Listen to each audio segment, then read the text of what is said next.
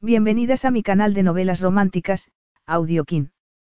Antes de continuar, regálame un minuto de tu tiempo y comparte esta novela con familiares, amigas y conocidas. Me ayudarías a que otras personas conozcan este hermoso trabajo y cada día seguir creciendo. Estaré infinitamente agradecida por tu apoyo y deseando que una lluvia de bendiciones caigan sobre ti. Comencemos con la narración de la novela cuyo título es Inocencia perdida. Argumento. Rosie Lambert se había propuesto conocer al rico aristócrata que la había abandonado a su suerte al nacer. Y qué mejor manera de averiguar cosas sobre su padre que trabajar en su enorme propiedad. Sebastián García era rico y orgulloso, por eso le sorprendió tanto sentirse atraído por la muchacha que limpiaba la casa de su tío. Quizá lo que lo atraía de ella era su inocencia y lo diferente que era de todas las cazafortunas que solían perseguirlo. Sebastián no tardó en conseguir que la joven fuera su amante y le entregara su inocencia. ¿Cómo iba ella a contarle su secreto ahora que había conseguido que él volviera a confiar? Capítulo 1. Sebastián García miró de muy mal humor la fachada de Troone Manor, una mansión del siglo XVI. Sus ojos grises se achicaron y luego brillaron con rabia y decisión. Se arrancaría el corazón de cuajo antes de dejar que la arpía de Terrina Disart metiera sus manos en la extensa propiedad de su padrino. Por primera vez en sus 29 años de vida la visita a la vieja mansión, que había sido como un segundo hogar para él, no tenía nada de placentero. El viento frío de marzo enfriaba su cabeza de cabello negro, recordándole que su casa familiar en el sur de España y el pueblo de Opebagot en las tierras altas de Sropsire eran dos lugares completamente opuestos. Apretó la mandíbula y sacó un maletín de piel del asiento de atrás de su Mercedes plateado. Luego caminó hacia la entrada de la mansión, donde Madge Partridge lo estaba esperando para saludarlo. ¿Está todo en orden? Preguntó él con gesto decidido. Al oír sus palabras, la mujer dio un paso atrás, como amedrentada. Sebastián García se quejó internamente por haber perdido su temple y sonrió. Con alzar su ceja era suficiente para que sus empleados respondieran a lo que exigía. Pero la vieja Madge era el ama de llaves de su padrino, y solo cumplía órdenes de Marcus, igual que él, aunque fuera reacio a hacerlo. La pobre Madge no tenía la culpa de que Marcus Trone no viera quién era realmente Terrina. Lo siento, se disculpó con una sonrisa. No he querido ser tan brusco. He venido conduciendo toda la noche, debe de ser eso, me perdonas. Por supuesto, dijo Madge y le tocó levemente la mejilla con su mano áspera de trabajar. Debería esperarte un chofer en el aeropuerto para traerte hasta aquí, los ojos de la mujer brillaron con afecto. La primera vez que estuviste aquí sin tus padres, deberías tener unos seis años, decidiste que bajar a desayunar saliendo de tu habitación por la ventana era mejor que bajar por la escalera. Siempre quieres hacer las cosas a tu manera. No has cambiado nada, ¿no crees? Sebastián recordó que en aquella oportunidad su tía Lucía lo había regañado mucho y que él se había sentido muy mortificado. Marcus Trone y el padre de Sebastián, Rafael. Habían sido socios en los negocios y Marcus se había casado con la hermana menor de Rafael, Lucía. Habían sido una familia muy unida. Sebastián había pasado muchos veranos en Troone Manor, una época llena de bonitos recuerdos, un tiempo en que su vida había sido feliz y placentera. Luego las sombras habían oscurecido la escena. Sus tíos no habían podido tener hijos, y algo inesperado había irrumpido en la vida de su tío Marcus y su esposa, su querida tía Lucía había sufrido esclerosis múltiple, y había quedado confinada a una silla de ruedas, tan indefensa y dependiente como un bebé. Hacía dos años había muerto Lucía, y ahora Marcus, solo y sin hijos, estaba a punto de casarse con una mujer a la que solo le interesaba su dinero. Como no sabía a qué hora venías exactamente, no he preparado la comida. Estará lista dentro de una hora.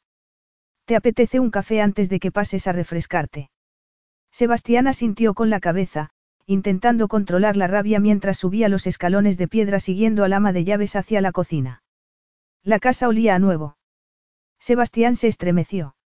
No se trataba solo del olor a pintura fresca. Si Terrina metía las manos en aquella mansión, lo que había sido una auténtica casa de campo inglesa sería convertida en algo totalmente diferente. No era que le negase la felicidad a su tío. Él sabía muy bien que su tío había dedicado 20 años de su vida a cuidar a su tía y que su papel de marido había quedado reducido prácticamente al de enfermera o niñera, y que se merecía algo mejor. Pero casarse con una mujer interesada y ambiciosa que solo buscaba su riqueza y que luego le rompería el corazón sin el más mínimo reparo. El señor Marcus ha vuelto a la normalidad. Preguntó Madge, acompañando a Sebastián al viejo sillón que había a un lado de la inmensa cocina, mientras ella preparaba el café. Me chocó que se desplomase antes de Navidad, desde que falleció la pobre señora Trone estaba un poco parado. Está mucho mejor, dijo Sebastián, mientras aceptaba el café solo, sin azúcar, como le gustaba a él. Unas semanas en la costa, con los cuidados de mi madre y conmigo de socio desde la muerte de mi padre han hecho maravillas con Marcus. Debe de encontrarse muy bien para haberse ido y comprometido. Sebastián notó el tono escéptico de la mujer, la ansiedad que había por detrás de sus palabras, pero prefirió no darse por enterado. Aunque la vieja ama de llaves fuera leal y fiel a su amo, la pobre no podía hacer nada. Habría sido poco amable de su parte confesarle sus propias preocupaciones, porque hubieran aumentado las de ella. En realidad era su problema, y aunque fuera desagradable, sabía cómo arreglarlo. Aunque de momento accediera a los requerimientos de su padrino. ¿Han terminado los decoradores? Preguntó Sebastián, cambiando de tema a propósito. Ayer, Madge se sentó a la mesa de pino macizo y puso azúcar en su café con leche. Las instrucciones del señor fueron que le dieran una lavada de cara a la casa simplemente. Pero sin duda su nueva esposa querrá decorar la casa a su manera. Sebastián se imaginó una casa sofisticada y sin alma. ¿Y el personal temporal? Ah. Respondieron solo dos al anuncio, así que fue elección de Hobson. Charon Hodges del pueblo, la habrás visto por aquí, no. Una muchacha grandona, de boca grande. Como conozco a esa familia de holgazanes, he insistido en que viva aquí durante las seis semanas en que esté al servicio, para asegurarme de que se levanta temprano y empieza el trabajo en horario. La otra chica viene de Wolverhampton. Es poquita cosa.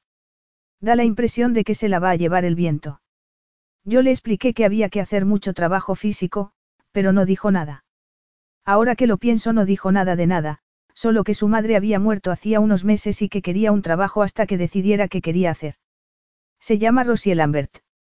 Cumple 20 años, pasado mañana, se pone colorada solo con que la miren, y agacha la cabeza como si tuviera algo de que avergonzarse. Pero habrá que aguantarse, Madge Partridge suspiró profundamente. Las dos se han mudado ayer aquí, y han empezado con las habitaciones, quitando las manchas de pintura que dejaron los decoradores. Sinceramente, no creo que ninguna de las dos valga demasiado. Déjamelas a mí, sonrió Sebastián. Si alguien sabía cómo sacar lo mejor del personal contratado, era él. Madge ya tenía bastantes cosas de que ocuparse. Hasta que decidiera cómo quitar la venda de los ojos de su tío provocándole el menor daño posible, seguiría sus instrucciones. La casa ha estado viniéndose abajo durante años, le había dicho Marcus. Madge no puede sola con un sitio tan grande, y los empleados del pueblo que han venido a ayudarla a diario no alcanzan. Es culpa mía. Debí contratar a una empresa de limpieza regularmente, pero Lucía, que Dios la tenga en la gloria, aborrecía la idea. No soportaba que unos extraños tocaran sus cosas. Así que, contrata a unos cuantos empleados domésticos internos para que dejen la casa impecable antes de que vaya con Terrina para organizar la fiesta de compromiso que quiere celebrar. Una vez que nos casemos, ya verá qué quiere hacer con el personal doméstico, había sonreído Marcus, con un gesto de total adoración hacia su amada, que le habría ganado el título de imbécil, según Sebastián. Lo primero que pondrá en su lista de prioridades será una niñera. A la manera de las mujeres interesadas y Sebastián las reconocía fácilmente, puesto que tenía suficiente experiencia en ello, Terrina había descubierto rápidamente, el talón de Aquiles de su prometido. Marcus siempre había lamentado no haber podido tener hijos. Y Terrina había aprovechado aquella debilidad para confiarle su deseo de tener una familia numerosa. Sebastián intentó no seguir pensando para no amargarse más y dijo. No te preocupes por ello, Madge. Me quedaré bastante tiempo por aquí para quedarme tranquilo de que todo va bien. Dicho esto, Sebastián se marchó a la habitación que siempre ocupaba. Rosie Lambert se quitó un mechón de cabello rubio de los ojos con el guante de goma. Se mojó el costado de la cara. Y por si fuera poco, dos lágrimas recorrieron su mejilla. Sentía que un enorme llanto se estaba formando dentro de su estrecha cavidad torácica mientras intentaba secarse en la manga del enorme mono marrón que la señora Partridge le había dado para que se pusiera. Deseó no haber ido jamás allí, deseó no haber encontrado nunca la carta por la que se había enterado de quién era su padre, ni haber escuchado a su amiga y antigua jefa, Jan Edwards. Había ocurrido una mañana de un lunes en el pequeño supermercado que Jan y Jeff Edwards tenían en una esquina de la calle. Rosy había estado trabajando allí todo el día desde la muerte de su madre y había aceptado agradecida el ofrecimiento de irse a vivir a una habitación de más que había en la vivienda de la pareja, arriba de la tienda, hasta que ella se aclarase. Cualquier cosa con tal de huir del piso en el que su madre y ella habían vivido durante 19 años. Una chica inteligente como tú no va a querer trabajar aquí toda su vida, había dicho Jan. Incluso podrías volver a ocupar tu plaza de la universidad, que te viste obligada a dejar cuando se enfermó tan gravemente tu madre. Rosie no sabía qué dirección tomaría su vida. Había estado enfadada, triste, confusa, desde que su madre le había hecho aquella confesión, unos días antes de su muerte, desde que más tarde había encontrado aquella carta. No estaba en un estado en que pudiera pensar con claridad. Y como su madre no le había permitido relacionarse con los niños que andaban por la finca, libres y salvajes como animalitos, Rosie no había tenido un solo amigo en el mundo en quien confiar, excepto en Jan y en su esposo Jeff. Había necesitado confiar en alguien y Jan la había escuchado. Dos meses más tarde, en una mañana tranquila de un lunes, la mujer mayor había llevado el periódico local que había encontrado en casa de su cuñada de Brignorth, a quien habían visitado el día anterior. Estaba echando una ojeada y vi esto. Es el destino. Tiene que serlo. Léelo. Y allí, en una columna, encontró algo que hizo que su corazón se pusiera a bombear desesperadamente. Se necesita personal temporal de servicio doméstico, durante seis semanas, desde principios de marzo. Excelente remuneración y condiciones. Dirigirse a Troone Manor, o Pebagot. Y aparecía un número de teléfono.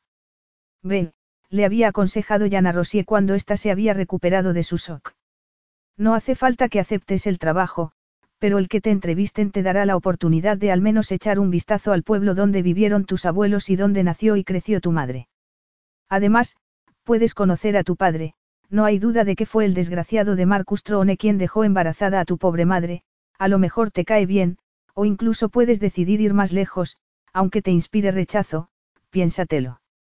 Como una tonta, Rosy había pensado que el señor Marcus Trone la entrevistaría, y se había puesto a pensar si quería explicarle quién era, o si le pegaría con el bolso por tratar a su pobre madre como la había tratado y se arriesgaría a que la acusaran de asaltarlo.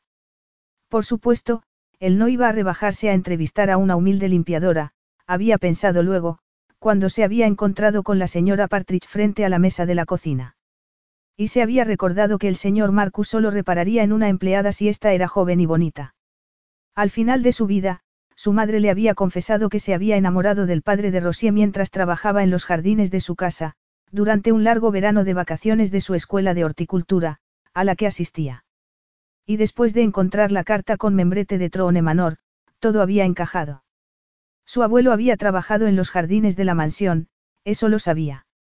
Y lo normal habría sido que llevara a su hija a trabajar con él durante el verano, cuando sus jefes hubieran necesitado gente para ayudar con el trabajo extra que había en esa temporada, no. Su madre le había confesado que su amante había estado casado y que ambos habían sabido que lo que estaban haciendo estaba terriblemente mal, pero que se habían amado tanto que no habían podido evitarlo. Una historia posible, pensó Rosier. Sabía que su madre había adorado a su amante.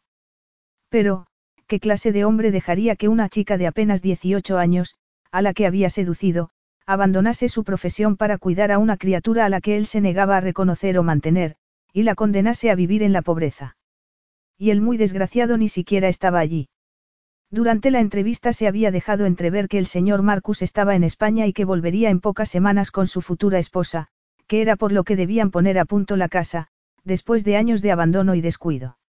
En ese momento, Rosy había sabido que debía haber dado por terminada la entrevista, que debía haberse disculpado y haberse marchado. Pero las dudas, y también, por qué no decirlo, la necesidad de averiguar todo lo que pudiera sobre su padre, y su deseo de que no fuera tan horrible como lo había dibujado su imaginación, habían hecho que aceptase el puesto de trabajo. Un gran error. Se sentía incómoda. Debes saber quién eres, le había dicho Jan. Pero no valía la pena. Su madre había hecho bien en dejar atrás el pasado, en aceptar que el padre de su hija no era parte de su vida, y en honor a su memoria, ella debía de haber hecho lo mismo. Más lágrimas amenazaron con salir. Rosie hizo ruido con la nariz y empezó a rascar ferozmente una mancha de pintura en el suelo que se negaba a salir. Sebastián entró en la puerta de la habitación que solía ocupar y se encontró con algo que parecía un montículo de tela acrílica marrón, un par de suelas de zapatos y un cubo. El montículo emitió un ruido con la nariz. Al distinguir un trasero pequeño balanceándose a ambos lados, mientras su dueña frotaba el suelo, Sebastián sonrió instintivamente. Fue una sonrisa masculina.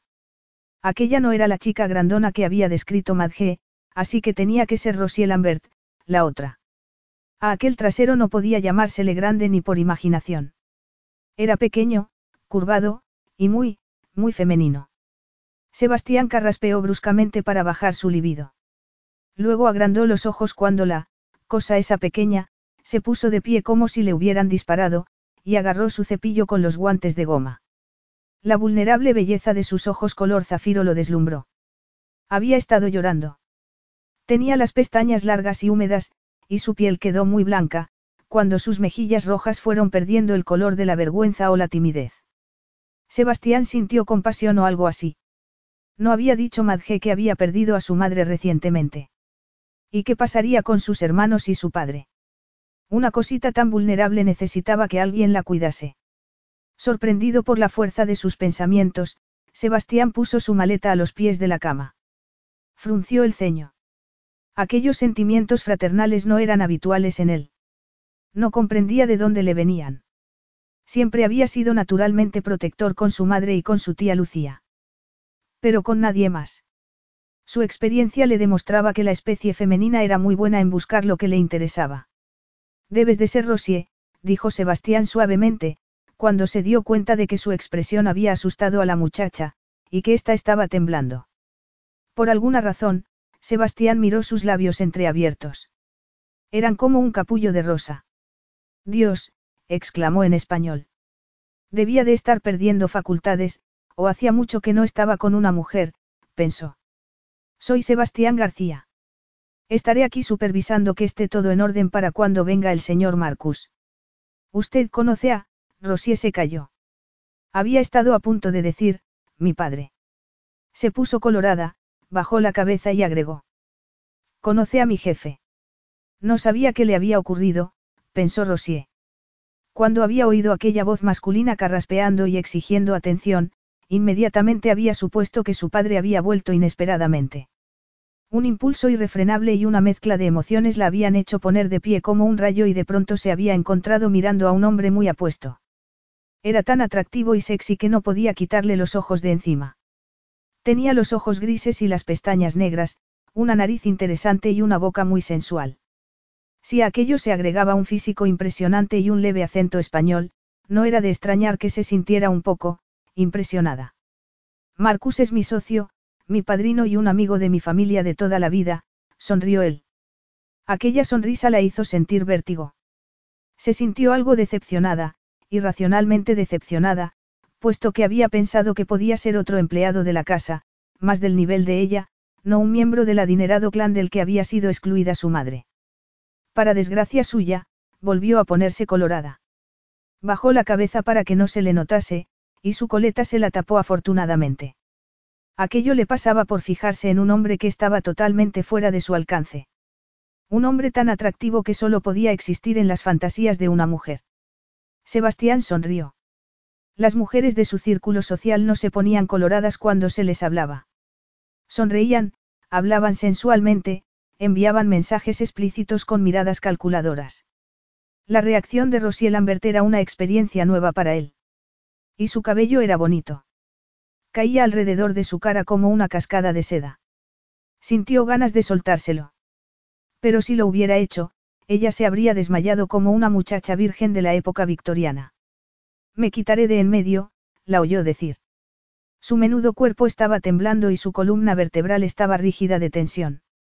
Tuvo ganas de preguntarle por qué estaba tan tensa, pero no lo hizo. Rosy habría salido corriendo si lo hubiera hecho. No, por favor, sigue con tu trabajo. Hay que hacerlo, y no me molestas. De alguna manera Rosy encontró la fuerza para darse la vuelta y mirarlo. Él se estaba quitando su cazadora de piel, revelando un torso tan perfecto como todo lo demás. Ella se quedó sin aliento al verlo, sintió un calor interno.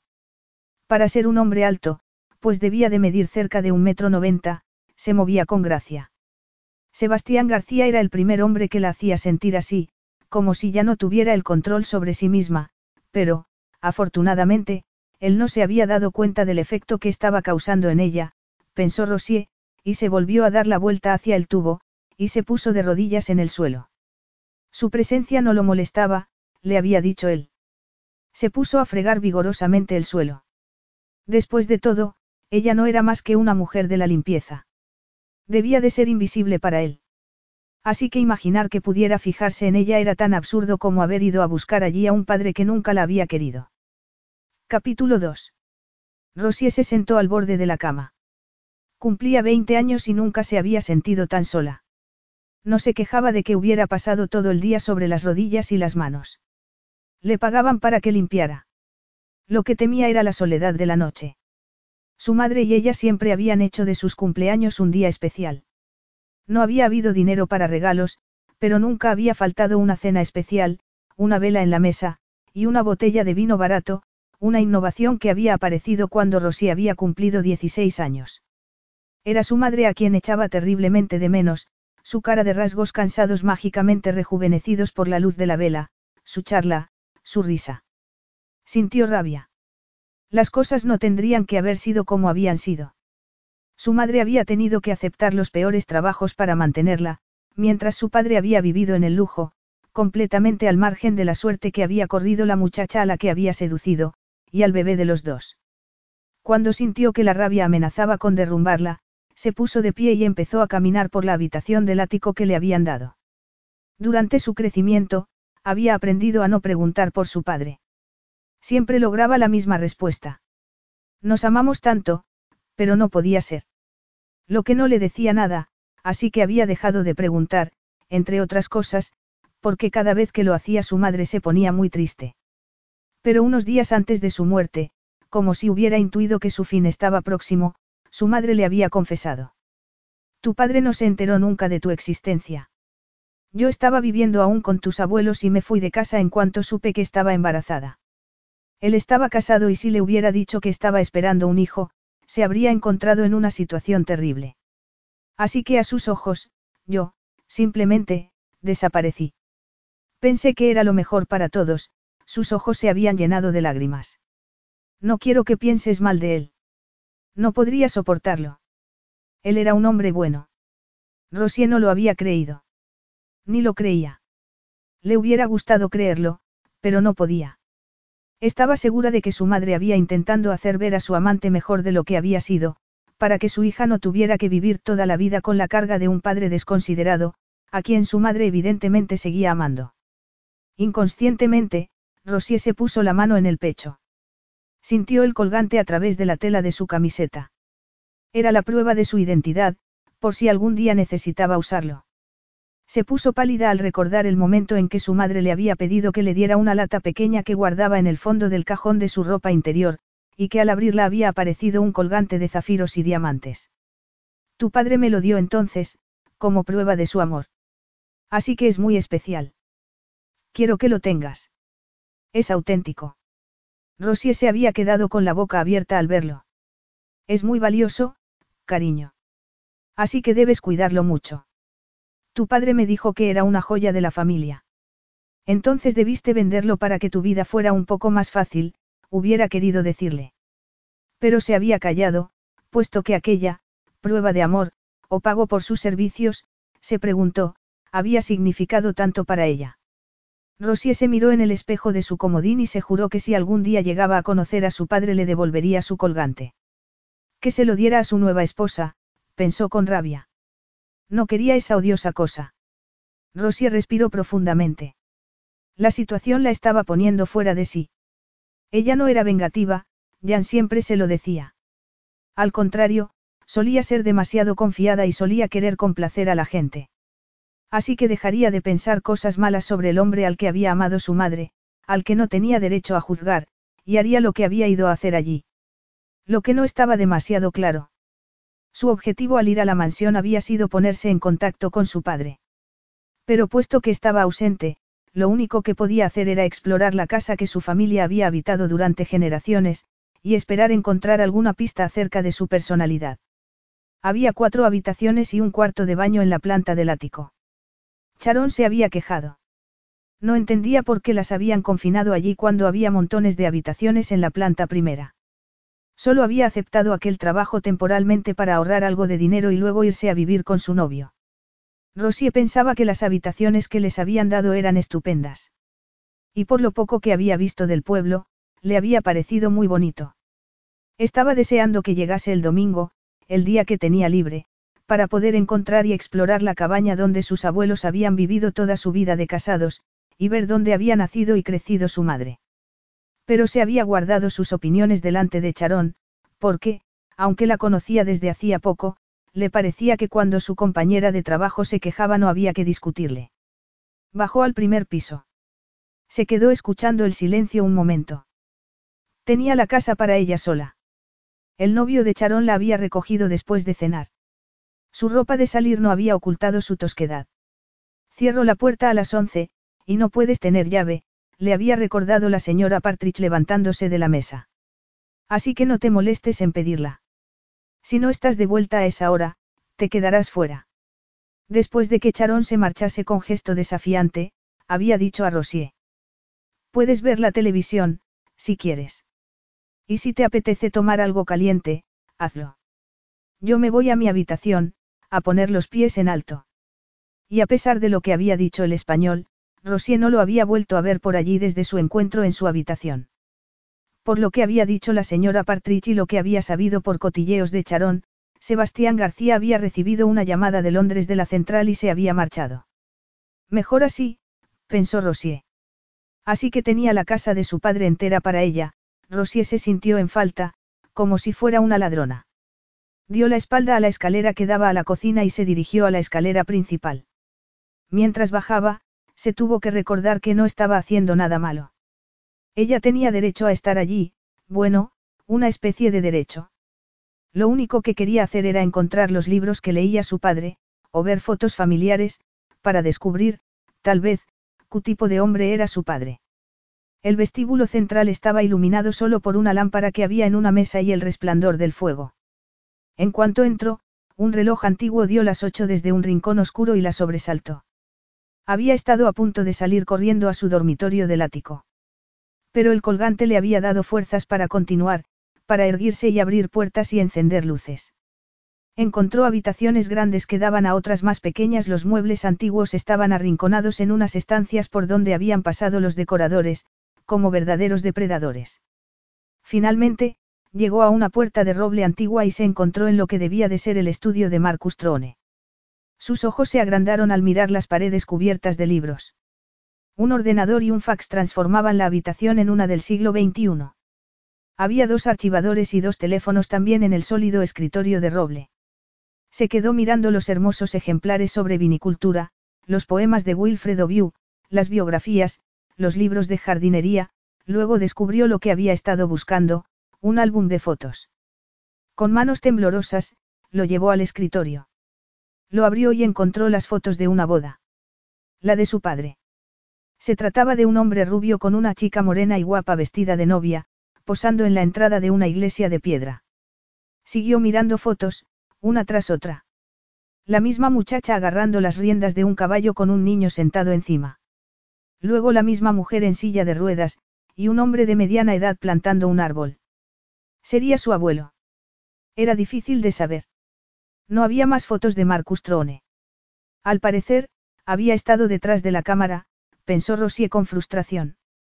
Hasta que al final del álbum encontró una en la que había tres personas de pie, delante de un invernadero. Su abuelo era una de ellas. Reconocía bien sus facciones. Su madre, otra. Estaba vestida con una camiseta ajustada y unos pantalones de pana, su cabello rubio volando en el viento, de pie al lado de su abuelo, sonriente. Y Marcus Trone, su padre, a su lado, sonriendo a la joven Molly Lambert, su madre. Rosie se sintió mareada. Su madre parecía tan feliz. No debía de haber sabido entonces lo que le depararía el futuro. Cerró el álbum con el corazón latiendo aceleradamente y lo llevó a donde lo había encontrado. Pero dejarlo en su sitio fue un problema. ¿Por qué no entraba? Quitó el libro que parecía obstruir su paso. Realmente la última fotografía la había puesto muy nerviosa. Quería deshacerse del álbum, realmente. Cuando quiso colocarlo, se le cayeron unas fotos que estaban despegadas. No debería de haber abierto aquel álbum. Sebastián puso más leña en el fuego. Estaba cansado y tenía hambre. La casa parecía vacía. Madge debía de haberse ido a su habitación. Se haría una tortilla francesa y comería frente al fuego, con una copa de vino. Relajó levemente sus facciones. El viaje de regreso había sido una pesadilla. Debía de haber pasado la noche en la ciudad y se preguntaba por qué lo había hecho. Al menos había tranquilizado a sus socios de la oficina central en relación con un complejo hotelero en Greenwich. Y había calmado a un director que debía de haber mirado las cosas con más lógica. Antes de comer, le quedaba una cosa por hacer todavía, mirar la máquina de fax. Se dirigió al estudio de su socio, pensando que tal se estarían adaptando los nuevos habitantes de la casa. Sharon Hodges tenía fama de vaga, se sonrió. Estaría echada en la cama comiendo chocolate, pensando cuál de sus novios iría a buscarla esa noche. Y la otra, Rosie Lambert, no había dicho Madge que era su cumpleaños. Lo estaría celebrando con sus amigos. Con un amigo especial. La idea de un joven rondándola le disgustó. En aquel momento abrió la puerta del estudio y contuvo el aliento antes de cambiar su ceño fruncido por una sonrisa ante la visión que se encontró. Parece que nos encontramos siempre. Rosie se quedó helada. Conocía aquella voz. Su cuerpo se estremeció. Pero, ¿qué estaría pensando él? Que ella no tenía nada que hacer allí. Lo siento, Rosie se levantó con una foto suelta en la mano. Se puso colorada. No tienes por qué. No le importaba encontrarse con aquel trasero pequeño y redondo cada vez que entraba en una habitación. No estarías trabajando todavía, ¿verdad? Le preguntó Sebastián. ¿En qué estaba pensando Madge para enviar a aquella delicada criatura a limpiar a esas horas? Aquel hombre estaba más sexy que nunca, pensó Rosier. Sintió mariposas en el estómago. Quería dejar de mirarlo, pero no podía. ¿Cómo sería un beso suyo? se preguntó. Finalmente, Rosie inventó una explicación. No, he venido a buscar algo para leer. No le gustaba tener que mentirle. Pero no podía decirle la verdad. Claro que iba a tener que explicarle por qué tenía aquella foto en la mano. Qué torpe he sido. He tirado esto del estante. Señaló el álbum del suelo. Y se me cayeron las fotos. No te preocupes, no ha pasado nada. Sebastián frunció el ceño. ¿Por qué estaba tan nerviosa Rosie Lambert? Parecía un perrito esperando que le pegase su dueño por alguna travesura. De pronto Sebastián sintió que le hubiera gustado matar al salvaje que había causado ese temor en ella. Dios, pensó Sebastián. Puedo. Le dijo Sebastián y tomó la foto de la mano de Rosie. Hizo un esfuerzo por relajar el gesto. Ella intentó controlar sus reacciones. No le hacía ninguna gracia sentirse excitada. Sebastián miró la foto. Esto me trae recuerdos, mi tía Lucía conmigo, el día que me dio la primera clase de equitación, le clavó sus ojos grises. Ella se sintió desnuda. Tuvo miedo de que se le flotara que se sentía atraída hacia él. Rosie miró la foto del niño con la mujer joven y el potrillo. Debía de tener seis o siete años, pensó ella. Su tía es la esposa del señor Marcus. Lo era, respondió él con tristeza. Lucía era una persona maravillosa por dentro y por fuera. Pero no tuvo suerte. Poco después de que sacasen esa foto, le diagnosticaron esclerosis múltiple. La enfermedad avanzó muy rápido. Yo me rebelaba contra esa injusticia, me daba mucha rabia. Y aún me da, cuando lo pienso. Cuando recuerdo en qué se transformó su vida. Rosie lo vio poner el álbum en su sitio. Pensó que aquel hombre se enfadaría mucho de saber que su padrino y actual socio había engañado a la mujer que tanto había querido, y que ella, una humilde limpiadora, era el producto de aquella aventura. Bajó la mirada. Sabía que era mejor que se marchase de allí, pero una parte de ella insistía en querer saber si el señor Marcus había amado a su madre, si podía confiar en él o si debía despreciarlo. No podía evitar desear ser aceptada, tener a alguien a quien pudiera llamar familia. ¿Estás bien? Preguntó Sebastián, mirando el libro que ella había dejado en el estante de abajo. Espadas militares era el título. Era una extraña elección para aquella criatura. Estás muy pálida. Estoy bien, respondió ella, agarrando el libro y apretándolo contra su pecho, deseando que él no hubiera leído el título. Feliz cumpleaños, Rosier, le dijo él, recordando que cumplía 20 años. Sus palabras causaron una respuesta desproporcionada en relación a su significado. Pero le gustó ver aquellos ojos azules brillantes y su radiante sonrisa. ¿Cómo lo sabe? No lo sabe nadie. Había sido la primera felicitación de cumpleaños en todo el día, y que viniese de él era algo muy especial. Rosie se dio cuenta de que no había tenido una tarjeta de Jan, que jamás se olvidaba de su cumpleaños. Madge me lo ha comentado, contestó Sebastián, mirando sus mejillas sonrojadas. A las mujeres de su círculo social les habría llevado más de una felicitación de cumpleaños ponerse así. Tal vez una joya con diamantes o un coche nuevo como regalo, pensó Sebastián. Comparte una botella de vino conmigo para festejarlo, se oyó decir humildemente Sebastián. ¿Cómo se le había ocurrido proponerle eso? se preguntó Sebastián. Después de 24 horas de tensión lo único que quería era una cena tranquila para poder relajarse. Rosie pareció tan sorprendida como él. No, gracias. No se moleste, de verdad. La invitación la había sorprendido, pero sabía que lo había hecho por pena. Seguramente lo haría con todos los mendigos que se encontrase por ahí, y que también se dedicaría a recoger gatos y perros abandonados. Y para ella, beber vino y estar con él sería desastroso. Su atracción por él quedaría en evidencia. Sebastián pensó que era evidente que su cumpleaños había pasado desapercibido, y que quería remediarlo. Sería la buena obra del día. Me harías un favor, Rosier. Las últimas 24 horas han sido agotadoras para mí.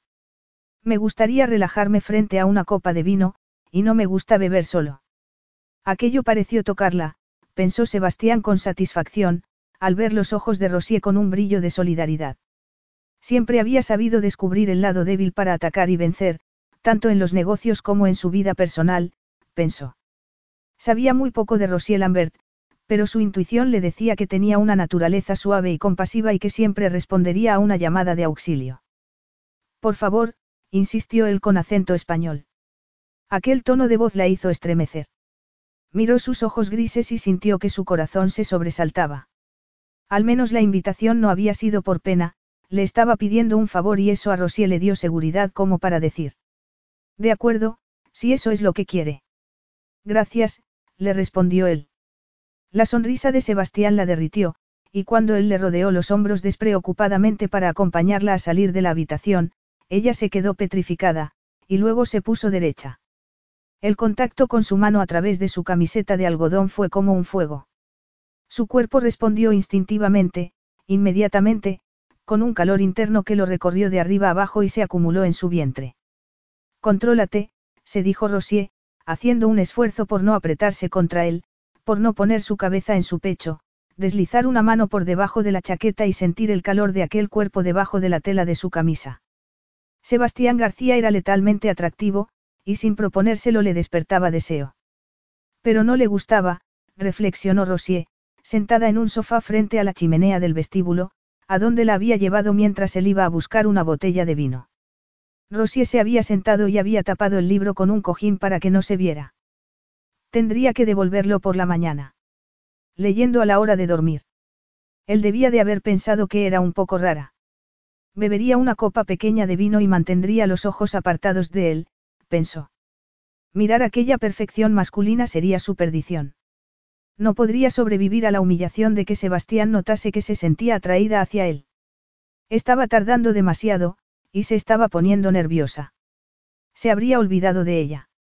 Al fin y al cabo, una empleada doméstica no tenía ninguna importancia para él.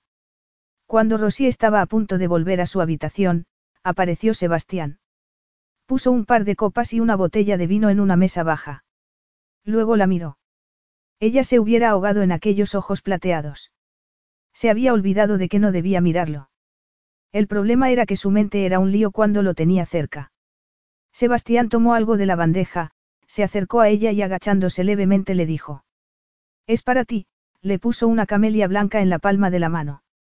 La he robado del invernadero de Marcus, sonrió él. No creo que le importe. No es un gran regalo de cumpleaños, ciertamente, pero tal vez te haga sonreír. Dios mío, pensó Sebastián. ¿Qué le había dado por ser tan romántico? Pero el impulso de ir a arrancar aquella flor había sido tan fuerte que no había podido resistirse. Ahora le parecía ridículo. Pero cuando la vio sonreír se dio cuenta de que el impulso había tenido una gran recompensa. Rosier miró la flor. Bajó la mirada y sus labios temblaron casi imperceptiblemente. Su cabello cayó como la seda al mover la cabeza. Es hermosa, respondió ella. Entonces, llevado por una fuerza mucho más fuerte que su voluntad, Sebastián se volvió a acercar, se agachó y la besó. Capítulo 3. Los labios de Rosier eran más suaves y dulces de lo que se había imaginado en sueños. Habían sido un desafío para su ego de macho. Mientras el cuerpo de Sebastián se llenaba de la fuerza de la pasión, sentía una profunda respuesta de placer en ella, o en él, no estaba seguro, puesto que una ola de deseo había tensado todos los músculos de su cuerpo masculino y no podía distinguir entre sus sensaciones y las de ella. Los labios de Rosier se abrieron y él la besó más profundamente. Luego deslizó sus manos hacia sus pechos. Y, Dios santo, eran tan hermosos, pensó. Pequeños, redondos, pezones erguidos, perfectos. Los suaves suspiros de placer de Rosier finalmente penetraron el rojo velo de deseo que nubló su cerebro. Sebastián se quedó quieto, mientras sentía que la dulce boca de Rosier se aferraba a la suya, que sus pequeñas manos se deslizaban hacia arriba y que se entrelazaban con sus cabellos, atormentándolo. Él dejó escapar un profundo suspiro. ¿Qué estaba haciendo? pensó. Era un estúpido. Sebastián se puso derecho y se apartó de ella, de una tentación irresistible, desesperado por recuperar el control. No se atrevió a mirar sus ojos azules sorprendidos, y se dio la vuelta para ocultar la evidencia de su dolorido sexo. El vino, dijo él con la voz cargada de deseo aún. Había sido un desastre. Unos segundos más y le habría hecho el amor allí mismo, en el sofá. Y la pequeña Rosier se merecía algo mejor. Las manos de Sebastián temblaron mientras sirvió el vino. Por primera vez en su vida se despreció. Hacía tanto tiempo que no estaba con una mujer que se estaba convirtiendo en un animal. El alcohol no era buena idea en su estado. Pero si se apartaba de Rosier en aquel momento, como le ordenaba su sentido común, ella se habría dado cuenta de que lo que le había sucedido a él había sido catastrófico. Debía actuar como si aquel beso no hubiera significado nada para ninguno de los dos. Ni siquiera se disculparía diciéndole que era mejor olvidarlo. Rosier estaba en estado de shock. Su cuerpo estaba ardiendo. ¿Por qué la había besado? ¿Por qué había dejado de besarla? No se había dado cuenta que ella no deseaba que dejara de besarla. Aquel beso había sido mágico. Y ella lo había estado deseando desde el momento en que lo había visto. No lo sabía él. Por supuesto que sí. Solo que se había propuesto festejar fraternalmente su cumpleaños. Por pena hacia la pobre chica de la limpieza. ¿Y ella qué había hecho? Prácticamente se lo había comido vivo. Y, para empeorarlo, él le había tocado los pechos. Y ella, en aquel estado de delirio, habría hecho cualquier cosa que le hubiera pedido Sebastián. Pero él, en cambio, se había apartado, en estado de shock, y ella se había sentido humillada y ridícula. Una lágrima se deslizó por su mejilla y cayó en un pétalo de la camelia. Ella se borró la lágrima con el dorso de la mano. Sebastián se había dado la vuelta. Tenía dos copas en la mano. Estaba muy frío, pensó ella. No podría soportar la idea de que Sebastián la tomase por una desvergonzada, que realmente estaba dispuesta a desnudarlo. Miró a Sebastián y notó que sus facciones estaban relajadas. Una sonrisa amable se dibujó en su boca sensual. Se acercó a Rosía y le dio una copa de vino. Él se sentó en una esquina del sofá con su copa en la mano. Estiró las piernas y las cruzó a la altura de los tobillos, lo más lejos posible de Rosier, sin mirarla, como si quisiera evitar el más mínimo contacto. Podrías haber invitado a familiares o amigos esta noche para celebrar tu cumpleaños, Rosier, le comentó, tratando de que su voz no dejara entrever las ganas que tenía de volver a besarla, de acariciarle el cabello, de explorar su delicioso cuerpo, de poseerla. Sebastián se acomodó, incómodo, intentando borrar la punzada de sexo de su mente y su cuerpo. Puedes tener visitas fuera de horas de trabajo. Ni Madgen ni yo queremos que te sientas en una prisión mientras estés trabajando aquí. Rosie se sintió aliviada. Agradecía que no hiciera ningún comentario acerca de su comportamiento. Al parecer, Sebastián había vuelto a la relación empleada-jefe y no podía quejarse, si quería conservar algo de dignidad. Gracias. Pero no tengo a nadie a quien invitar. Contestó Rosier. Al ver su cara de compasión, Rosier deseó haberse tragado sus palabras. No quería que sintiera lástima por ella. Sin saber qué hacer, Rosier bebió un sorbo de vino. No era vino barato, como el que su madre y ella habían compartido en otras ocasiones. A nadie. Perdona, Madge me dijo que habías perdido recientemente a tu madre, pero, ¿y tu padre y hermanos? No tengo hermanos. Mi familia solo hemos sido mi madre y yo. El aparentar que no había habido beso alguno era una experiencia sofisticada y difícil para ella, pero al menos le permitía salvar su orgullo. Sebastián se inclinó hacia adelante con la copa de vino en la mano, y preguntó. ¿Y tu novio? No era asunto suyo, pero apostaba cualquier cosa a que debía de tenerlos a montones, pensó Sebastián. A pesar de sus ingenuos ojos azules, el aura de vulnerabilidad que despedía, no era tan novata en el sexo. Se había excitado hacía un momento, y había estado más que deseosa de besarlo. Podría haberla hecho suya allí mismo. No tengo novio, Rosie bajó la mirada. Él la miró con los ojos brillantes, como si ella hubiera hecho algo malo. Pero Sebastián solo quería conversar amablemente y decirle que podía invitar gente a la casa. Estaba demostrándole que era un caballero. ¿Quieres decir que no tienes novio en este momento? Preguntó Sebastián, sin saber por qué insistía tanto en ese tema. Rosie bebió vino. Sebastián estaba muy sexy. Un verdadero hombre. Ella hubiera deseado que le diera la oportunidad de decirle buenas noches, gracias por el vino, y poder marcharse a su habitación. ¿Por qué insistía en preguntar por su vida amorosa? Si no podía estar interesado en ella. Sebastián era rico, guapo, un exitoso hombre de negocios, no podía querer tener una relación con una don nadie como ella. Probablemente quisiera controlarla un poco en ausencia de su verdadero jefe. De pronto pensó que después de lo que había sucedido entre ellos, Sebastián debía de pensar que ella sería capaz de invitar a cualquiera a su cama.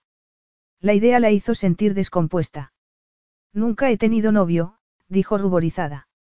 Sus compañeras de colegio le habían tomado el pelo por ello. Su madre no había querido que hiciera amistades fuera del colegio y, además, a ella no le había interesado tener novio.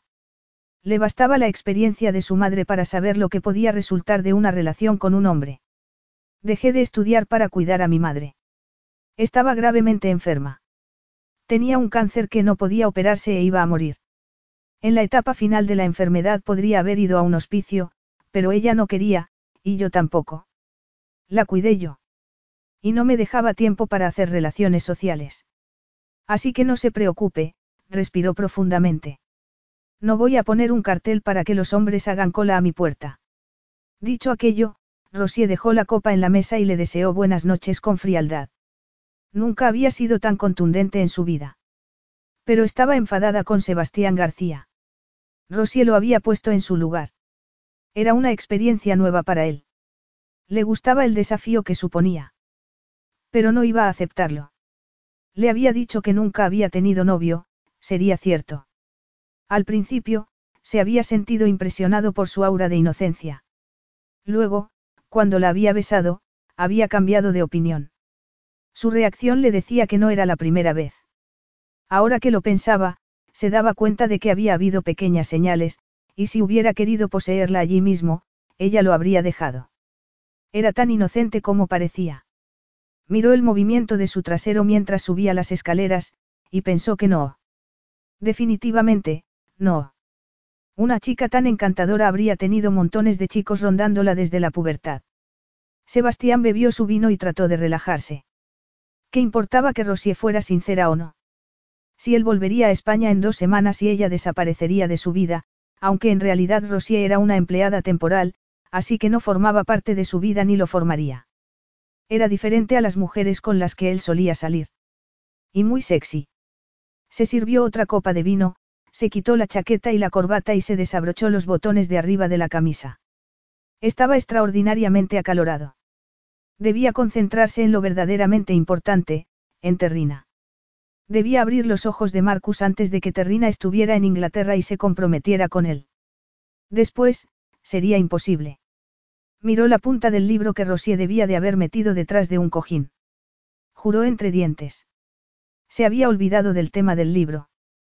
Frunció el ceño nuevamente al ver el título del libro. Tenía un título extraño. Rosie no debía de haberse dormido aún. El libro le daría la oportunidad de dárselo con cortesía, y de hacerle saber que entre ellos no había ningún sentimiento, ni de rencor ni de ningún otro tipo, y cerrar definitivamente la historia entre ellos. Rosie se dio una ducha rápida y se puso el albornoz. Su ropa estaba aún apilada en el suelo. Charon y ella habían recibido instrucciones de llevar su ropa sucia todas las tardes al lavadero, para que la señora Partridge se ocupara de ella a primera hora de la mañana y evitar que se acumulase. Rosie la empujó debajo de la cama. Fue a buscar el colgante que le había dejado su madre, regalo de Marcus.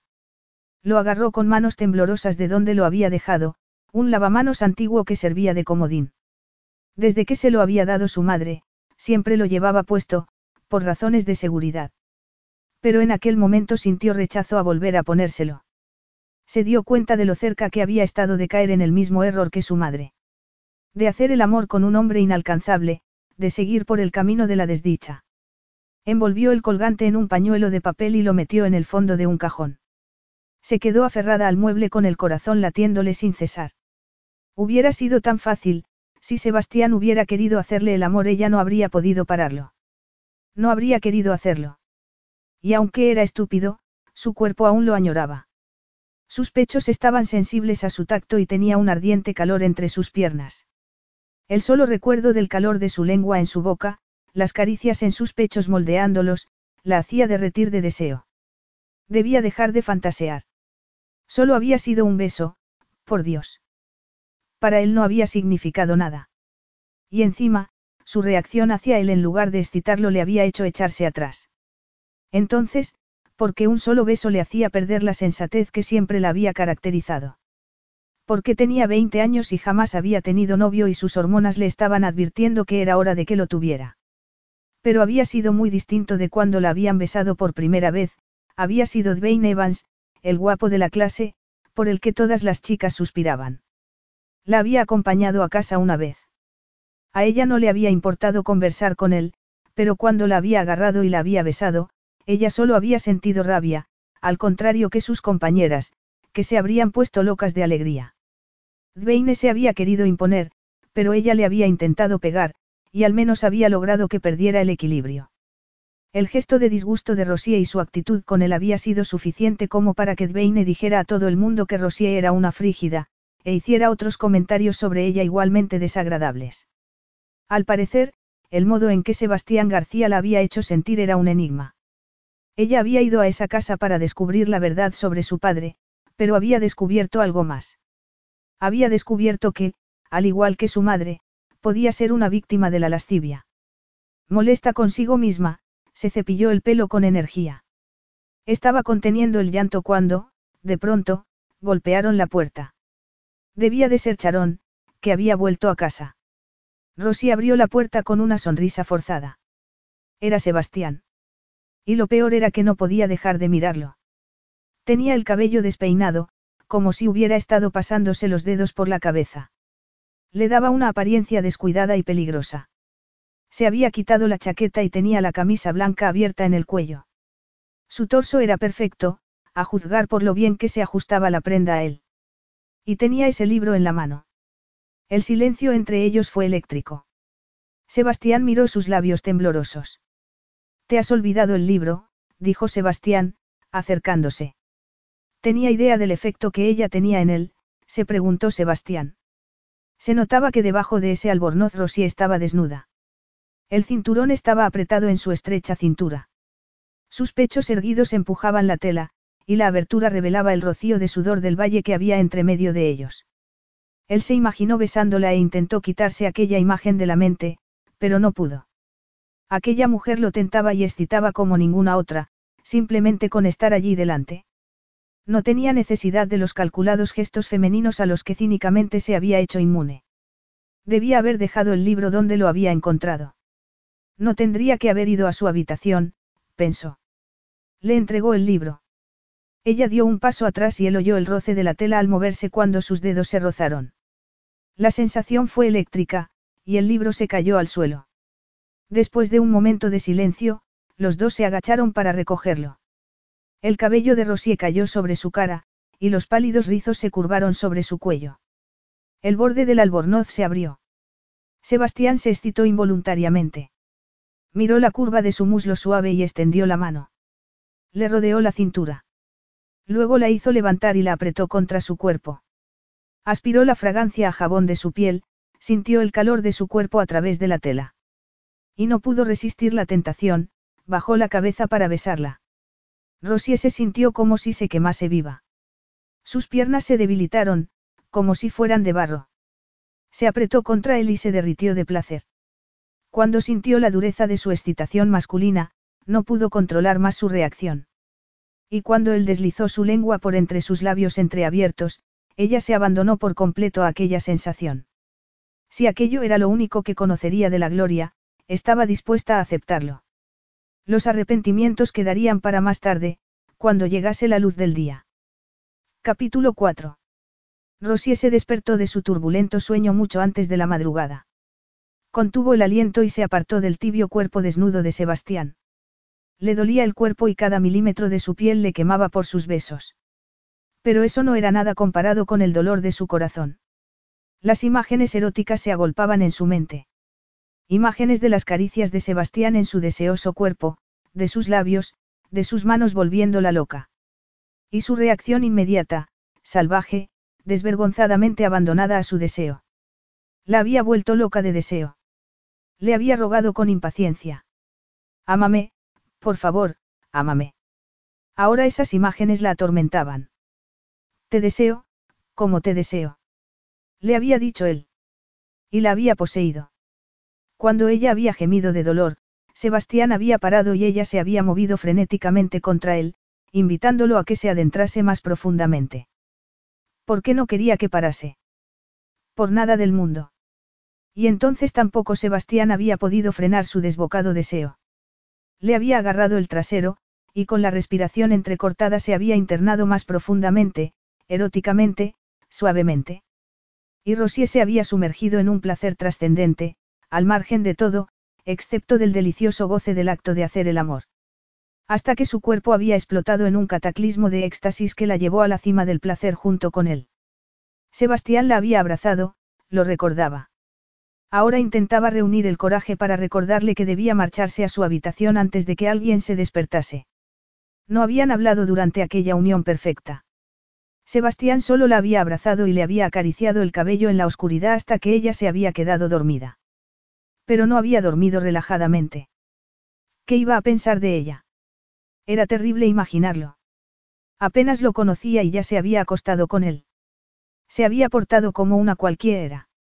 Le había rogado que la amase, pero el amor no entraba en aquel lote. Sebastián había hecho el amor porque ella debía de haberle enviado las señales adecuadas. Así que no podía culparlo. Cualquier hombre habría aceptado algo que se le ofrece en bandeja. Era como su madre. Molly Lambert había hecho el amor con un hombre inalcanzable y no había medido las consecuencias, viviendo solo para la siguiente vez que viera a su amante secreto. Así que tal vez no debiera culpar a su padre por lo ocurrido, después de todo. Tal vez no hubiera sido lo suficientemente fuerte como para rechazar algo que se le ofrecía abiertamente. Rosie se estremeció al pensarlo. En aquel momento Sebastián se movió y preguntó en español. ¿Tienes frío, cariño? Ven a mi lado. Yo te daré calor. No creo que sea buena idea, se apartó Rosie, avergonzada. No había nada que deseara más que volver a hacer el amor con él, pero no podía hacerlo. Solo quiero hablar contigo. Te doy mi palabra de honor, le aseguró Sebastián. Tiró de ella y la apoyó en las almohadas. Luego la tapó con las mantas. Rosie deseaba desaparecer de la faz de la tierra. Seguramente Sebastián le haría prometer que no contaría nada a nadie sobre lo que acababa de ocurrir. No querría que nadie supiera que el respetado y rico hombre de negocios se había acostado con la humilde mujer de la limpieza. Y ella no podía decirle que era la hija de un miembro de la realeza. No podía decírselo a nadie hasta que no se lo dijera a su padre, y tal vez ni siquiera entonces. Porque tal vez Marcus no quisiera que le recordasen indiscreciones de su pasado, o le dijera que no quería saber nada de ella. Además, cuando se enterase Sebastián. La odiaría por ser la hija, fruto del engaño de Marcus a su querida tía. Sebastián se apoyó en un codo. Rosie esperó a que Sebastián le dijera algo horrible. La luz del amanecer entró por la ventana de la pequeña habitación. Tengo que marcharme. Madge se levanta temprano y no quiero comprometerte, dijo él. Rosie estaba a punto de llorar. Era un verdadero caballero. No la trataba como a una cortesana sino que estaba pensando en ella. Sebastián le quitó un mechón de pelo de la frente y le agarró la barbilla. Eras virgen, Rosie. Debería lamentar lo que sucedió, debería disculparme, pero, sinceramente, no puedo. Fuiste tan, hizo una pausa, como si su aptitud para hablar inglés lo hubiera abandonado. Deslizó la mano por el cuello de Rosie y le dijo, fue sensacional. Sus caricias, su fragancia, su belleza, la mareaban. Ella hubiera deseado abrazarlo y decirle que lo amaba. Volvió a excitarse. Pero sus siguientes palabras la enfriaron. Como esta ha sido tu primera vez, no creo que hayas usado nada para protegerte. Ella lo miró con la boca abierta. Me refiero a protección contra un embarazo. Rosie se quedó sin palabras, y negó con la cabeza. Estaba demasiado avergonzada de su comportamiento como para decir algo. Yo tampoco me puse nada. Es inexcusable. Podrías estar embarazada, Rosie. Es algo en lo que los dos tenemos que pensar. Oyó el roce de tela de la ropa de Sebastián mientras éste se vestía. Rosie sintió ganas de llorar. Tenemos que hablar más detenidamente de este tema. Mientras tanto, prométeme que no te preocuparás, dijo Sebastián antes de abandonar la habitación. Rosie jamás se había sentido tan sola. ¿Cómo no se iba a preocupar? La historia podría repetirse y su vida ser un desastre, igual que la de su madre. ¿Cómo podía no preocuparse? Sebastián se dio una ducha rápida, se cambió de ropa y salió de la casa en la madrugada de primavera. Un paseo lo ayudaría a aclarar su mente y a poder estar seguro de las decisiones que empezaban a tomar forma. Luego, como solía hacer, actuaría. Para algunos está bien exclamó Charón mientras comía un huevo con salchichas. Charón vio a Sebastián por la ventana de la cocina y miró. Era normal que mirase. Era tan guapo que cualquiera hubiera mirado. Con aquel vaquero y aquel jersey grande estaba muy atractivo. Rosie sintió un malestar en el estómago. Desde que había decidido bajar a desayunar su estómago estaba revuelto. Sentía náuseas por momentos, como si se tratase de las náuseas de un embarazo. La preocupaba que pudieran ser el resultado de lo que había sucedido la noche anterior. Tienes que admitirlo, es un tío bueno de verdad, dijo Charón, tomando una tostada con mermelada. Rosie no había podido tomar nada prácticamente. El señor debe tener hambre, dijo Madge. Y se levantó de la mesa. De pronto Rosie pensó que si la historia se volvía a repetir. ¿Está casado? Preguntó de pronto Rosie en voz alta, cuando no había sido su intención hacerlo. No. exclamó Madge. Una vez, cuando le dije que era hora de que asentara la cabeza, me dijo que porque iba a tener que contentarse con una flor cuando podía tener un ramo, Madge chasqueó la lengua. Sin embargo, algún día le llegará el momento. Estás fantaseando con la posibilidad de ligártelo. exclamó Charón. Olvídalo. Si hubiera alguna posibilidad, yo me lanzaría de cabeza. Pero supongo que elegirá a una de su clase. Una mujer fantástica, con pedigrí y mucho dinero. No se contentará con menos. Como si necesitase que se lo recordasen, pensó Rosier. Se excusó y se marchó.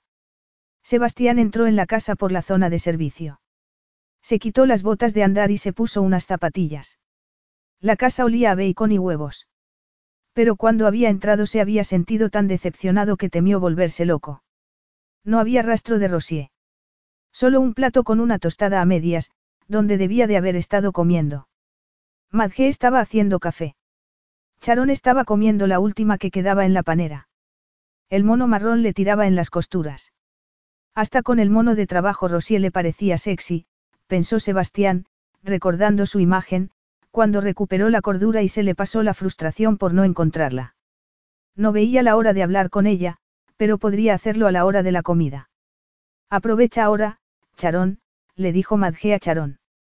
Tenía el café en una mano y la panera llena de tostadas recientes. Rosier es muy dura para esto. Y no quiero venir y encontrarte cotilleando y perdiendo el tiempo. Sebastián se reprimió una sonrisa cuando Charón puso los ojos en blanco y se puso de pie. Trabajaré esta semana completa y luego lo dejaré. Este trabajo es muy aburrido, y no estoy acostumbrada a que me traten como a una niña. Mi novio quería ir a una discoteca anoche, pero no pudimos. Me propuso no venir a dormir aquí. Me podría haber quedado en su casa. Me propuso que os dejase colgados. Pero le comenté que no me pagarían si no trabajaba toda la semana. Y no pienso limpiar suelos gratis. Miró a Sebastián con la cara roja, como buscando su aprobación. A él le venía bien que se marchase Charón. Era perfecto para sus planes. Lamentaremos perderla, Charón. Parece tenerlo decidido, así que no le insistiré en que se quede, dijo Sebastián. Charón se marchó de la cocina. Esa chica es tan poco de fiar como el resto de su familia. El señor Marcus espera que la casa esté reluciente cuando vuelva con su prometida. Rosie es trabajadora, pero no puede hacerlo sola, ni siquiera ayudándola yo. Y es tarde para poner otro anuncio. Relájate, Madge. Siéntate, ¿quieres? Sebastián le hizo señas hacia la silla que estaba frente a ella y empezó a comer el bacon de su plato. Tenía apetito a pesar de los fantasmas y remordimientos que lo habían acompañado por la mañana temprano. Pero había hecho frente a esos fantasmas. No había excusa que justificase su comportamiento. Pero al menos ya sabía qué debía hacer. Déjamelo a mí, le dijo a Madge. Y cuidadosamente le habló de las decisiones que había tomado. Madge alzó las cejas al enterarse de cuáles eran los planes de Sebastián para Rosier. Media hora más tarde había puesto en funcionamiento la primera parte de su plan. Una pareja de limpiadoras se presentaría al día siguiente por la mañana. Lo único que le quedaba por hacer era informar a Rosier de los cambios en el servicio doméstico. ¿Acaso no le gustaban los desafíos a él? Subió las escaleras y se dirigió a la habitación donde estaban trabajando las muchachas, guiado por la risa fuerte de Charón. Estaban en el dormitorio principal. La puerta estaba abierta.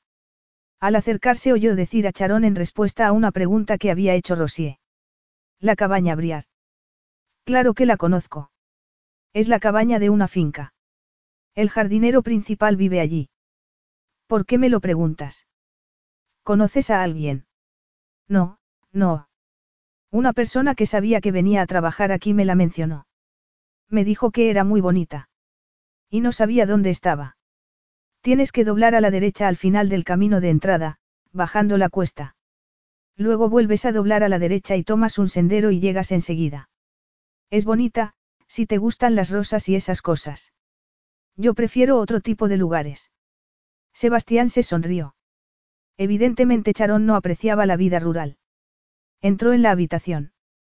Charón estaba echada en la cama de Marcus, encima de una colcha sucia, mirándose las uñas comidas de las manos. Lo vio y se levantó de la cama. Pero él solo tenía ojos para Rosier. Estaba de espaldas, limpiando los cristales de la gran ventana. El sol de la mañana iluminaba su cabello como si fuera de oro. A diferencia de Charón, Rosier estaba poniendo el alma en su trabajo. Se ganaba cada penique de lo que cobraba. Sintió ternura por ella. Aquello lo sorprendió. Ocurriese lo que ocurriese, no permitiría que Rosier sufriera por lo que había ocurrido la noche anterior. Había sido mágico, instintivo, mucho más trascendente que otras relaciones que había tenido. Pero no quería pensar en ello. Lo borraría de su memoria y se aseguraría de que no volviera a ocurrir. Rosier no se había dado cuenta de su entrada silenciosa en la habitación. Supongo que no recuerdas a la familia que vivía en la cabaña Briar, antes de que el jardinero actual ocupase su puesto, no. Yo sí, intervino Sebastián. La vio quedarse pasmada. Ha habido un cambio de planes, señoritas, dijo él. Charón se había puesto a limpiar relajadamente ahora. He decidido contratar a un equipo de limpieza. Empezarán a trabajar mañana. Les pagarán hasta el final de la semana, así que pueden hacer las maletas y marcharse ahora. Rosie se puso pálida. A pesar de haberle dicho que no se preocupase por nada, le estaba ordenando que se marchase. Encima, ella no había averiguado nada sobre su padre. Ni siquiera había tenido la oportunidad de ver la cabaña donde había vivido su madre los primeros 18 años de su vida. Pero no podía hacer nada. No tenía contrato con Troone Manor ni nada que la amparase como para poder seguir en el puesto de trabajo. Rosie recogió los artículos de limpieza. Observó que Sebastián daba unos papeles a Charón y ésta se marchaba. Alzó la barbilla, a pesar del dolor que estaba causándole. No iba a llorar. Sebastián podía guardarse su asqueroso dinero. Ella no iba a aceptar más que lo que le correspondía por esos días. Sebastián se volvió hacia ella lentamente y la miró. Rosie se dio la vuelta para marcharse. No podía mirarlo. ¿Por qué entonces caería en la tentación? Como su madre, se había enamorado perdidamente del hombre del que debería haber huido. Tú no te vas a ningún sitio, dijo él. Dejé que se marchase Charón porque el trabajo no es trabajo para ella. Contigo es distinto. ¿Por qué trabajaba más? ¿Por qué no se quejaba? A Rosie le dolió aquello. Hacía un momento había estado a punto de llorar. Ahora sentía algo diferente. Ella lo amaba, pero debía terminar con aquello. Si para huir de Sebastián tenía que olvidarse de su padre, lo haría. Porque si se quedaba cerca de él, se arriesgaría a amarlo más profundamente. A no poder tener una relación con otro hombre nunca más. Tú no me necesitas. Las limpiadoras profesionales lo arreglarán todo. Yo no haré más que molestar. Es mejor que me marche. Se sentía vacía, desesperadamente vacía, sufriendo una pérdida imposible de soportar. Lo mejor era marcharse. Si se quedaba estaría esperando todo el tiempo una sonrisa, una mirada, una palabra amable, no dormiría por las noches añorando que él estuviera con ella. Olvídate de la limpieza, dijo Sebastián impacientemente. Es posible que te haya dejado embarazada, no lo recuerdas. Quiero tenerte cerca hasta saber si estás embarazada. Me he aprovechado de ti, algo de lo que me arrepiento profundamente. No obstante, me haré cargo de mis responsabilidades. Así que te quedas. ¿Qué quería decir con aquello? Que si estaba embarazada la llevaría a una clínica privada y le pagaría para interrumpir el embarazo. Puedo arreglarme sola. Sebastián se acercó a ella. Le tomó la barbilla y le dijo. No, no puedes. Y aunque pudieras, yo no lo permitiré. Me siento culpable solo con lo que ha sucedido, así que no quiero más motivos para estarlo, respiró profundamente y añadió, cámbiate de ropa. Te llevaré a almorzar. Y mientras comamos te contaré mis planes. Rosy abrió la boca para decirle gracias. Pero él se lo impidió poniéndole la mano en los hombros y diciendo. Por favor, Rosie, ven, sonrió. Ella casi se ahogó en su sonrisa y en esos ojos grises. Y con aquella fragancia masculina casi se emborracha. Asintió y bajó la cabeza. No podía negarle nada si se lo pedía de aquel modo. Al parecer, era un caso perdido en lo concerniente a Sebastián. Capítulo 5. Que se cambiase de ropa. ¿De dónde iba a sacar ropa? pensó desesperadamente Rosier. La mayor parte de su ropa estaba en la habitación que le había alquilado Jan, y además, no era el tipo de ropa que pudiera llevar a una comida con Sebastián García. Su madre y ella solían usar ropa de segunda mano. Tal vez no les hubiera quedado perfecta, o no hubiera sido del género o color que ellas hubieran elegido, pero les había servido para abrigarse y vestirse decentemente. Pero, ¿qué más daba? Seguramente él no esperaría que ella pareciera una modelo, ni la llevaría a un lugar distinguido. Y ahora que lo pensaba mejor, no había necesidad de que la llevase a ningún sitio. Podría haberle hablado de sus planes para ella, en el momento. Y ella no debería de haber aceptado la invitación, se dijo. Pero cuando le había rogado que aceptase, no había podido resistirse, pensó, mientras se ponía unos vaqueros viejos limpios y una camiseta color turquesa. Era su primera cita con un hombre al que normalmente verían con mujeres sofisticadas y ella iba vestida como si fuera a trabajar en el jardín de la casa. Pero no era realmente una cita. Lo que sucedía era que Sebastián estaba preocupado por su posible embarazo y por la posibilidad de que ella dijera en público que él era el padre. Rosie se cepilló el cabello hasta que éste brilló como la seda y se pintó los labios para sentirse un poco mejor.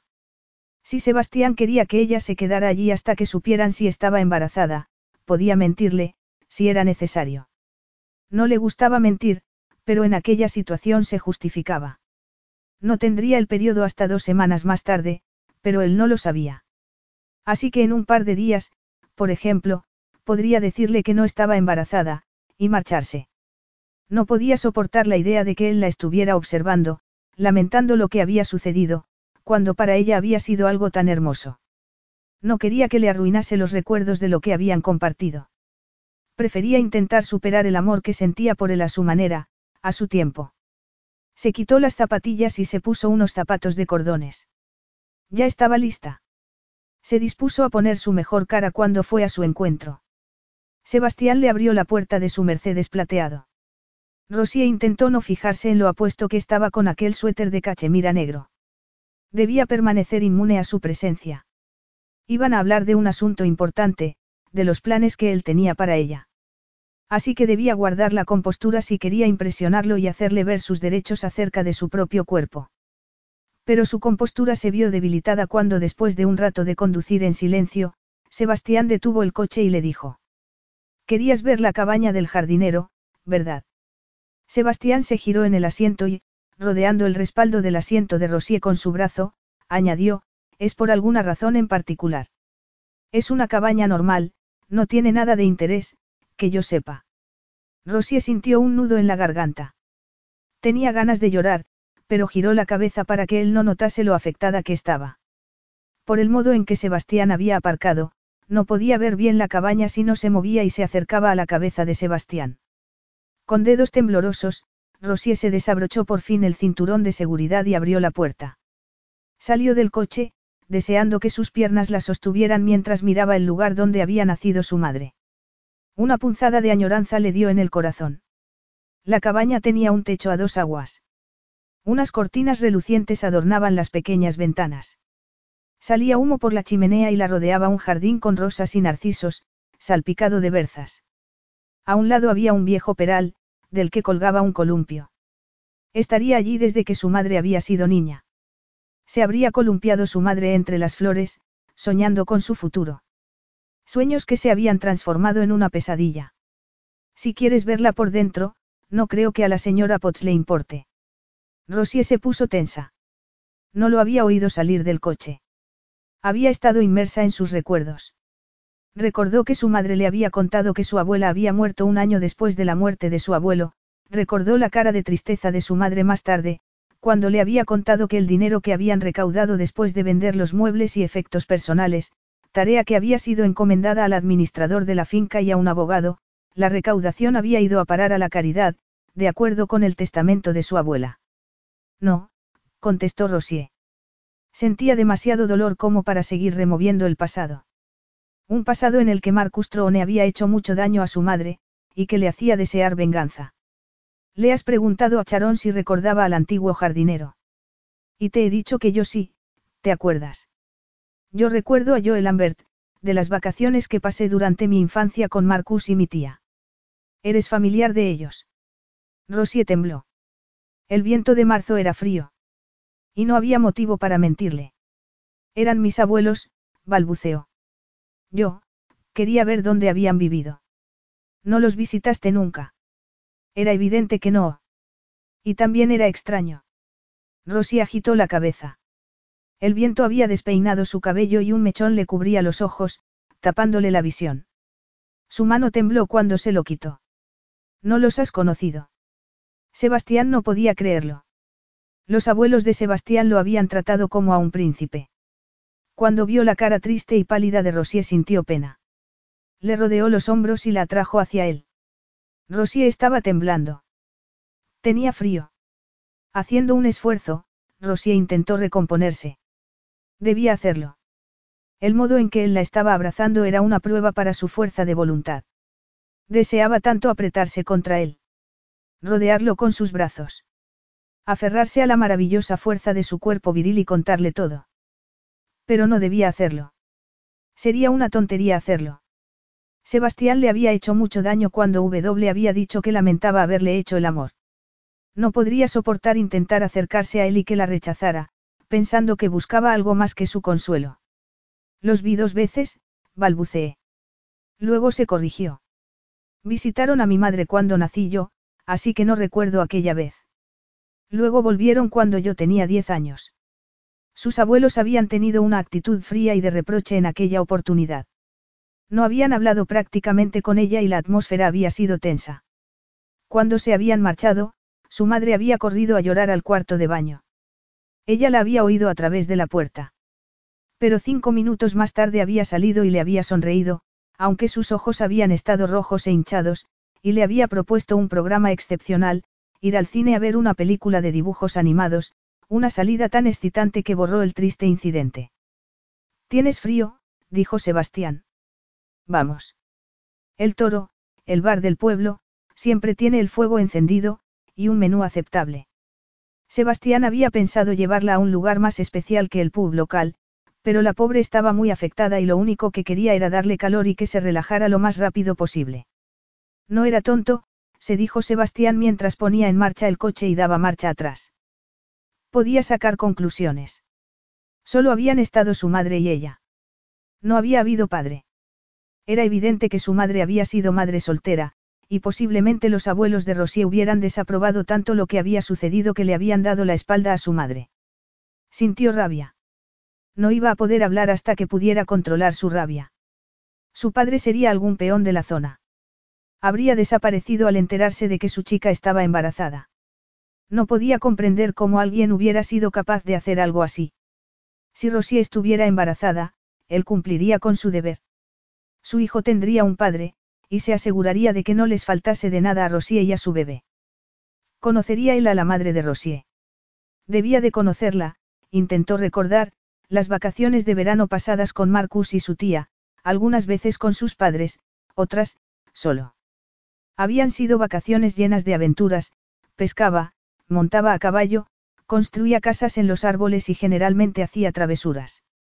Demasiado entretenimiento como para recordar a las familias de los empleados de la finca. Pero recordaba que Joel Lambert tenía una hija. Incluso que ésta había ayudado a su padre en los jardines un verano. Consciente de que su silencio hacía poner más ansiosa a Rosier, Sebastián lo rompió. Has aceptado el trabajo temporal en la mansión porque querías ver la cabaña de tus abuelos. En parte, respondió ella. No le contaría el resto. Lo único que había sentido Sebastián por ella era una lascivia de la que ahora se arrepentía. Además, si sabía la verdad, Sebastián la despreciaría por ser quien era. Y no quería que odiase a su madre por ser la mujer con la que Marcus había engañado a su querida tía. Y después, después de que tu madre se fue del pueblo, ¿a dónde fue? Por lo que me dices, sus padres no la ayudaron en nada. ¿Cómo se las arregló? La idea de que unos padres dejaran a su suerte a una hija embarazada le parecía terrible a Sebastián. Y en aquel caso, era casi un asunto personal, admitió internamente, sorprendido por aquellos sentimientos. Rosie se movió en el asiento. Sebastián hablaba con un tono tal de condena, que se sintió juzgada. Claro que en su ambiente de riqueza las madres solteras que vivían una vida desgraciada no existían. Si un miembro de su círculo social cometía el error de quedarse embarazada, la harían casar discretamente. Sebastián García sería un hombre rico y poderoso, pero no sabía nada del mundo real. Jamás se habría preocupado por no tener dinero suficiente para la siguiente comida ni se habría vestido con la ropa de otro. A su mente acudieron imágenes de su madre, cansada y pálida, pero con una sonrisa para ella. Nadie la despreciaría. Mi madre era fuerte. Y yo también. Vivimos de un modo que te espantaría. Nuestra casa era un piso que nos dio el ayuntamiento, y lo pusimos bonito, a pesar de lo que lo rodeaba, grafitis, ascensores rotos y huecos de escaleras que apestaban. Rosie siguió. Mamá trabajaba duro limpiando oficinas, y cuando yo tuve edad, trabajé por las tardes y los sábados en la tienda de Jan. Pudimos arreglarnos solas, sin necesidad de coronas, ropa cara, coches y sirvientes que nos resguardasen de los problemas de la vida cotidiana. Había estado a punto de decir un infantil, toma, pero Rosier se paró a tiempo. El coche llegó a un pub en las afueras del pueblo. Sebastián se sonrió disimuladamente. A pesar de su aspecto de vulnerabilidad, Rosy escondía una gran fortaleza de espíritu cuando se trataba de algo que le importaba. Y eso le gustaba. Tenía ganas de decirle que debía sentirse orgullosa de su madre y de sí misma, pero se lo pensó mejor. Lo único que lograría sería que Rosy le dijera que no necesitaba que se hiciera el paternal con ella. Sintió ganas de decirle que había cosas que la riqueza no podía comprar, el amor, la lealtad, por ejemplo. Pero, evidentemente, ella ya lo sabía. Así que se calló. Rosy estaba sentada de brazos cruzados, como a la defensiva, Sebastián volvió a reprimirse una sonrisa. Paró el coche y le abrió la puerta. Era evidente, por su actitud, que Rosy no quería estar allí. No quería comer con él. El lenguaje de su cuerpo lo demostraba. Sebastián se acercó a ella y le desabrochó el cinturón de seguridad, puesto que era evidente que ella no lo iba a hacer. Su mano apenas rozó su pecho y su corazón se aceleró al sentir aquel breve contacto. ¿Cómo lo excitaba? Se echó hacia atrás rápidamente. No se fiaba de su cuerpo traidor. Había cometido un error imperdonable. No quería repetirlo. Luego salió del coche y la esperó. Date prisa, dijo él. Hay tormenta, me parece. Había nubes en el cielo, y se estaba levantando viento. Rosie salió del coche. Su cabellera rubia no le llegaba ni al hombro a Sebastián, y él olió su fragancia a flores frescas. Se reprimió las ganas de hundir su boca en su pelo, y se dio la vuelta abruptamente, para atravesar el patio que había a la entrada del bar. Pasó por al lado de mesas y sillas de madera que había al aire libre. Esperó con las manos en los bolsillos a que ella lo alcanzara. Luego le hizo señas hacia el bar, donde había una chimenea. Rosy eligió una mesa cerca del fuego e intentó relajarse. Poco a poco se le fue pasando el frío. Sebastián estaba hablando con el hombre de la barra. Qué atractivo era. No podía creer que la hubiera invitado a comer. Habría invitado el señor Marcus a su madre a aquel pub. No, claro que no. Él había sido un hombre casado, y sus encuentros debían de haber sido secretos. Intentó no hurgar más en el pasado para no amargarse. Quería relajarse y olvidar su enfado con Sebastián. Él no tenía la culpa de haber nacido en una familia rica. Era mejor que pensara en cosas bonitas, habría estado allí su madre con sus amigas, hablando de exámenes, de peinados y de sus actores favoritos. Antes de enamorarse de Marcus, su madre había sido feliz. ¿Estás mejor aquí cerca del fuego? Preguntó Sebastián cuando volvió. Se sentó frente a ella. Apartó el cenicero que había en la mesa, el jarro de asa rota con narcisos que la adornaba, y extendió la carta escrita a máquina. Luego miró a Rosier. Tenía los ojos brillantes. Era hermosa. Vestida con ropa elegante debía de quedar deslumbrante. Tragó saliva. Iba a ser difícil tenerla cerca para asegurarse de que no se marcharía sola con su posible hijo, y no tocarla. Le dio la carta. Elige lo que quieras, le dijo. La observó dejar a un lado la carta. Evidentemente, él no estaba haciendo las cosas como debía. Era la primera vez que estaba con una mujer que lo hacía sentir como un adolescente dominado por sus hormonas. Nunca había hecho el amor sin protección. Nunca había corrido el riesgo de dejar embarazada a una chica con un hijo no deseado, pero, era un hijo no deseado. La imagen del cuerpo de Rosía embarazada, teniendo al bebé en brazos, lo hizo derretir, y su cerebro se nubló. Dios santo, exclamó interiormente en su idioma. ¿Qué le estaba sucediendo? Le sirvieron el café que había pedido en la barra. También había pedido un pastel de la cabaña para los dos, puesto que era la única comida casera. Prefirió no pedir vino. Intentó controlarse. ¿Tienes pasaporte? Le preguntó Sebastián de pronto, con cortesía. Por supuesto que sí. ¿Por qué no iba a tenerlo? Es que las empleadas domésticas no viajan al exterior en el mundo en el que vives tú. Frecuentemente, él escondió una sonrisa. Sus ojos azules eran como piedras preciosas. Y su barbilla desafiante, muy delicada. Cuéntame cosas de tus viajes. Rosie suspiró. Fui a París, Con el colegio. Ella no le había dicho a su madre que habían organizado un viaje. Porque sabía que no iba a poder pagarlo. Pero la secretaria del colegio había escrito a todos los padres de la clase, y su madre había dicho que ella no iba a quedarse sin ir. Y había aceptado otro trabajo de limpieza para que fuera.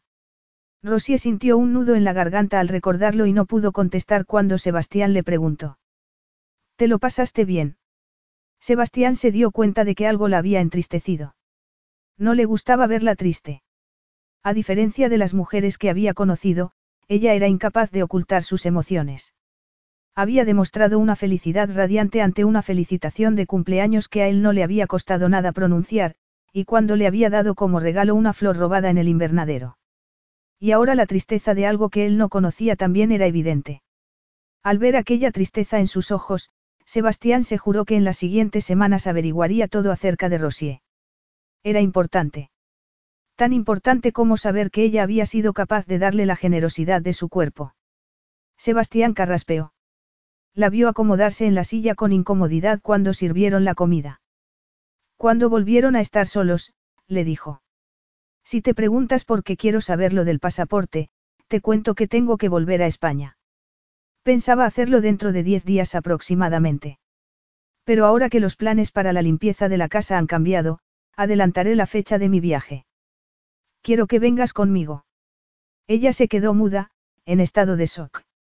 No podría hacer eso. Rosie se puso colorada. No tenía sentido que él la quisiera llevar, a no ser que hubiera cambiado de parecer en cuanto a tener sexo con ella. La tentación era muy grande, pero tenía que resistirla. Una aventura pasajera con Sebastián le haría más daño del que ya había sufrido. No tienes opción, comentó Sebastián. Yo tengo que estar en España, así que tú también. Es posible que te haya dejado embarazada, por si te has olvidado, añadió, y probó la tarta de la casa. Tengo que estar seguro. Yo no soy un hombre que no me haga cargo de mis responsabilidades. Necesito que estés donde pueda verte. No quiero que sientas pánico y desaparezcas. Rosie deseó que la tragase la tierra. Dejó el tenedor con dedos temblorosos. Era verdad. No hacía como su padre. Pero, tenía que ser tan directo. Se sintió humillada. Y ella que había pensado que lo que quería era volver a hacer el amor porque le resultaba irresistible. Piénsalo como unas vacaciones pagadas, dijo él con seguridad en sí mismo, sin saber lo que se le estaba pasando por la cabeza a Rosier. Ella se preguntó cómo podía ser tan frío al hablar de una situación tan importante. Y lo peor era que en lugar de decirle que era un estorbo, lo que la hubiera ayudado a odiarlo, la hacía estar cerca de él y fantasear con que pudiera ocurrir el milagro de que se enamorase de ella. Pero usara el tono que usara, ella no iría a España con él. No se rebajaría a que la arrastrase con él como si fuera una maleta, por si resultase ser una bomba de tiempo. Claro que siempre le quedaba la posibilidad de ir al aseo y volver diciéndole que le había bajado el periodo, y asunto terminado. Rosy apretó la boca, indecisa, y entonces él le dijo. Estaremos en la casa de mi madre, en las afueras de Jerez. Tendrías compañía, Marcus está allí con su prometida también. Él es una persona afable. Y supuestamente tú irás a ayudar a que Terrina organice la mudanza a Inglaterra, Sebastián dejó el tenedor. Había terminado la comida. La ayudarás a hacer las maletas y preparar cosas. Le gustará la idea de tener una criada personal. Yo tengo que ocuparme de negocios allí, así que mi regreso anticipado no causará sorpresa. Sebastián suspiró. No había querido hacerlo. Pero los métodos que iba a tener que emplear para deshacerse de Terrina le desagradaban. Rosie sintió una mezcla de excitación y de inquietud. Era arriesgado. Pero lo haría. Podía aguantar ser una molestia para Sebastián si con ello veía cara a cara a su padre. Rosie volvió a levantar el tenedor y dijo. De acuerdo. Iré. Cuando nos marchamos? Capítulo 6. Sebastián condujo el coche a un aparcamiento subterráneo. Llevaba el equipaje de Rosie.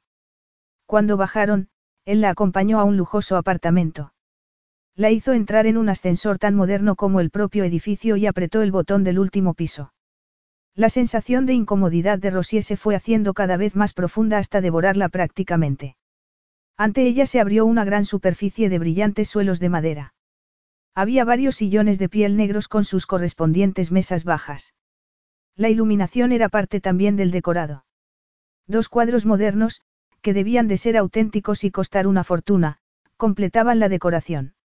Era el apartamento que usaba Sebastián cuando estaba en Londres, le había dicho. También tenía una casa en Cádiz.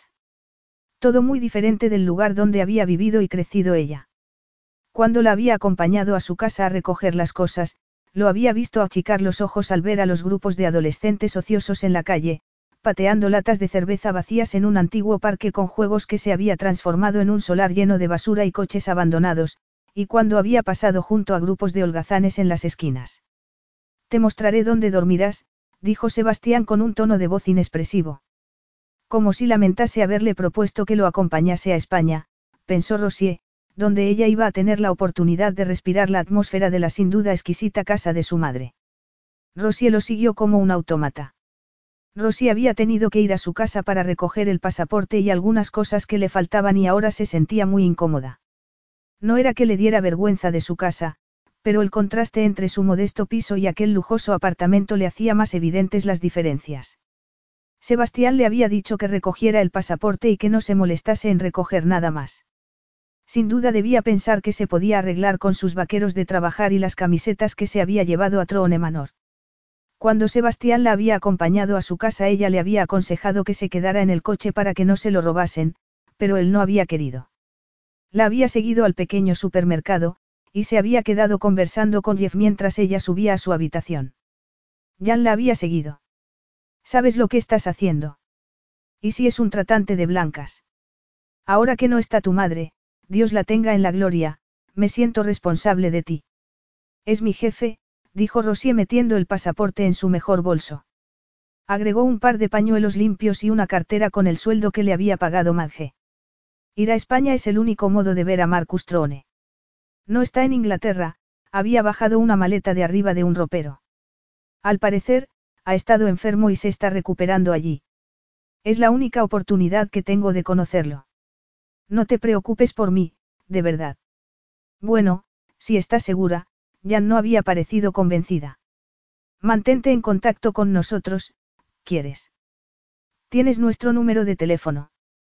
Y Rosier, no creas que me olvidé de tu cumpleaños.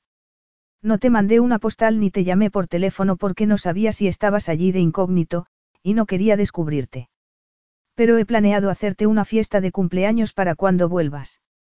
Conmovida, Rosy abrazó a Jan, pensando lo decepcionada que se sentiría su amiga de saber que había seguido los pasos de su madre, y que se había entregado a un hombre completamente fuera de su alcance. Al ver una cama cerca de ellos, en su apartamento, Rosy se sintió turbada. Como si hubiera intuido su incomodidad, Sebastián la miró. Su mirada casi le hizo olvidar su firme decisión de borrar de su mente todos aquellos sueños de añoranza de él. Es tarde para aprovechar el día. Pediré la cena e iremos mañana de compras. Su oscuro tono la hizo estremecer. Incapaz de sustraerse a la visión de aquel cuerpo poderoso y perfecto, se quedó mirándolo, mientras Sebastián dejaba su equipaje a los pies de la cama. Rosie se dio cuenta del incómodo silencio que se había instalado entre ellos e intentó suavizarlo, haciendo un esfuerzo y diciendo. ¿Cuánto tiempo vamos a estar aquí? Inmediatamente recordó que él le había dicho que iban a ir de compras, entonces le comentó. Si me dices dónde está el supermercado, puedo hacer la compra. Soy experta en encontrar gangas. De ese modo se ocuparía en algo. Y de paso le ahorraría dinero cocinando. Sebastián la miró con ternura. Se dio cuenta de que Rosy estaba deseosa de desempeñar un papel en el que se sentía segura. Pero, no, ella se merecía algo mejor. Lo mejor, pensó. No sabía por qué aquel pensamiento lo asaltaba con tanta insistencia, ni de dónde le salía. Le sonrió y le respondió. No vamos a ir de compras al supermercado, querida. Quiero verte con ropa buena. Tienes un cuerpo muy bonito. Es una pena que lo ocultes debajo de esa ropa de trabajo. Y solo estaremos en Londres hasta que arregle lo de los pasajes de avión, miró su reloj de oro. De lo que me voy a ocupar ahora mismo. Rosie se puso colorada ante aquel piropo. Se le hizo un nudo en la garganta. No pudo decir nada hasta que él se dio la vuelta y se marchó de la habitación. Cuando pudo recomponerse por fin, no pudo decirle que no podía permitirse comprar ropa nueva, porque Sebastián estaba hablando por teléfono. Además, intentaría encontrar entre su ropa alguna que no lo hiciera avergonzarse de ella. Intentó no pensar demasiado en lo que le había dicho acerca de su cuerpo, puesto que seguramente los hombres que se acostaban con una mujer en su primera cita decían cosas así, y decidió deshacer la maleta. Rosie llevaba un rato despierta, pero no se atrevía a levantarse y hacer frente al día que la esperaba. Había pasado una mala noche. Y ahora tenía todo un día por delante. Con él. Después de que Sebastián le mostrase la habitación que ocuparía, Rosie lo había dejado que hablase por teléfono y que hiciera todo lo que tenía que hacer. Había decidido darse una ducha en el cuarto de baño de su habitación, y se había deleitado usando los champuses, aceites y cremas de belleza que normalmente estaban fuera de su alcance. Y para demostrarle que no solo tenía vaqueros viejos, se había puesto el único vestido que tenía, que se había comprado para el viaje a París. Se ajustó el cinturón del vestido. Evidentemente había adelgazado. Pero no le quedaba del todo mal con aquellos zapatos marrones. Se había puesto nerviosa cuando Sebastián había golpeado la puerta para informarla de que ya estaba la cena. Quería gustarle a Sebastián con aquella ropa. Y se sintió decepcionada al ver que él no reparaba en ella. Al menos no dijo nada. Se sentaron frente a frente en la mesa de la cocina. Sabía que la comida que había pedido Sebastián debía de estar deliciosa, porque él no se estropearía el paladar con comida grasienta de cualquier sitio de mala muerte, pero aparte de mordisquear una gamba grande en salsa de limón ella no había podido comer nada. Viajamos pasado mañana, fue lo único que le dijo Sebastián. Parecía preocupado, pero era evidente que no quería contarle a ella el motivo. Rosie se imaginó por qué. Mira, si has cambiado de parecer en cuanto a lo de llevarme a España, dímelo. A mí la idea tampoco me atrae demasiado. Sebastián apartó su plato apenas probado también, y dijo. Te estás echando atrás, Rosie. Su tono le advirtió que una respuesta afirmativa podía terminar en una agria discusión. Además, no perdería la oportunidad de conocer a su padre, reflexionó Rosie. Pero también podía visitar a Marcus Trone cuando éste estuviera en Trone Manor. No sabía por qué no lo había pensado antes. Supongo que soy un estorbo para ti. Sé por qué me quieres tener cerca, ambos nos comportamos estúpidamente, pero te doy mi palabra de honor de que te escribiré cuando sepa si estoy embarazada. No hace falta que me lleves a España. Sabía que lo que acababa de decirle iba en contra de sus sentimientos, pero el estar con él también era una tortura. Sebastián se quedó mirándola, simplemente. Como si estuviera reflexionando si podía confiar en su palabra, pensó Rosier. El arrastrarte a España, como dices tú, no es ninguna molestia para mí. Rosie se quedó muda. Se movió inquietamente en el asiento. Luego no supo qué hacer, y decidió decirle buenas noches y marcharse a su habitación. Al menos la actitud de Sebastián no parecía indicarle que tuviera intención de volver a hacerle el amor. No repetía sus errores. Eso debería de haberla dejado tranquila, pero no fue así. Ya eran las diez de la mañana. Ella no estaba acostumbrada a quedarse en la cama hasta tarde, pero la idea de compartir horas y horas con Sebastián la ponía nerviosa. Era evidente que él no confiaba en que ella cumpliese su palabra. En realidad no se conocían, como habían podido hacer el amor entonces. Sintió vergüenza, y se tapó con el edredón. De pronto, Sebastián entró en la habitación para despertarla. Eh. Despierta. Estorbo humano. Voy a llevarte a desayunar. Ella lo miró por encima del edredón que le tapaba la cara hasta los ojos. Lo vio sonreír y eso la relajó. Esa sonrisa y esos ojos brillantes la fascinaban, y le aclaraban que lo de, estorbo, era una broma. No lo comprendía. La pasada noche apenas le había hablado. Y hoy estaba bromeando con ella. Debía de ser su temperamento español, volátil. Los ojos de Rosie brillaron como invitándolo a su cama. Sebastián se quedó sin habla. Su cabello era como una nube de oro. Se moría por tocarla, por quitarle el cabello de la cara, por destaparla y perderse en ella nuevamente. Sebastián metió las manos en los bolsillos para no traicionarse y se alejó de la tentación. Ponte algo abrigado. Hace frío en la calle, le dijo. Sebastián cerró la puerta con tranquilidad y fue a la cocina a buscar lo que había preparado para ella. Rosie se levantó diez minutos más tarde. Al llegar a la cocina lo encontró mirando una taza de café. No la había oído llegar, y Rosier pudo recrearse en contemplarlo durante un instante. Sebastián era tan atractivo, que le hacía dar un vuelco al corazón. Estaba vestido con un traje gris que le quedaba perfecto, una camisa gris más clara y una corbata azul de seda. Lo único que se desviaba de la perfección era su cabello negro despeinado. Parecía que se lo había estado despeinando nerviosamente con los dedos. Le daba un aire de vulnerabilidad irresistible. ¿Cómo era posible que un hombre tan atractivo la hubiera encontrado deseable como para hacer el amor con ella? Si no hubiera sabido qué había sucedido, hubiera pensado que era imposible. A no ser que simplemente hubiera querido sexo, y le hubiera dado lo mismo cualquier mujer. Debió de hacer algún ruido, porque Sebastián se dio la vuelta y la miró. Notó que se fijaba en su vaquero, el más presentable que tenía, en el anorak que llevaba encima de un jersey rojo que Jan le había tejido para Navidad. No podía describir con exactitud la emoción que impregnaba aquella mirada, pero una cosa estaba clara, había una lucha interna en aquella atractiva cabeza. Ella no se había dado cuenta de que había estado conteniendo el aliento mientras él la observaba hasta que notó que sus anchos hombros se relajaban, que el gesto de su boca se hacía más suave y dibujaba una leve sonrisa mientras se ponía de pie. Entonces Rosier dejó escapar una exhalación. Sebastián se acercó a ella. Llevaba 24 horas torturándose mentalmente como para pensar en lo que podría estar sintiendo ella. Hasta aquel momento, en que se puso a pensar que Rosy estaba sola en el mundo. Debía de estar asustada ante la perspectiva de un posible embarazo, nerviosa por la posibilidad de tener que pasar un par de semanas en un país extranjero con gente extraña. Él tenía que tranquilizarla, hacerla sentir cómoda. Hacer que comprendiese que se haría cargo de ella. Sintió ternura al pensarlo.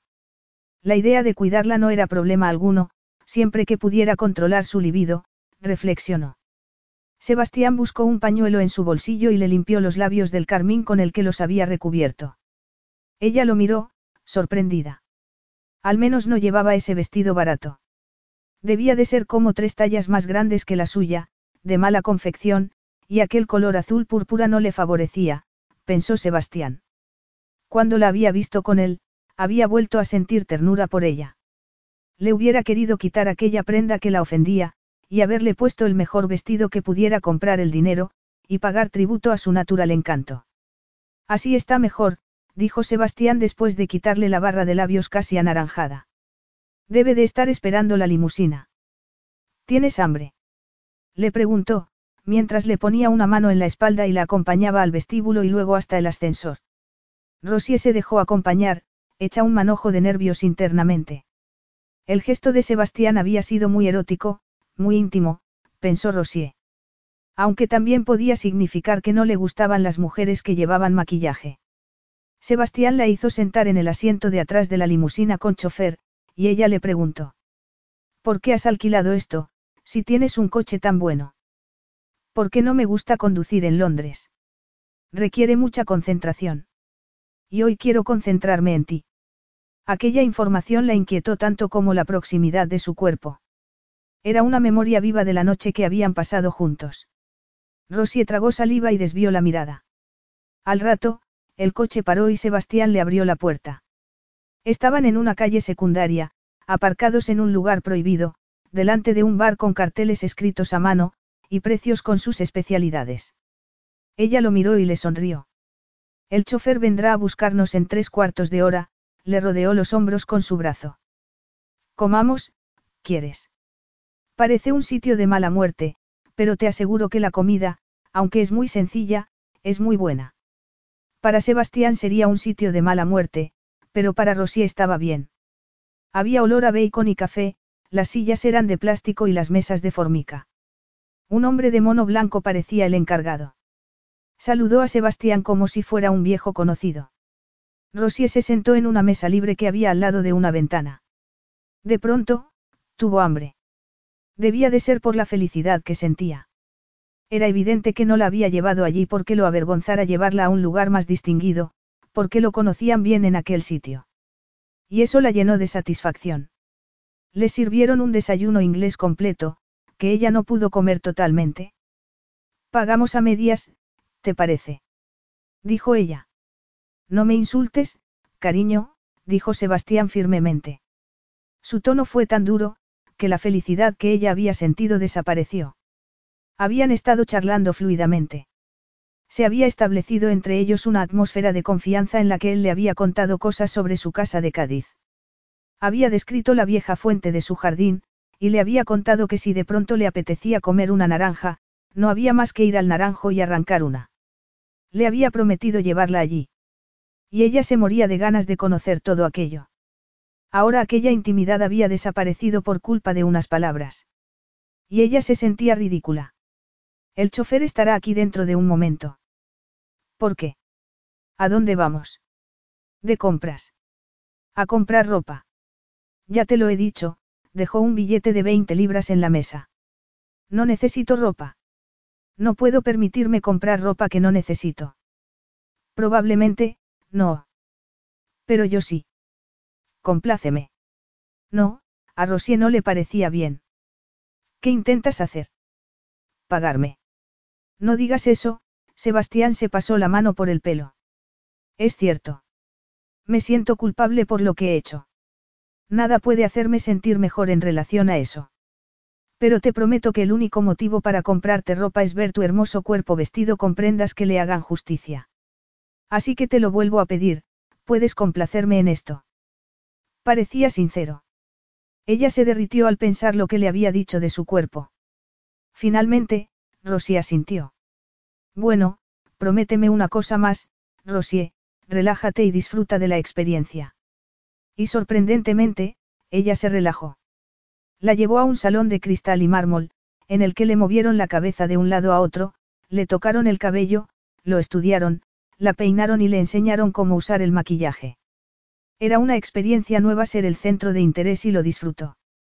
Conversó amenamente con la chica que se ocupó de su maquillaje, sobre gatos, perros, y sobre el maquillaje que le iba mejor. Sebastián la esperó en un sillón, leyendo una revista. Cuando terminó la transformación, Rosier se acercó a Sebastián. Este le hizo una señal de aprobación y la acompañó a la puerta, dándole su brazo.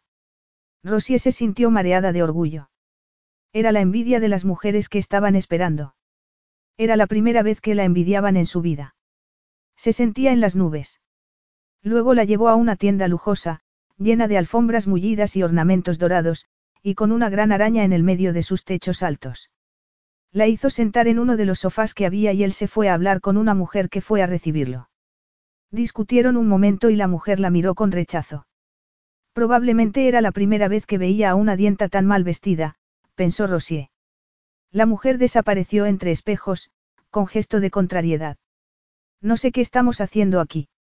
Vámonos, rápido. Antes de que vuelva. No me hace falta un vestido nuevo, o lo que sea, me siento una tonta aquí. Se quejó Rosier. Silencio.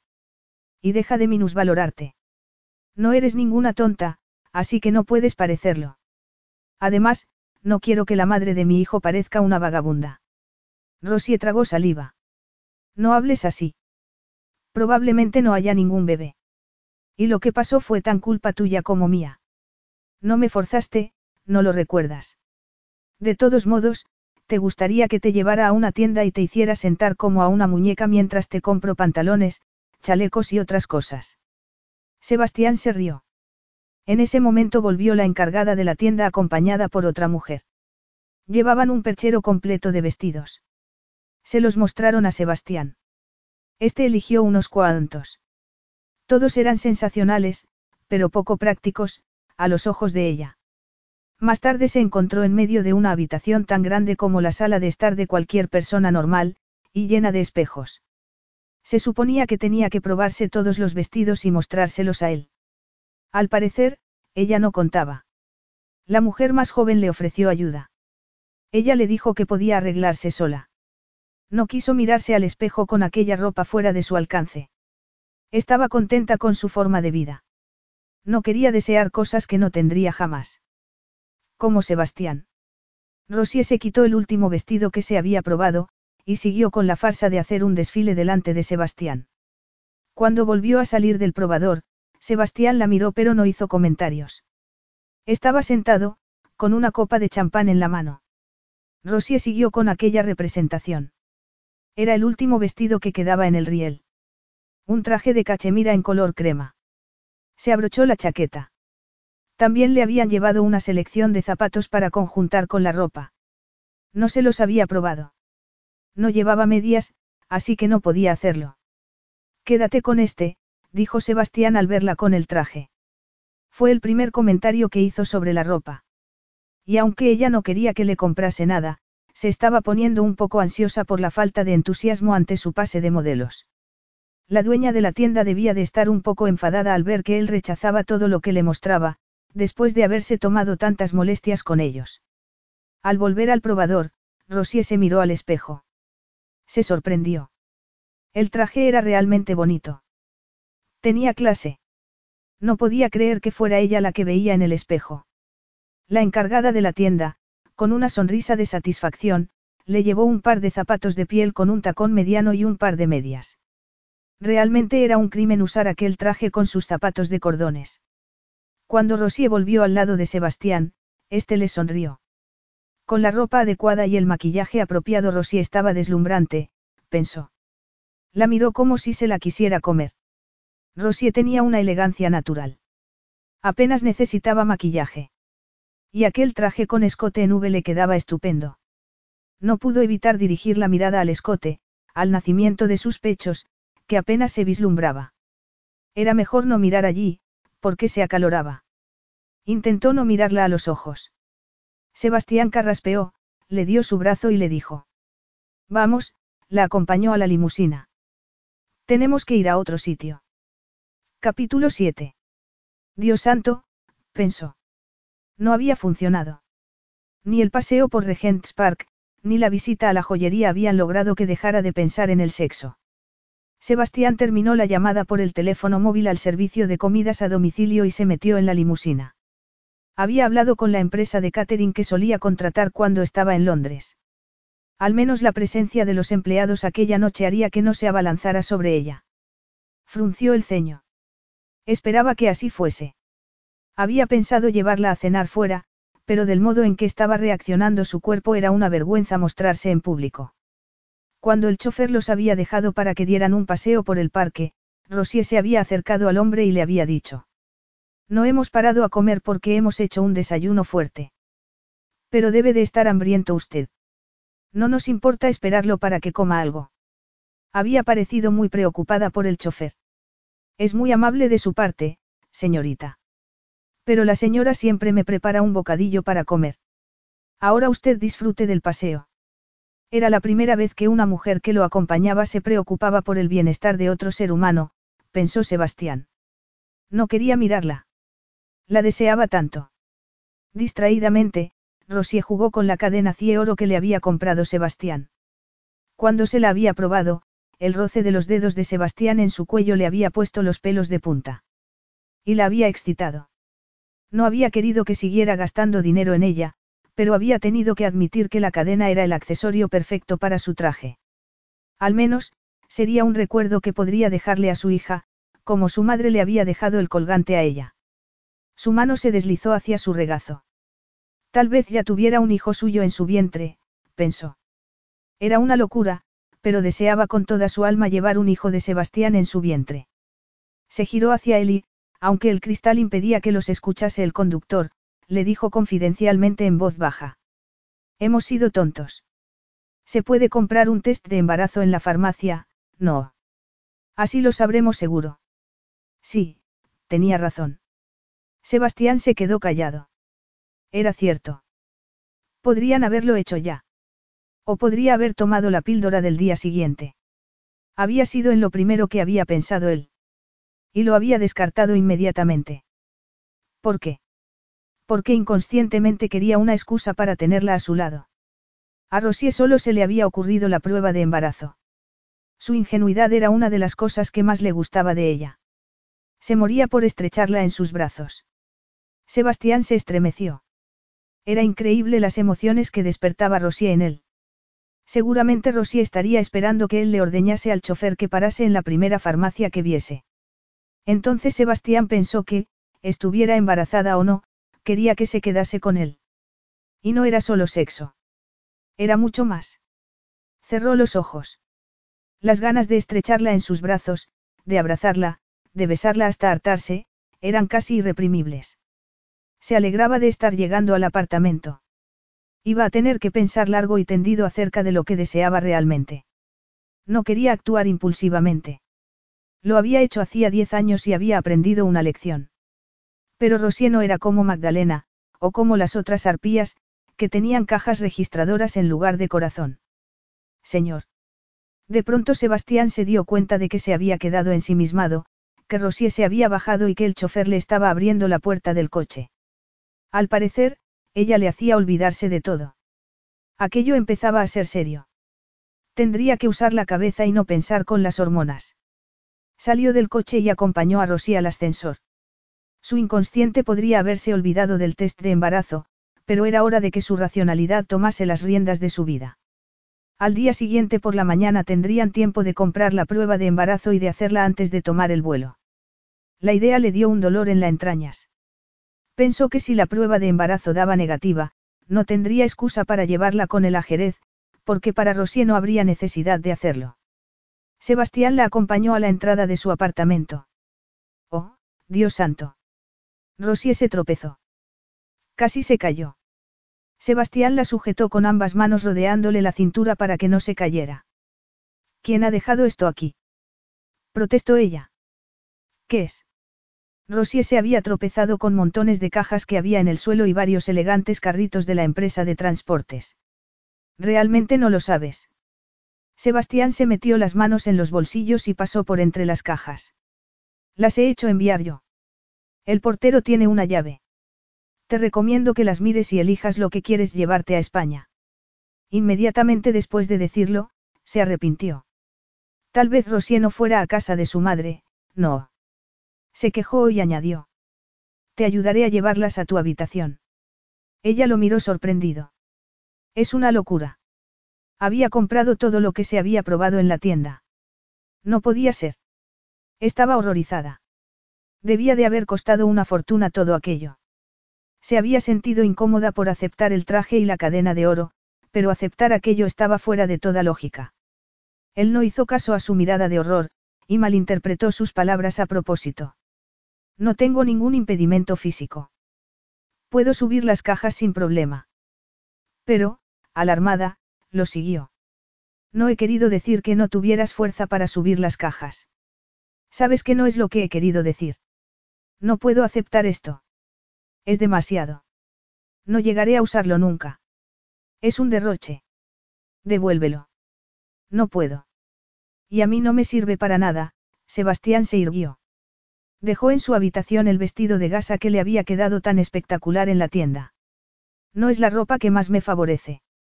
Rosie estuvo tentada de reírse al ver aquellos ojos grises risueños. Pero aquel era un asunto serio. Puso voz de enfado y dijo. Tú te inventaste mi papel de dama de compañía, no lo recuerdas. Cuanto más pensaba en aquel papel menos le gustaba, pero eso le daría la oportunidad de ver a su padre. Debería tener apariencia de chica humilde, y no llevar todo eso, deberías haberme comprado un vestido negro sencillo y un mono de nylon para cuando limpie los zapatos de la señora. Sus palabras fueron como un bofetón para él. No soportaba la idea de que aquella hermosa criatura hiciera trabajos bajos para una mujer como Terrina. Cambio de planes. No sé por qué pensé en aquello. Tú irás a España como invitada mía. Una igual en toda regla, los ojos de Sebastián brillaron. Y en cuanto a limpiarle los zapatos, Terrina no se merece ni tocar los tuyos. ¡Guau! exclamó Rosier con los ojos bien abiertos. La sola idea de que realmente la considerase como una igual la hizo temblar. Se había enamorado de un hombre tan por encima de su clase que la idea de que la presentase como invitada suya le resultaba difícil de asimilar. Rosier notó que Sebastián se relajaba. Ponte esto para mí esta noche, dijo sonriendo Sebastián. Le dio el vestido de gasa. Vamos a comer en casa. El servicio de comidas a domicilio no tardará. Traeré el resto de cosas. Ella sintió un cosquilleo en el estómago. Estaba excitada. No podía creer todo aquello. Una hora más tarde Rosier se miró al espejo. No se reconocía. Estaba irreconocible. El vestido de gasa blanca y dorado le quedaba como un guante. Le realzaba los pechos, la cintura. Llevaba la espalda al descubierto hasta la cintura, así que no había podido ponerse uno de los sujetadores de encaje que había encontrado en una de las cajas. Solo un par de braguitas, un liguero y un par de medias de seda. Se sentía como una mantenida. Una querida. No le gustaba. Pero esa noche lo aceptaría. Jugaría a ser realmente especial, la querida del español. Mañana volvería a la realidad. Se haría la prueba del embarazo, y si era negativa, pondría en acción el plan B2. Visitar Troone Manor cuando supiera que su padre estaba allí. ¿Y si la prueba daba positivo? Bueno, por esa noche, no pensaría en ello. El señor García está en el salón, señorita. Oh, bien, gracias. Dijo Rosier, y salió de la cocina. Evidentemente, los camareros del servicio de comidas no querían que estuviera allí. Un camarero de blanco y una mujer con aspecto de eficiencia estaban haciendo algo con una bandeja de acero inoxidable, y con el horno. Rosie se dio la vuelta con sus zapatos dorados de tacón y se dirigió a la sala del apartamento. Se sentía extraña con aquella ropa, pero debía admitir que la excitaba caminar con aquellos zapatos y aquella seda sobre su cuerpo. Dios santo, aquel vestido provocaba sensaciones eróticas. Rosie salió de la habitación. Sebastián estaba de espaldas, mirando por la ventana. Llevaba un smoking. Al verlo Rosier se puso más nerviosa aún. Sus hombros anchos, sus estrechas caderas y sus piernas largas le quitaron la respiración. Era tan bello que la dejaba sin palabras. Sebastián se dio la vuelta, aunque ella no había hecho ruido y se había quedado mirándolo desde el quicio de la puerta. Sebastián la miró de arriba abajo. Luego le sonrió. Ella se derritió. Estás hermosa, querida, le dio la mano. Ven aquí. Su voz sensual debió de ponerla más nerviosa, pero no fue así. Lo que hizo fue encenderla y alegrar su corazón. Ella lo obedeció, decidida a disfrutar de aquel mundo de fantasía. Pero en realidad estaba siguiendo el dictamen de su propio deseo, por primera vez en su vida. Sus ojos grises tenían un poder irresistible. Ella bajó la mirada, porque no podía mirar aquel deseo masculino tan directamente. Rosie fue consciente de su feminidad por primera vez en su vida. El vestido de seda, los ojos de Sebastián, el ambiente cargado de electricidad le hacían sentir un calor que amenazaba con quemarla por dentro. Se dio cuenta de que estaba jugando con fuego. Eres perfecta, dijo él. Y le dio un beso en la mano. Ella se puso colorada. Su corazón parecía salírsele por el pecho. Él hubiera deseado regalarle zafiros para que hicieran juego con sus hermosos ojos. Buscaría diamantes que fueran dignos de sus delicados dedos. Rosie, que jamás le había pedido nada ni esperado nada de él, sería quien tendría todo lo que el dinero pudiera comprar. Sería su mujer. El cuerpo de Sebastián se excitó. El cortejo acababa de empezar. Había sido un necio por luchar contra el efecto que ella tenía en él y la imparable reacción que tenía con ella, por haberse privado del éxtasis que solo Rosie podía darle. Si ella lo deseaba. Pensó en Rosier. Había sido virgen. No era promiscua. Eso debía de querer decir que la noche de pasión que habían compartido significaba algo para ella. Que no había sido simplemente lascivia de parte de Rosier. Tenía que saberlo. Alzó la mano de Rosier hasta su mejilla para sentir su calor y tuvo la respuesta. Rosier se acercó a él. Sintió sus suaves estremecimientos. Vio sus labios entreabiertos. Su mano, presa de la de él, se soltó y lo acarició. Le dibujó tímidamente la boca. Sebastián se estremeció al ver que los ojos de Rosy estaban llenos de deseo. Era suya. La vida nunca había sido tan dulce. La sangre galopaba en sus sienes, ensordeciéndolo. Bajó la cabeza para besarla, pero un movimiento en su visión periférica lo detuvo. El joven camarero carraspeó y puso el champán con el cubo de hielo en la mesa, delante de una de las ventanas. Abrió la botella, y la dejó en el cubo. Sirvo la cena en cinco minutos, señor. Sí, gracias, respondió Sebastián, con esfuerzo, sin saber de dónde le salían las palabras. El tener a los camareros rondando por allí había sido una manera de asegurarse que no ponía las manos en Rosier, pero aquello había sido cuando aún estaba luchando con sus emociones, inseguro de sus sentimientos. Ahora hubiera deseado que los camareros estuvieran a millones de kilómetros. Sebastián le sonrió. Rodeó su cintura con su brazo y la llevó a la mesa. Sirvió el vino en una copa y se la dio. Notó el brillo en los ojos de Rosier, se fijó en sus pechos erguidos debajo de la tela dorada. Aquella visión lo atormentaba. Dios. ¿Cómo iba a hacer para no tocarla? Le ofreció una silla para que se sentara, y luego se sentó él. Se puso la servilleta en el regazo para ocultar su excitación. Rosier sorbió el vino. Sentía un calor casi insoportable. Estaba muy acalorada. Parecía extenderse fuego por sus venas. Sebastián había estado a punto de besarla. La fantasía se había transformado en realidad. Rosie sintió que aquella mujer de dorado que había visto en el espejo un rato antes no habría estado tan callada en aquella situación. Habría estado radiante, relajada, seductora y segura.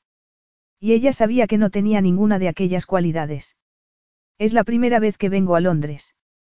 Es la ciudad más importante de mi país, y no sé nada de ella. Tú que eres extranjero la conoces mucho más. Comentó. Se puso colorada y sorbió lo que quedaba de vino. Entonces, un día te presentaré esta ciudad, respondió Sebastián.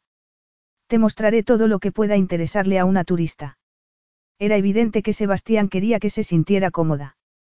Rosie sabía que no esperaba que le contestase.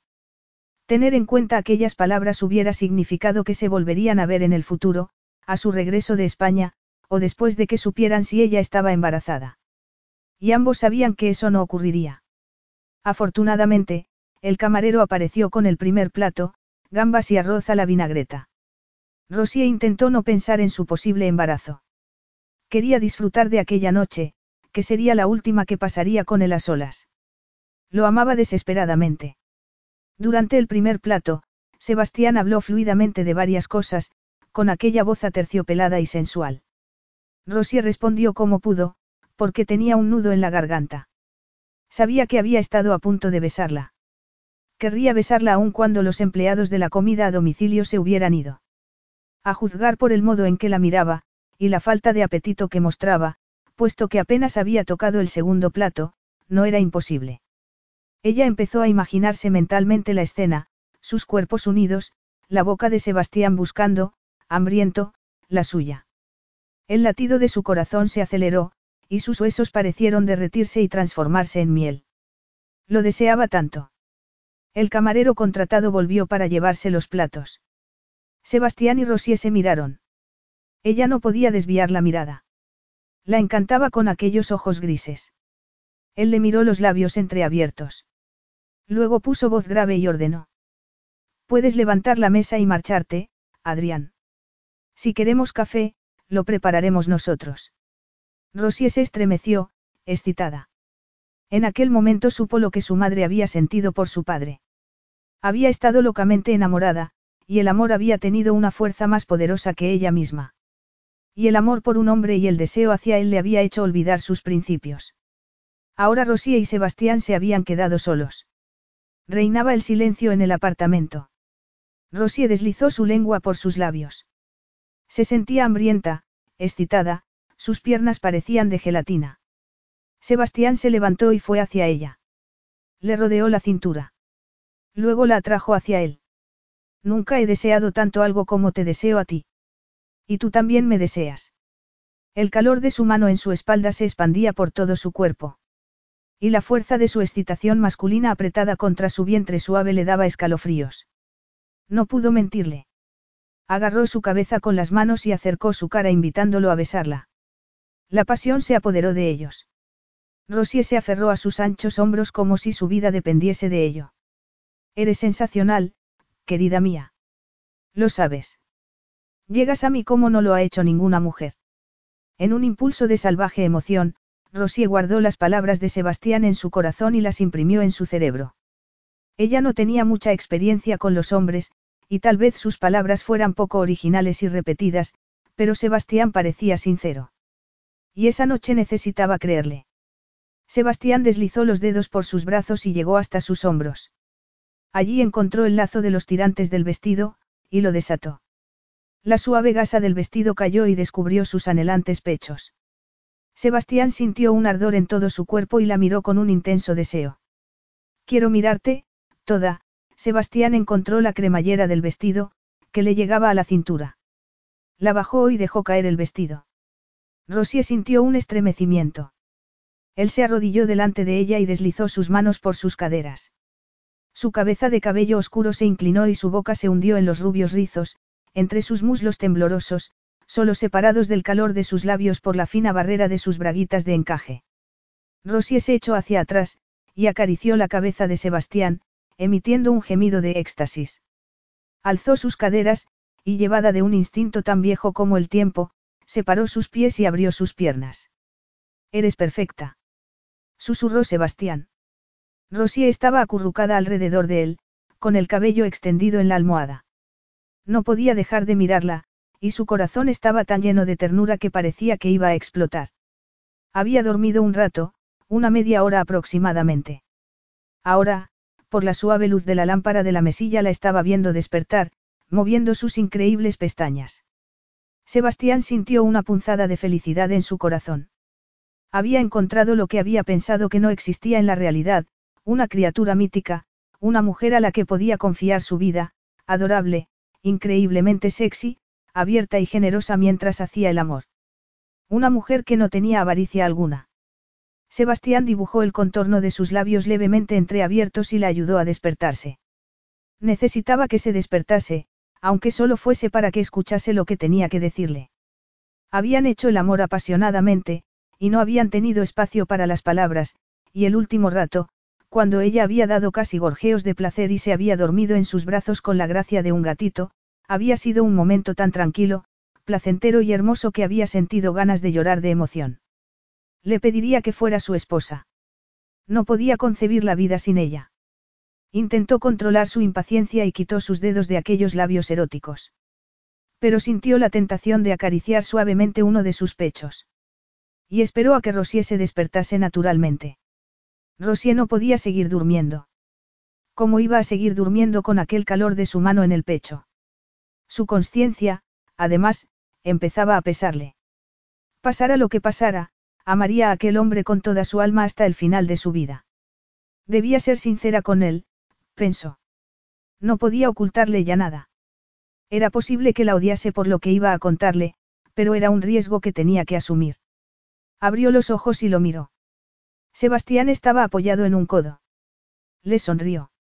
Le pareció que la miraba con ciega adoración, o sería que su imaginación le estaba jugando una mala pasada. Querida, dijo sensualmente. Ella se ahogó en sus ojos. Tengo que decirte algo, le dijo Rosier, tapándole la boca con la mano. La quitó cuando él la acarició con su lengua. Tienes que hacerlo, se dijo Rosier. Se irguió y se sentó con las rodillas flexionadas, rodeándoselas con sus brazos.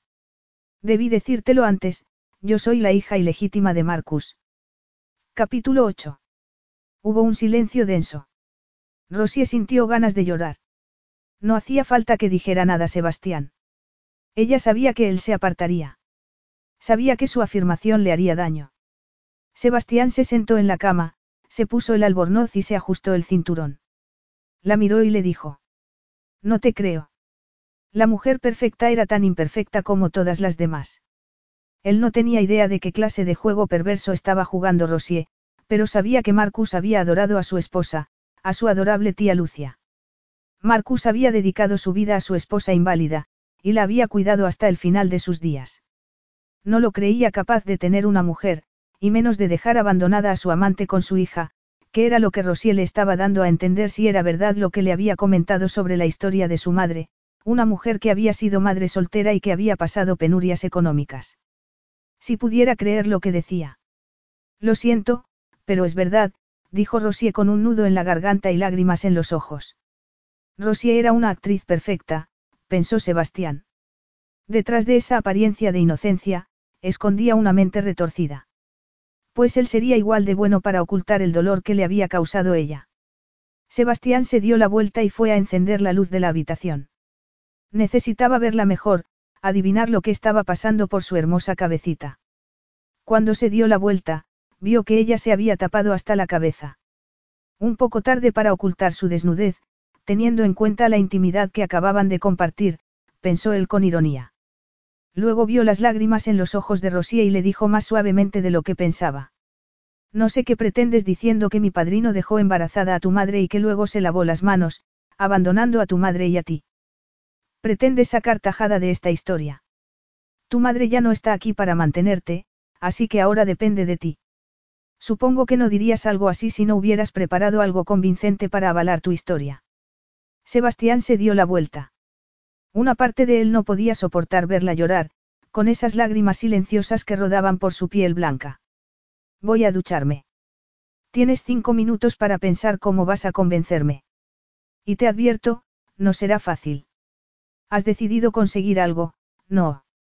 Si convences a Marcus de que eres una hija perdida, puedes sentarte a esperar tranquilamente su herencia. Ni lo sueñes, Rosier. Eso no sucederá. Yo lo impediré. Rosier lo observó cerrar la puerta del cuarto de baño y sintió un dolor profundo en su corazón. El cuento de hadas del que había sido protagonista se había transformado en una tragedia. Amaba a Sebastián y éste pensaba que era una mujer calculadora e interesada. La había tildado inmediatamente de actriz, y de maquinar un plan para beneficiarse del dinero de un hombre rico. Sus estúpidos sueños románticos habían terminado. Se secó las lágrimas con la sábana y sollozó.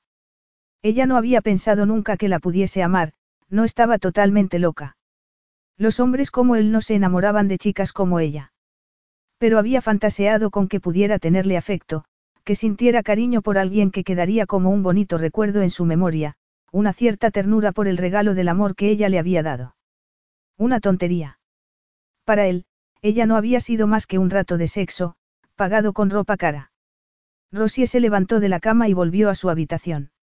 Cinco minutos para planear algo, recordó sus palabras. Podría darle todas las pruebas que quisiera en menos de cinco segundos. Pero no se las daría. Tendría que esperar, decidió, furiosa, conteniendo el llanto. Se puso el vaquero y el jersey, y sacó todas las pruebas que necesitaba del fondo de su maleta, las metió en el bolsillo de su anorak, y salió del apartamento. Dos horas más tarde, después de un paseo, volvió con la cabeza más fría. Le había hecho bien caminar, tomar un café e ir a la farmacia. Había estado tentada de pasar más rato fuera, esperar a que Sebastián se hubiera ido al aeropuerto. Pero además de ser cobarde, no habría sido práctico. Su apartamento habría estado cerrado con llave, y no hubiera podido recoger su vieja ropa. Podía hacer lo que quisiera con la ropa que le había comprado. Ella no la quería. Cuando llegó el ascensor al apartamento, Sebastián estaba saliendo de su casa. Ella se puso nerviosa.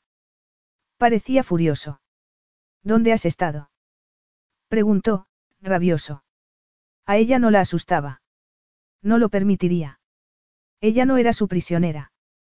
Podía ir a donde quisiera. En la calle, respondió ella. Y pasó por delante de él, hacia el salón. Sebastián la siguió. Fui a comprar esto, le explicó, dejando la prueba del embarazo en una de las mesas bajas. Se dio la vuelta y lo miró. Sebastián la miró con ojos asesinos. Había que hacerlo, no. Dijo ella con tono frío. No sabía cómo podía hablarle de aquel modo, pero claro, algo se había muerto dentro de ella cuando la había acusado de mentirosa y actriz, y de ir tras la fortuna de Marcus Trone. Dependiendo del resultado, podrás suspirar, aliviado, o salir corriendo. Como hizo tu querido padrino, por lo que sé. Solo sabía por su madre que Marcus Trone no había sabido de su existencia. Su madre había sido una mujer amable y buena, que lo había amado, y que no habría dicho nada ni hecho nada que pudiera herir a otro ser humano. Podría haber dicho que su padre no sabía que tenía una hija para proteger la reputación del hombre al que amaba, y para no herir a su hija diciéndole que su padre había eludido su responsabilidad. Ahora ella no sabría nunca la verdad. ¿Es eso lo que piensas de mí? preguntó Sebastián. Rosie se encogió de hombros. ¿Y yo, cómo lo sé? Yo creí saber qué clase de hombre eras, pero me he equivocado. Rosie vio un brillo en los ojos de Sebastián, sería de desagrado. O de pena, podría ser. Pero ella no lo podía saber, y no estaba interesada en saberlo. Hacía unas horas, ella había estado viviendo un montón de fantasías, pero aquella mirada hacía que todo se transformase en arrepentimiento. Aquel sueño se había terminado. Metió la mano en el bolsillo de su anorak. Sería mejor acabar con aquello de una vez. Y si Sebastián intentaba disculparse por la opinión que había expresado sobre ella, no le haría caso. Le había hecho demasiado daño. ¿Querías la prueba? Rosy extendió el ajado sobre marrón que contenía las pruebas. Aquí está la prueba de la relación de mi madre y el señor Marcus, miró a Sebastián. Él fijó los ojos en ella con desconfianza, pero agarró el sobre. Pero, claro, según tú, todo esto es un montaje mío. Yo soy muy lista. He robado una de las pruebas y falsificado la otra. O tal vez sean auténticas, puedes creer lo que te apetezca. No hables de ese modo. exclamó él, clavándole los ojos. He tenido una reacción desproporcionada en relación a lo que has dicho, lo reconozco. Dios santo. Se había estado volviendo loco en las dos últimas horas, pensando que ella se habría marchado, que no la volvería a ver, y que no tendría la oportunidad de disculparse por su reacción. Él siempre se había jactado de juzgar bien a la gente. Y una vez que se había recuperado de su shock inicial ante lo que había dicho Rosier, había pensado que ella no era una mujer retorcida, manipuladora y ambiciosa. Él había sido el objetivo de ese tipo de personas muchas veces como para poder reconocerlas rápidamente. Sebastián suspiró profundamente y dijo. No sé bien en qué basas tu creencia de que Marcus es tu padre, pero evidentemente lo que te ha llevado a esa conclusión es un error, pero estoy seguro de que tú tienes razones, aunque equivocadas, para creerlo, Sebastián se puso erguido, y alzó la cabeza, pero, comprende Rosier, por favor, que conozco a Marcus de toda la vida, y sé que es un hombre honorable que amó a su esposa. Y sí, en el caso remoto de que pudiera ser posible, hubiera tenido una aventura fuera de su hogar y hubiera dejado embarazada a alguna mujer, no habría rehuido sus responsabilidades. No puedo creer que haya hecho eso. ¿Alguna mujer? Estaba hablando de su madre. ¿Con quién creía que estaba hablando? Y si esa era una disculpa por sus acusaciones, podía olvidarse, se indignó internamente Rosier. Estaba temblando de rabia. Pero por dentro sintió una punzada de amargo triunfo. Sebastián palpó con los dedos un bulto envuelto en pañuelos de papel. Se dio cuenta de que no había convencido a Rosier con su disculpa. Ella lo miraba como si lo odiase. Pero no podía culparla por ello. Su cínica visión de las mujeres había hecho que no midiera sus palabras, y que no se detuviera a pensar en lo que estaba diciendo. No se perdonaría nunca por ello. Cuando el colgante quedó al descubierto, con todo su brillo y su belleza, Rosier notó que Sebastián se ponía pálido. Este miró a Rosier y luego al colgante varias veces. ¿Cómo has conseguido esto? Era fácilmente reconocible. Una pieza de familia. Él nunca había visto la joya, pero había visto un retrato de su tía, deslumbrante con su vestido de novia, sentada en la sala principal de Troone Manor, en el que llevaba aquel colgante. Años antes, poco antes de la muerte de su tía, él había notado que el retrato había desaparecido. Marcus le había dicho con resignación. Lucía me pidió que lo quitase. No puede soportar ver cómo era antes, y darse cuenta de cómo está ahora. Rosie intentó reprimirse el comentario cínico de que seguramente ella lo habría robado, según él, y respondió la pregunta serenamente.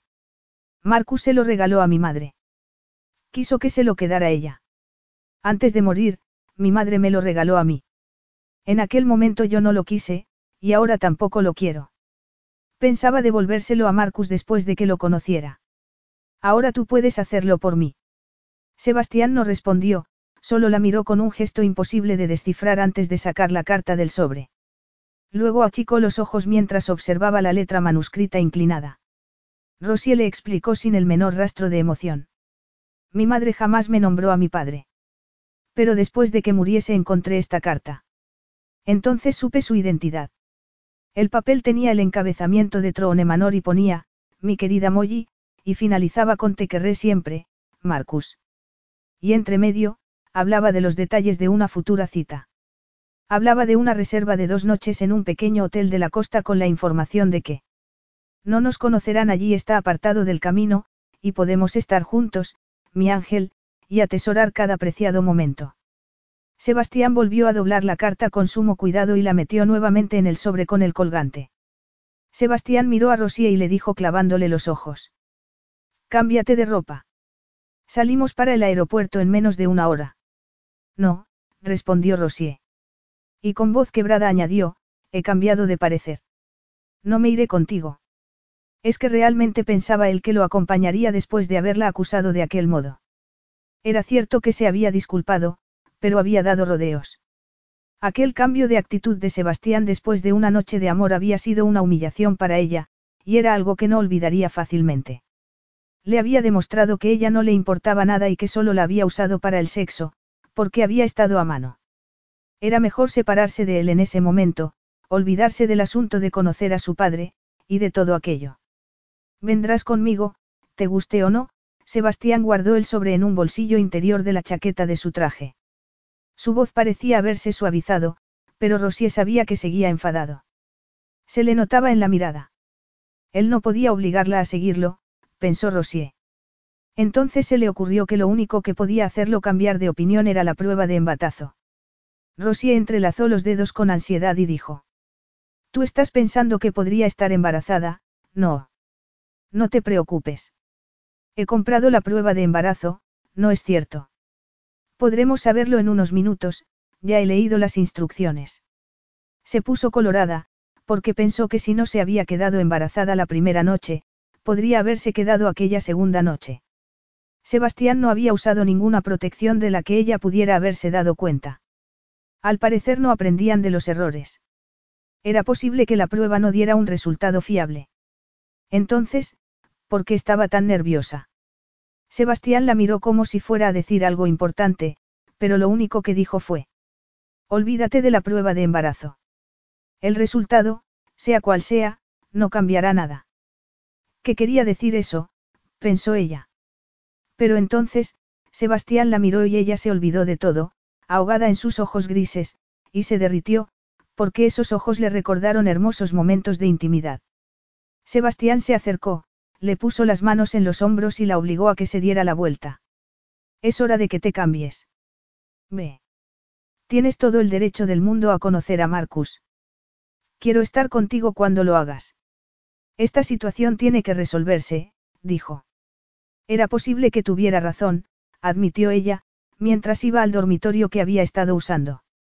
Tenía curiosidad por saber cómo era su padre como persona, se preguntaba si su padre aceptaría la relación o si la rechazaría y la echaría porque no quisiera recordar un pasado indiscreto que hacía mucho que había borrado de la memoria.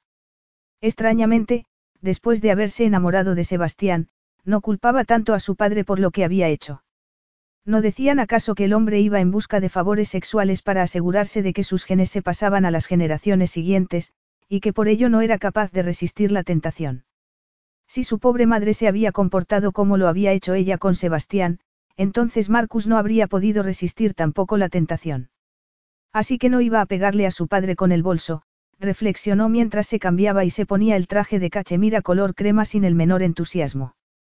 Seguidamente sacó la ropa vieja de su maleta y la reemplazó por el vestuario que le había regalado Sebastián. Luego se preparó para salir al encuentro de aquel hombre al que amaba tanto como odiaba. Rosie seguía sintiendo odio en el momento de ajustarse el cinturón para aterrizar. Sebastián no había hablado durante todo el viaje. Al menos una palabra que pudiera significar algo importante en aquella situación. Había sacado unos papeles del maletín que había llevado con él en cuanto se habían sentado en el avión, y se había puesto a trabajar, como si ella no existiera. Y cuando finalmente ella, harta de su actitud, le había tocado en las costillas para llamar su atención, Sebastián la había mirado con dureza y le había preguntado qué quería. Nada, le había respondido Rosier. Se había acomodado en su asiento y había hecho todo lo posible por no llorar y hacer el ridículo. No se daba cuenta de lo mal que se sentía. Es que no le importaba. Evidentemente, no. Rosier estaba hecha un manojo de nervios ante la perspectiva de poder conocer finalmente a su padre, y además se sentía hasta mal físicamente, porque empezaba a darse cuenta del motivo por el que Sebastián estaba enfadado con ella. Al parecer, mientras había sido la limpiadora con la que había tenido una relación sexual, y con la que había podido tener una actitud digna de Pigmalión, mientras veía cómo solucionaba la posibilidad de un embarazo, todo había estado bien. Hubiera podido desaparecer con la conciencia tranquila después de haberle llenado el armario de ropa. Pero ahora ella se había transformado en un asunto molesto para la familia de su querido padrino, porque era la prueba de algo de lo que era mejor no hablar delante de la gente. Y eso lo cambiaba todo. El calor le golpeó la cara al salir de la pequeña terminal de aviones. Era un contraste agradable después de la fría primavera de Inglaterra. Un coche negro grande los estaba esperando. Un chofer uniformado se acercó a ellos. Rosie sintió ganas de huir de allí. Tenía el estómago en un puño. Presa del pánico de lo que la aguardaba en aquel país, Rosie se aferró al brazo musculoso de Sebastián y exclamó. Quiero irme a casa. No puedo hacer esto. Yo, Marcus no querrá que se desvele un desagradable secreto de su pasado. No puedo seguir con esto, de verdad, no puedo. Sí, puedes, la contradijo Sebastián firmemente. No puedes empezar algo tan serio como esto y luego huir de ello. Creí que eras más valiente, luego se interrumpió para decirle algo en español al conductor. Él le hablaba de valentía cuando lo que ella sentía era que sus piernas se debilitaban y que en cualquier momento dejarían de sujetarla. Ven, le ordenó Sebastián haciéndola subir al coche. El chofer estaba cargando el equipaje en el maletero. La finca no está lejos. Te sentirás mejor cuando te pongas ropa más fresca y puedas relajarte. Mi madre te ayudará a ponerte cómoda. Sebastián tenía la puerta de atrás del coche abierta, y la mano puesta en su espalda. Instintivamente, Rosie se resistió. Entrar en aquel coche era como meterse en un laberinto sin salida. Se hubiera echado en brazos de Sebastián y le hubiera pedido que la salvara. Oh, cuánto deseaba haberse callado aquella mañana. Al parecer, el ser sincera no siempre era una ventaja. Podrían haber estado juntos, viviendo una fantasía, con Sebastián mirándola como si la encontrase la mujer más deseable del mundo. Y ella podría haberse tomado su tiempo para ir conociendo a su padre antes de decidir si le daba la noticia de quién era. Ahora esa decisión ya no estaba en manos de ella. Entra, dijo Sebastián con gesto poco afable. Por si te vale de algo, me ha dicho Tomás que ha llevado a Marcus a la oficina de Cádiz esta mañana. Lo recogerá más tarde. Tendrás tiempo para tranquilizarte y empezar a comportarte razonablemente antes de conocerlo. Víctima de sus propias palabras, Rosie decidió entrar en el coche. Sebastián entró por la otra puerta y se sentó a su lado. Ahora sí que no tendría escapatoria. El coche iba a gran velocidad por las afueras de Jerez. Aquella sensación de vértigo no hacía más que aumentar su nerviosismo. Enseguida estuvieron en el campo, una extensión de llanura seca adornada de valles fértiles, casas de campo blancas entre pequeños bosques. Rosie intentó concentrarse en el paisaje, pero no pudo borrar el nerviosismo que le producía la idea de conocer a su padre. Y lo peor era que el hombre que le había hecho el amor la noche anterior y la había hecho sentir tan especial la estaba tratando con frialdad y desprecio. Cuando el coche entró en una carretera estrecha que desembocaba en un valle en el que se anclaba una mansión, Sebastián se echó hacia adelante y habló con el chofer. Estás muy pálida, le dijo luego Sebastián. El coche se detuvo frente a una pequeña casa blanca con un naranjo. Había un pollo en sus alrededores, y varias mesas y sillas de metal. Debía de ser un bar. Tal vez te venga bien beber algo frío. Rosie lo dudaba. Solo una varita mágica podría ayudarla en aquel momento. Pero cualquier cosa que demorase su llegada le serviría un poco. Una mujer gruesa y vestida de negro salió a recibirlos solícitamente, como si ellos fueran los únicos a quienes servir. Sebastián pidió lo que querían beber y luego se dirigió a ella.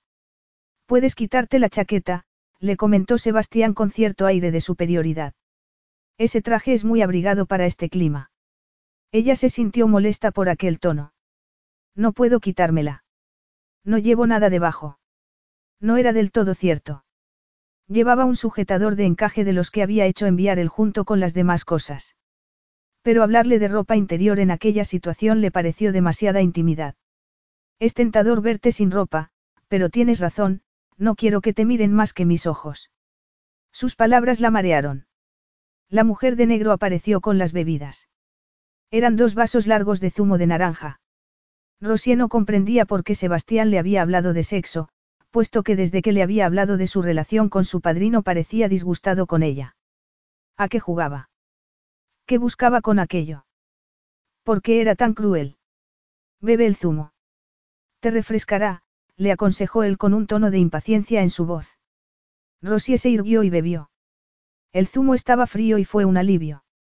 Supongo que contestaste al anuncio pidiendo una limpiadora temporal solo para tener la oportunidad de conocer a Marcus, dijo Sebastián. Ella casi se atragantó. Sebastián tomó un pañuelo blanco del bolsillo delantero de la chaqueta y se lo dio.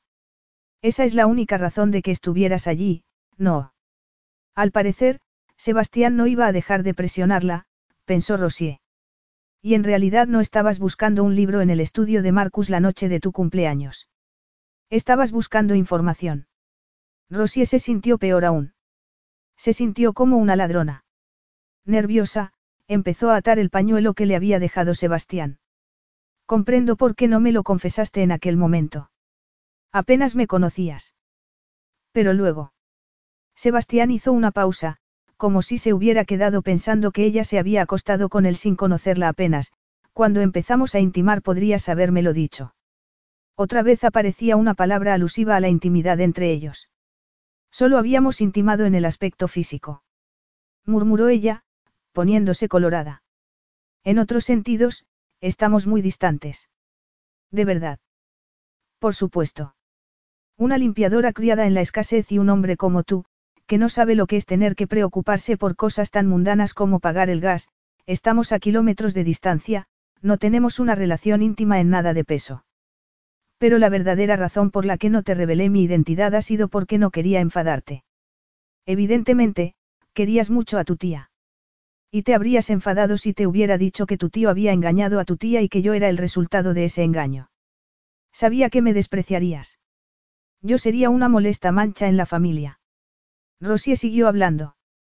Y yo no iba a hacer nada horrible, como chantajearlo o hacerle pagar por todos los años que me había tenido en el abandono, dijo a la defensiva. Solo quiero saber qué tipo de hombre es mi padre. El plan era que, si me gustaba, le habría dicho quién era yo y que mi madre había muerto y que nunca había dejado de amarlo. Le habría devuelto el colgante y habría desaparecido. Si no me gustaba, le habría devuelto el colgante de forma anónima. Pero al final, me lo dijiste, comentó él secamente. ¿Por qué? Rosie se acomodó en la silla. Era la pregunta más difícil de contestar de todas. ¿Cómo iba a explicarle que se había enamorado de él y que no podía soportar la idea de mentirle? Decidió ocultar sus sentimientos por él, y contestarle casi avergonzada. No quería secretos entre nosotros. Sebastián achicó los ojos y sonrió diciendo. Comprendo pero parecía un hombre al que le había tocado la lotería. En ese momento Sebastián se levantó y dijo. Venga, es hora de marchamos. Ella lo siguió, pensando que jamás comprendería a aquel hombre. Entre otras cosas, porque no tendría la oportunidad. Capítulo 9. Bienvenida a casa, Rosier. Mi hijo me ha hablado mucho de ti. Doña Elvira parecía sinceramente contenta de verla. Rosie sonrió a la madre de Sebastián y miró sorprendida a este. Existen los teléfonos, le explicó él. Rosie volvió a prestar atención a su madre. Por supuesto que Sebastián habría tenido que avisar que iba con una invitada. Había sido una tontería pensar que la habría llevado de sorpresa. Paquita llevará tu equipaje a la habitación. Pero antes de que os refresquéis del viaje, Carlota os servirá algo fresco. A mí me da mucha sed viajar. Mi querido esposo solía decir que no podría haber sido camello en pasadas vidas. Exclamó jocosa la mujer, ofreciendo una silla a Rosier. Sebastián, ve a buscar a Terrina. Creo que está en la piscina, hijo.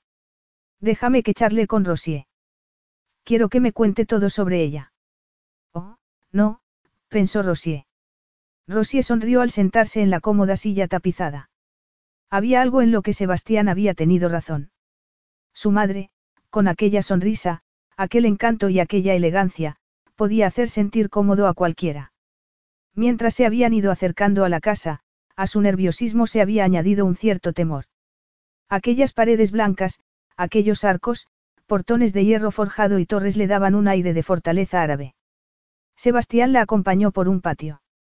Rosie estaba demasiado preocupada como para ver la belleza de la vieja fuente de piedra, las perfumadas plantas que trepaban por las altas tapias. Se sintió tan fuera de lugar como una hamburguesa en el banquete de un lord. Pero doña Elvira la había puesto cómoda inmediatamente, y durante unos momentos Rosie intentó disfrutar de una situación que no duraría mucho tiempo. Un momento, mamá. Terrina puede esperar, comentó Sebastián. Había otras cosas más importantes que la necesidad de echar a la bruja esa, pensó Sebastián. Y añadió. ¿Cómo está Marcus? A final de año, su padrino había tenido un desmayo, por la tensión acumulada por el excesivo trabajo, y antes de que conociera a su hija ilegítima, y de que se enfrentase al enfado suyo por no haber asumido la responsabilidad que le habría correspondido, él necesitaba saber que estaba lo suficientemente fuerte como para enfrentarse a todo eso. A pesar de la creciente certeza de que Marcus se había comportado poco honorablemente hacía muchos años, lo seguía queriendo. Mucho mejor, sonrió doña Elvira en el momento en que una criada apareció con una bandeja con bebidas frías. Insiste en que no ve la hora de volver al ritmo de trabajo normal y de ir a la oficina de Cádiz casi todos los días, se levantó para servir el zumo helado. Por supuesto que eso no agrada a Terrina. Ella preferiría que la llevase de compras, con el vaso en la mano hizo una pausa. Pero me parece que Marcus ha cambiado de actitud en esas cuestiones. Ya sabemos cómo es le dio el vaso a Rosier. Perdona, Rosier, este es un tema de familia que no tiene ningún interés para ti. Se equivocaba, pensó Rosier, tomando el vaso. Sus propios sentimientos acerca del inminente matrimonio de Marcus habían sido ambiguos, como mínimo. Por un lado, ella no tenía nada contra la felicidad de los demás, y la segunda oportunidad de encontrarla. Por otro, le dolía pensar que después de la muerte de su esposa podría haber buscado a su madre, y no lo había hecho. El que no lo hubiera hecho reafirmaba su convencimiento de que Molly Lambert había sido solo una aventura para él. Los hombres de su posición no se casaban con gente de clase social más baja. Cuando la puerta de su dormitorio se cerró y se encontró sola, Rosie exhaló un suspiro de alivio. Tenía una suite, que combinaba lujo y buen gusto, cuencos con flores frescas que perfumaban el aire, y unos ventanales que daban al patio por un lado y al campo por el otro. Tenía dos horas para descansar, puesto que no la esperaban hasta la hora de la cena. La charla con su madre, después de que llamaran por teléfono a Sebastián y se ausentara, había sido realmente relajante. Con encanto y habilidad, la mujer le había sacado un montón de información. Sus humildes orígenes, el motivo por el que había dejado sus estudios en la universidad donde pensaba estudiar sociología. El dilema que se le presentaba ahora, si debía continuar sus estudios con un préstamo o seguir trabajando con Jan para pagarse clases nocturnas en la universidad local y terminar siendo secretaria. Estoy segura de que todo se resolverá por sí mismo, había dicho doña Elvira, poniendo su mano encima de la de Rosier. Ya verás. Era una idea bonita. Y Rosier sonrió.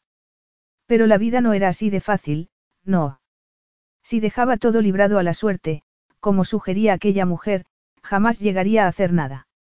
Rosier se quitó la chaqueta. En aquel momento entró Sebastián a la habitación, después de unos breves golpes que no le habían dado tiempo para ponerse nuevamente la chaqueta.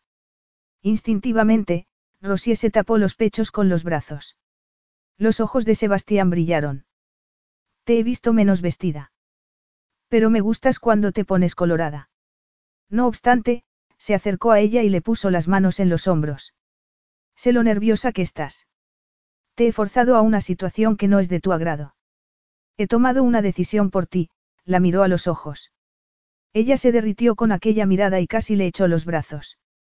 Era capaz de hacer cualquier cosa para borrar ese enfado que tenía Sebastián. El asunto tiene que resolverse. Pero no es necesario que sea esta noche. Puede hacerse mañana. Así que esta noche puedes cenar sin miedo a indigestarte.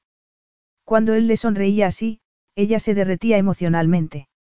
Rosie tembló, Todas sus terminaciones nerviosas parecían reaccionar ante aquel hombre tan atractivo, pero él solo le dio un suave beso en los labios, y luego le dedicó una elocuente mirada y se dio la vuelta para salir de la habitación, como si se tratase de un hombre atormentado por sus fantasmas. Rosie intentó no pensar qué era lo que lo llevaba a tener un comportamiento tan contradictorio. Se desvistió y decidió darse un baño. La lujosa bañera de mármol, las paredes de espejos y el suelo verde de mármol, lleno de plantas exóticas, la relajaron y calmaron como para resignarse a aquella situación. No pasaría demasiado tiempo allí como para acostumbrarse a semejante lujo. En cuanto conociera a Marcus la mandarían de regreso en el primer avión que hubiera. Marcus no podía matarla por ser su hija ilegítima. Y en cuanto a Sebastián, ya era hora de que empezara a pensar como una mujer adulta y dejase de actuar como una adolescente romántica. Probablemente él estuviera acostumbrado a tener sexo solo por el placer que podía encontrar en él y no por amor. Lo tomaría de cualquier mujer que quisiera compartir la cama con él. Si se enteraba de que ella estaba enamorada, saldría corriendo. No debía olvidarlo. Debía superar lo que sentía por él, continuar con su vida. Y si resultaba que estaba embarazada, ya vería lo que haría en ese momento. Por ahora prefería no pensar en ello, porque eso la liaría más. Salió de la bañera y se envolvió en una toalla. Cuando entró en la habitación se encontró con una mujer que anteriormente había visto mirando por una ventana. La mujer caminó hacia ella y le dijo. He llamado a la puerta, pero no me has oído. Así que entré y te esperé. No te importa, no. Soy Terrina Dissart, con una sonrisa, avanzó para presentarse. La prometida de Marcus. Me habían dicho que vendría si quería conocerte. Rosier sujetó bien la toalla y extendió la mano con una sonrisa. Así que esa era la mujer con la que iba a casarse Marcus. Era encantadora, elegante como una modelo, hermosa. Tenía el cabello castaño a la altura de los hombros, impecablemente peinado. Ella, a su lado, palidecía, pensó Rosier. Así que, Terrina agrandó la sonrisa, mostrando unos dientes blancos perfectos, como los de un anuncio de pasta de dientes, tú eres la chica de Sebastián. Me alegro. Es hora de que se asiente. Rosier se puso colorada. Así que eso era lo que pensaba todo el mundo. Que era la mujer del español. Pero era imposible explicar quién era ella y qué estaba haciendo allí en aquel momento, antes de ver a Marcus y explicarle la historia. Afortunadamente, Terrina no esperaba una confirmación de sus palabras. Se sentó en un sofá tapizado de seda y dijo. Se trata de una visita por obligación, supongo, no. Sebastián y tú no os quedaréis mucho tiempo, uno se termina aburriendo de todo esto al poco tiempo de estar aquí. Quiero convencer a Marcus de que me lleve a Milán para comprar el ajuar. Es una idea estupenda, dijo Rosier, pensando en que eso sería lo que tenía que decir. Ella se sentía como una tonta, allí de pie, envuelta en una toalla, intentando tener una conversación frívola con la mujer con la que iba a casarse Marcus, cuando en realidad lo que sentía eran ganas de llorar porque no podía evitar pensar en su madre. Si Terrina era el tipo de mujer que le gustaba a Marcus, no comprendía qué había estado haciendo con una persona como Molly Lambert, la sencilla hija del jardinero, a la que nada le había gustado más que escarbar la tierra para sembrar una semilla y que crecieran las plantas. Tengo que vestirme para la cena. Doña Elvira me ha dicho que han subido mi maleta. Pero no la veo, dijo Rosier. Paquita debe de haber vaciado tu maleta, Terrina se puso de pie y caminó hacia un cuarto vestidor. Ya está todo aquí. Se apoyó en las perchas y dijo, una ropa con clase. Debo decir que tienes un gusto excelente. Ponte esto, sacó un vestido gris sin mangas, largo hasta la rodilla, con un discreto escote. Estará sensacional. Yo suelo elegir colores llamativos. Tendré que aprender a usar colores más sobrios cuando sea la esposa del terrateniente. Al ver su mirada insegura, Rosie dijo inmediatamente. No debes pensar eso. Yo creo que tienes un aspecto estupendo. Eres lo que eres. No debes intentar cambiar nada. Sebastián había intentado cambiarla, y no había servido de nada. De verdad. Sí, de verdad, afirmó Rosie mientras agarraba el vestido seleccionado. Y ahora, Debo cambiarme o se me hará tarde. Te veré durante la cena, no. Por supuesto, Terrina hizo un movimiento como para marcharse, luego dudó y dijo, yo, cielo santo. Oye, ¿te importa que sea sincera? Sus manos pintadas de rojo se entrelazaron nerviosas. Puedes convencer a Sebastián de que se vaya lo antes posible. Dile que te gustaría ir a Sevilla o algo así. Él es un hombre encantador, pero yo no le gusto. Estoy segura de que intentará separarme de Marcus. ¿Y por qué iba a querer hacerlo? Rosie no conocía bien a aquella mujer. Pero parecía sinceramente preocupada. De pronto recordó las palabras de Sebastián acerca de que no era ni digna de que tocase sus zapatos, o algo así. Pero ahora que tenía aquella criatura delante de sus ojos, no le encontraba sentido a sus palabras. No es posible que no le gustes, añadió Rosier. No le gusto porque, Terrina se mordió el labio inferior, luego respiró profundamente. No te va a gustar esto, pero es verdad. En este momento Sebastián es el heredero de Marcus. Todo, su 50% en la empresa, sus propiedades, los millones que hay en las cuentas corrientes irán a manos de Sebastián. Y perdería todo si Marcus se casa nuevamente. Su esposa, es decir, yo, heredaría todo. Cuando Rosier se quedó con la boca abierta, Terrina dijo. Es por eso que hará todo lo que esté a su alcance para que rompamos nuestra relación. Piénsalo, Rosier, por favor, añadió, y se marchó en una nube de perfume. Sebastián no sería capaz de algo así, pensó Rosier. Era lo suficientemente rico por sí mismo como para hacer algo así. Realmente quería a su padrino, había dicho algunas cosas que eran prueba de ello.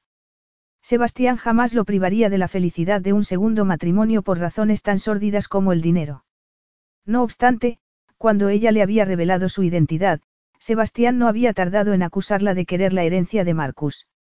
En lo primero que había pensado había sido en el dinero, en su propia herencia. No había dicho nada acerca del engaño a su tía, aquellas repentinas dudas la hicieron sentir mareada. Pero hizo un esfuerzo para borrarlas.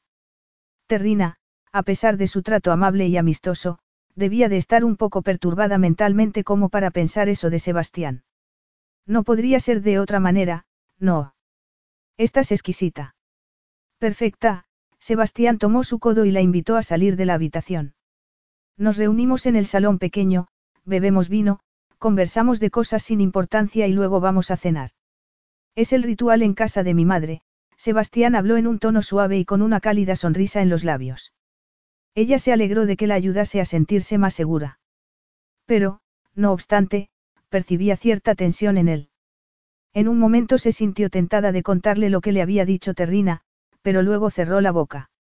Si decía algo acerca de ese tema, probablemente la acusarían de querer hacer daño. Y ella ya tenía suficiente con su historia. En pocos momentos le presentarían a su padre. Sintió el muslo de Sebastián rozando el suyo mientras caminaban por el corredor. Fue una sensación más a añadir al cúmulo de sensaciones que la hacían sentir como borracha.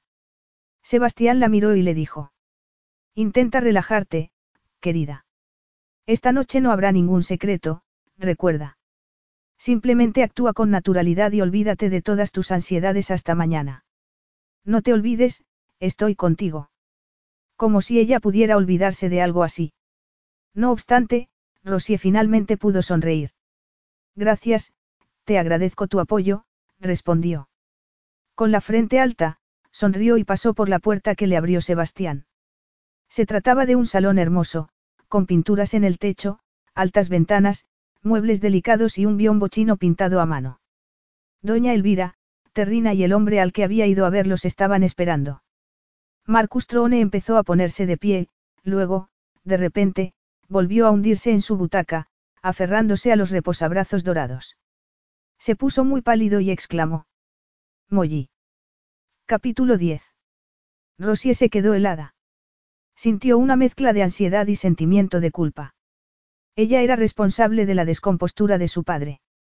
Con una sola mirada, la había confundido con su madre. No le había dicho siempre Jan que se parecía mucho a su madre. Debería haberlo recordado.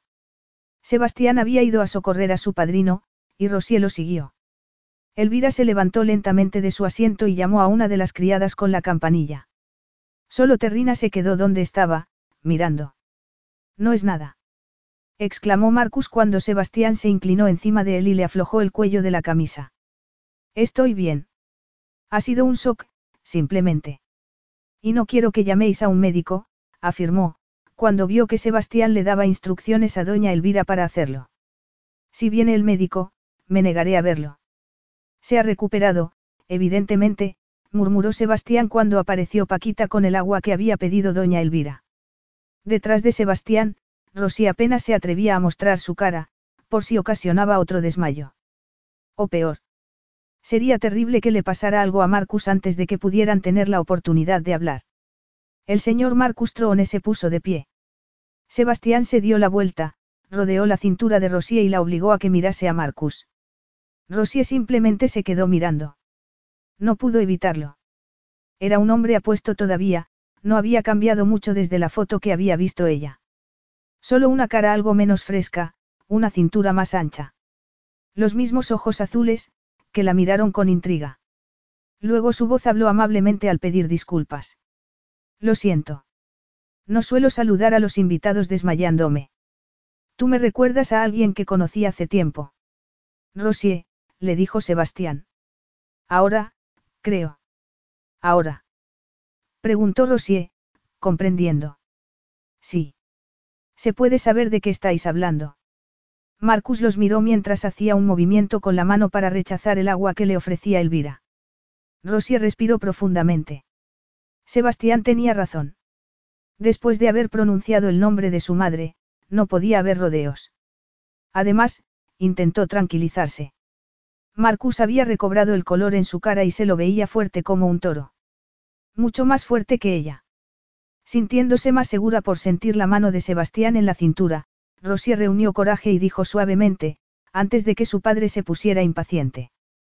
Yo le recuerdo a Molly Lambert, mi madre. El gesto de Marcus pareció tensarse. Luego se relajó y sonrió. Molly. Claro, la hija de Molly. Eres igual a tu madre, se le hizo un nudo en la garganta. Hace años que perdí el contacto con ella. ¿Cómo está? Rosie tragó saliva.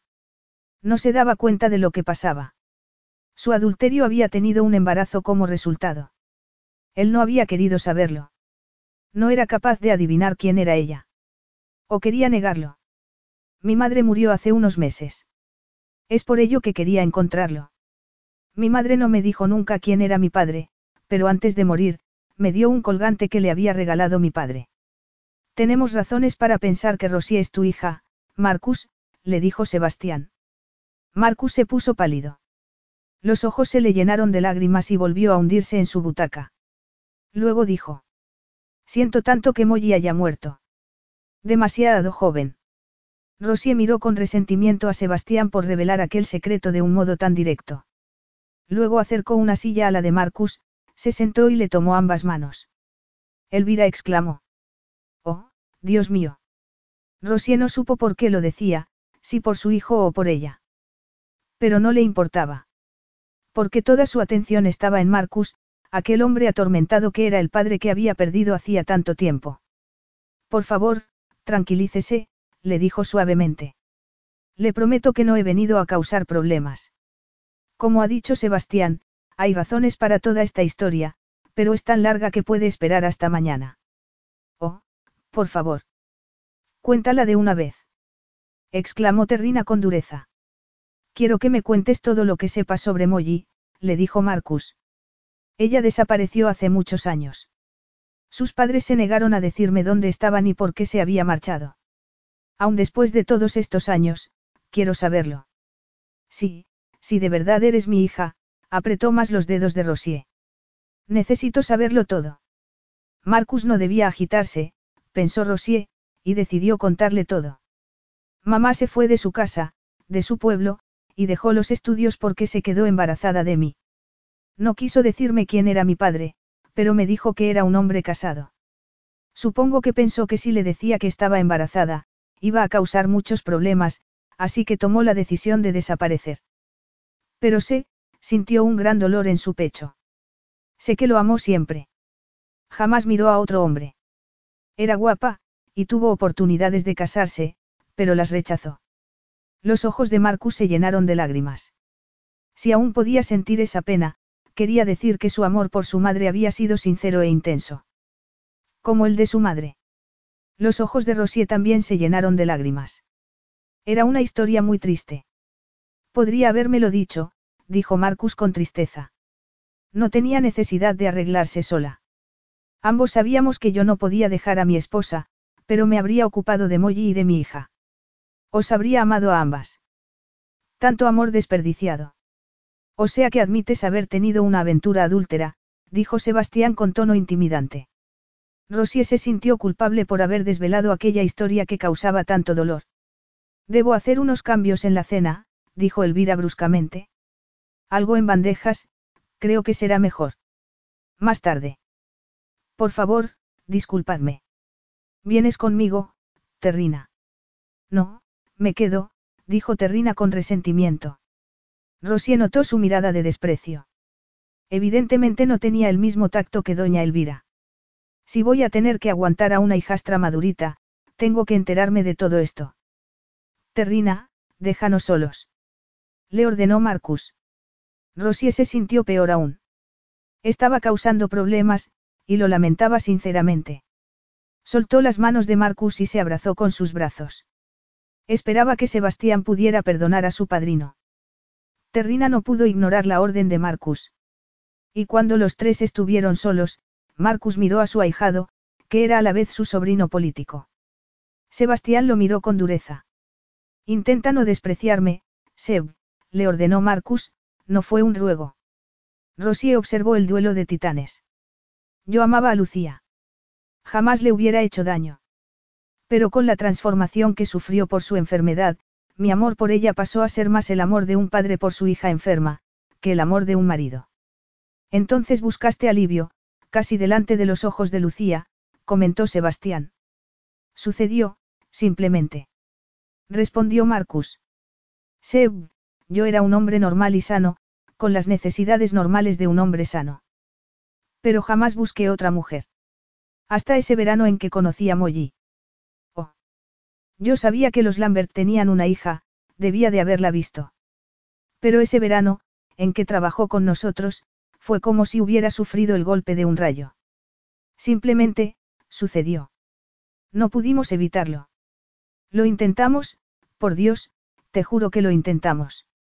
Marcus se encogió de hombros, como si estuviera resignado a que nadie que no hubiera experimentado algo así pudiera comprenderlo. Suspiró profundamente y continuó. Tuvimos cuidado. Lucía ni siquiera lo sospechó. Molly sabía que yo jamás dejaría a Lucía por ella. Y lo comprendió. Tu tía se apoyaba en mí para todo, no solo en la supervisión de su cuidado durante las 24 horas del día, que empezó a necesitar por entonces, sino que también necesitaba mi compañía. Puesto que quería estar con alguien que sabía que se preocuparía sinceramente por ella y por su bienestar, que la cuidaría y la ayudaría a luchar contra esa cruel enfermedad.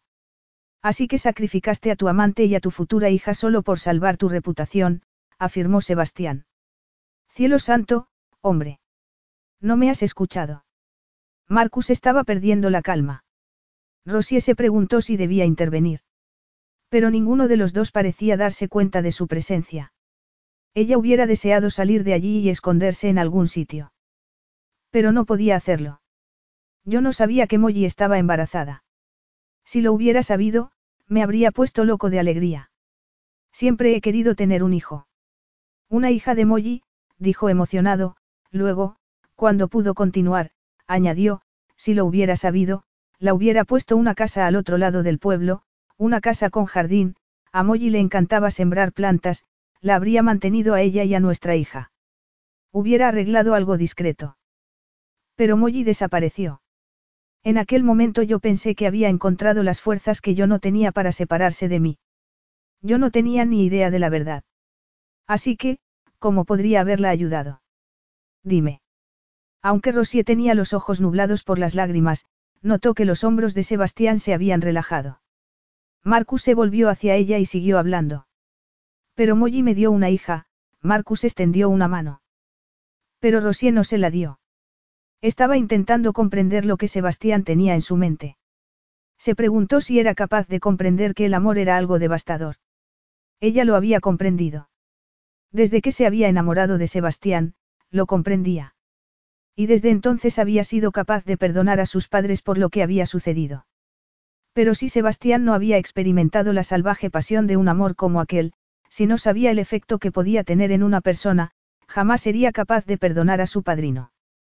Sebastián la miró y se dirigió hacia la puerta. Te he juzgado mal, Marcus. Dudé de tu honor. Perdóname por ello, dijo con tono de cortesía. Como no sabías que tu amante estaba embarazada, no se te puede culpar por no ayudarla. Ahora, se detuvo frente a la puerta de madera tallada. Necesitáis estar solos. Os dejo tranquilos, y haré todo lo posible para que no os molesten. O sea que era por eso por lo que había estado tan enfadado. No había tenido nada que ver con ella, o muy indirectamente. Él jamás rehuiría sus responsabilidades, por ello quería estar seguro de que ella no estaba embarazada. Y había estado furioso porque había creído que Marcus no las había asumido. Al menos el malestar que ella había causado parecía haberse solucionado. Rosie. Entre lágrimas, Rosie vio a Marcus acercarse a ella. Este le tomó las manos y la hizo poner de pie. La hija de Molly. Mi hija. Dijo emocionado. ¡Qué regalo tan maravilloso! Rosie miró el corredor que se extendía delante de ella. No sabía si ese era el camino a su habitación. Deseaba ver a Sebastián. No para hablar. Solo para tenerlo cerca. Su padre había querido saber todo acerca de su vida y de la de su madre. Y ella se lo había contado, sin ahondar demasiado en los fragmentos más tristes de la historia, puesto que hubiera sido añadir más pena a su sentimiento de culpabilidad. Se había tocado el colgante y le había dicho que se lo daría por la mañana. Pero su padre le había dicho. Es una joya de la familia desde hace años. Ahora es tuyo. Una de las mayores penas de mi vida ha sido no tener un heredero, y ahora te tengo a ti. Oh, no. Yo no quiero nada. No he querido encontrarte por lo que pudiera obtener. Solo quería conocerte. Mi madre y yo no hemos tenido familiares, desde que murieron mis abuelos. Y hasta ellos les habían dado la espalda. Luego cuando mamá murió, quise sentir que tenía a alguien. Se alegraba de que su padre fuera una persona honesta, y no el canalla que se había imaginado. Eso era lo único que le importaba. ¿Crees que no lo sé? Eres hija de tu madre, y como ella, no tienes nada de codiciosa. Y si eres tan generosa con los demás como ella, aceptarás pasar un tiempo conmigo, entró Onemanor. Podemos irnos conociendo mientras decides qué quieres hacer con tu futuro. De momento, es todo lo que te pido. Habían sido dos o tres horas realmente agotadoras emocionalmente. Y ya era tarde, y ella, como una tonta, se había perdido en el edificio. Vio otro pasillo que atravesaba el corredor en el que ella se encontraba. De pronto oyó la voz de Terrina saliendo de una habitación, diciendo que prefería que el cheque fuera en dólares, con un tono un poco chulo. Terrina la ayudaría a encontrar el camino. Luego oyó la voz de Sebastián. Si eso es lo que quieres, tómalo y considérate afortunada. Te servirá para pagar tus perfumes y tu esmalte de uñas hasta que consigas otro hombre rico con quien casarte. Por supuesto que no estará a la altura de lo que podrías haber tenido siendo la esposa de Marcus. Pero es preferible esto a irte sin nada, si le cuento a Marcus lo que sé de ti. Recoge tus cosas y prepárate para marcharte mañana por la mañana. Rosie sintió pena. No podía creerlo. Sabía que no debía estar escuchando detrás de las puertas, pero no podía moverse. Sebastián estaba chantajeando a la prometida de su padrino. No se detendría ante nada para que su padrino no se volviera a casar. Todo para no perder su riqueza. Te felicito. Has logrado que yo no me interponga entre tu herencia y tú. exclamó Terrina. Pero todavía no estás a salvo. Será mejor que le pongas una alianza a la hija de Marcus, si quieres la herencia. ¿No crees? Es el único modo de asegurarte su fortuna. Créeme, dijo Sebastián con ironía. Eso es lo que tengo intención de hacer. Oyó el ruido de las patas de una silla. Rosie cómo. Era una pesadilla. Había encontrado a su padre. Pero su corazón estaba destrozado. Ahora todo parecía cobrar sentido. Sebastián no dejaría que nadie le quitase la herencia. Había evitado el matrimonio de su padrino, y ahora lo que tenía que hacer era casarse con ella para asegurarse la fortuna. Había conseguido lo que quería. Cuando ella le había dicho quién era, había representado el papel de ahijado que no creía en el deshonor de su padrino. Luego había terminado por aceptar toda la historia, cuando había visto la prueba del colgante y la carta. Y había vuelto a ser amable con ella desde entonces. Había decidido seducirla y prepararla para la propuesta de matrimonio que pensaba declarar próximamente, como le había confesado a Terrina. Desgraciado, pensó. Capítulo 11.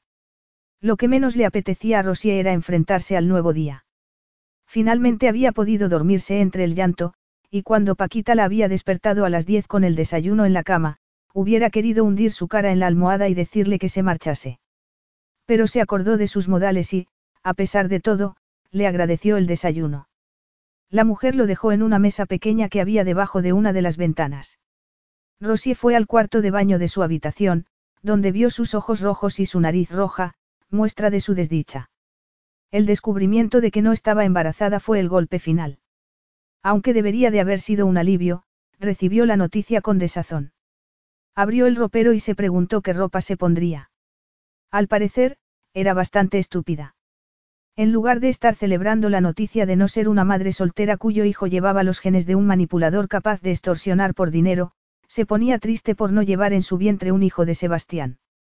Su estado de ánimo era el de un duelo. Por un bebé que no existía. Por la pérdida del amor. Debía alegrarse de haber descubierto a tiempo el tipo de hombre que era Sebastián. Al fin y al cabo, había encontrado a su padre, y este era un buen hombre. Y eso debería bastarle para ser feliz, no.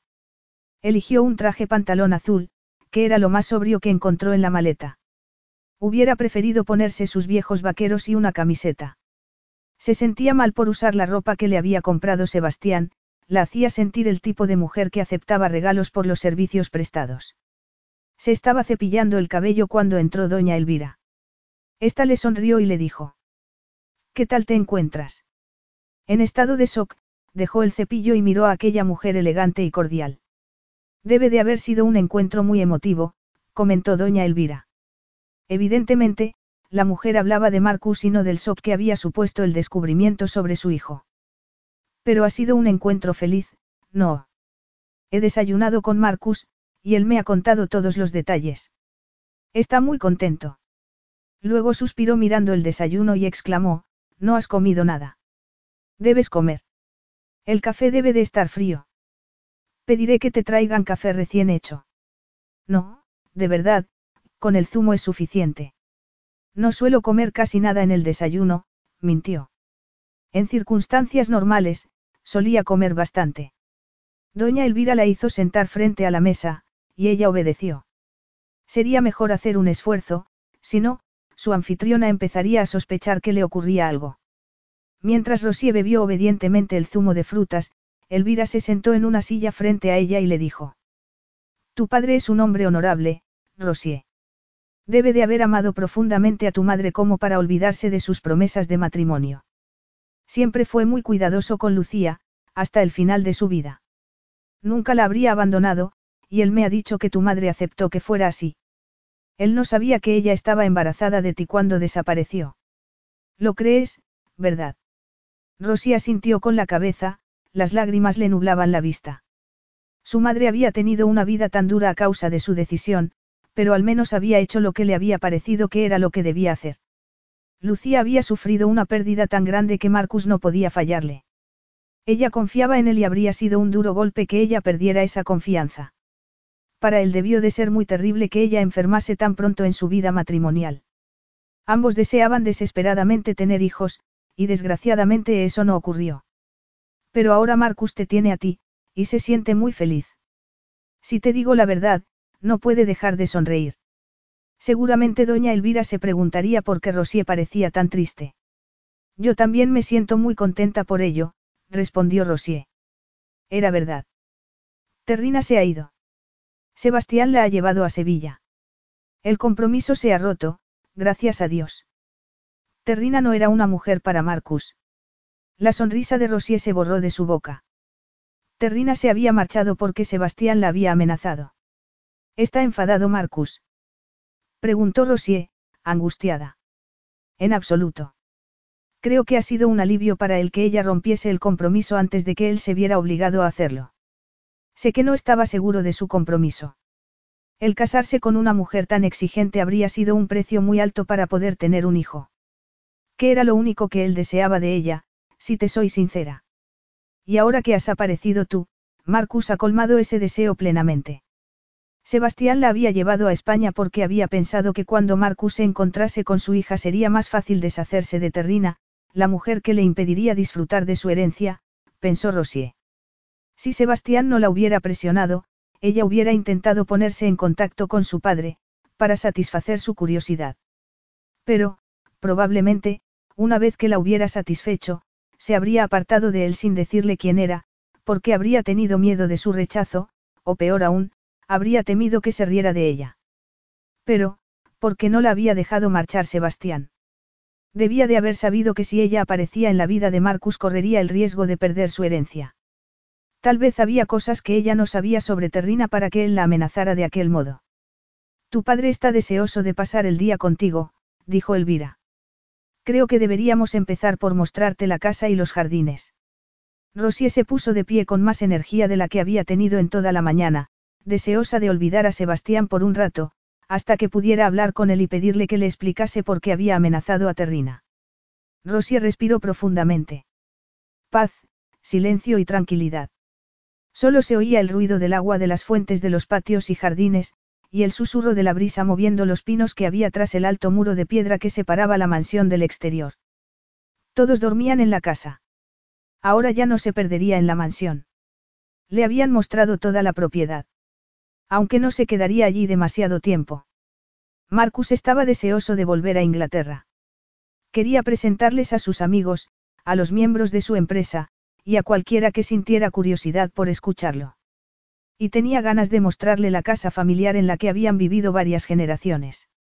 Cuando ella le había confesado que ya conocía bastante bien Troone Manor, y le había contado que había estado trabajando allí como limpiadora temporal, él la había abrazado fuertemente y le había agradecido la molestia, porque otra, en su lugar, simplemente le habría escrito. Había sido un día muy emotivo en uno u otro sentido. Y mientras su padre y ella habían dado los primeros pasos para conocerse, había podido dejar de pensar en Sebastián, quien, al parecer, había preferido combinar el llevar a Terrina a Sevilla con una reunión de negocios. No se esperaba que volviese hasta el día siguiente. Pero en aquel momento ella lo tenía en la mente. Recordaba su figura, y lo que sentía cuando lo tocaba. Sus manos añoraban tocar su cara, sus labios se morían por sus besos, aunque se decía que él era un hombre manipulador y que el amor por él era una pérdida de tiempo, no podía dejar de pensar en él, lo necesitaba. Cuando oyó unos pasos que se acercaban, Rosie se secó una lágrima que le estaba resbalando por la mejilla. Sería su padre. Algún empleado de la casa. Querida. Aquella voz la hubiera reconocido en cualquier sitio, era Sebastián. Rosie sintió como si el suelo temblase bajo sus pies. Sebastián era tan bello, la luz de la luna iluminaba su cabello levemente despeinado y resaltaba su piel cobriza en contraste con su camisa blanca. Ella sería capaz de perdonar cualquier cosa a aquel hombre, lo amaría siempre. Pero sabía que tenía que luchar contra ello. Así que reunió fuerzas, se puso a la defensiva y dijo serenamente. Me has sobresaltado. Creí que no venías hasta mañana. Estaba ansioso por volver. Lo tenía muy cerca. Tanto que podía sentir el calor de su cuerpo, oler su fragancia masculina. ¿Quieres saber el motivo de mi impaciencia? ¿Quieres que te lo cuente? Me lo imagino, ella se dio la vuelta, un poco a la defensiva. Se mojó las manos en la fuente del patio distraídamente. Puedes relajarte. No estoy embarazada. Y estoy tan contenta de saberlo como lo estarás tú, añadió rápidamente, a la defensiva también, por si a él se le ocurría que quería retenerlo con alguna excusa. No le veía la cara, pero debía de estar sonriendo de oreja a oreja por la noticia que le acababa de dar. Pero cuando lo escuchó hablar, notó un tono de pesadumbre en su voz. Si eso es lo que sientes, debemos tener más cuidado en el futuro. En el futuro. ¿Qué futuro? Se refería a los encuentros furtivos que pudieran tener cada vez que visitara el Reino Unido. O realmente iba a pedirle que se casara con él como le había dicho a Terrina. Olvídalo. Exclamó Rosie dándose la vuelta. No pienso acostarme contigo cada vez que a ti se te antoje. Pero al menos tu ofrecimiento, si ha sido lo que parece, quiere decir que has dejado de estar tan irascible. Rosie estaba llorando otra vez, cuando iba a dejar de demostrar sus emociones, se preguntó.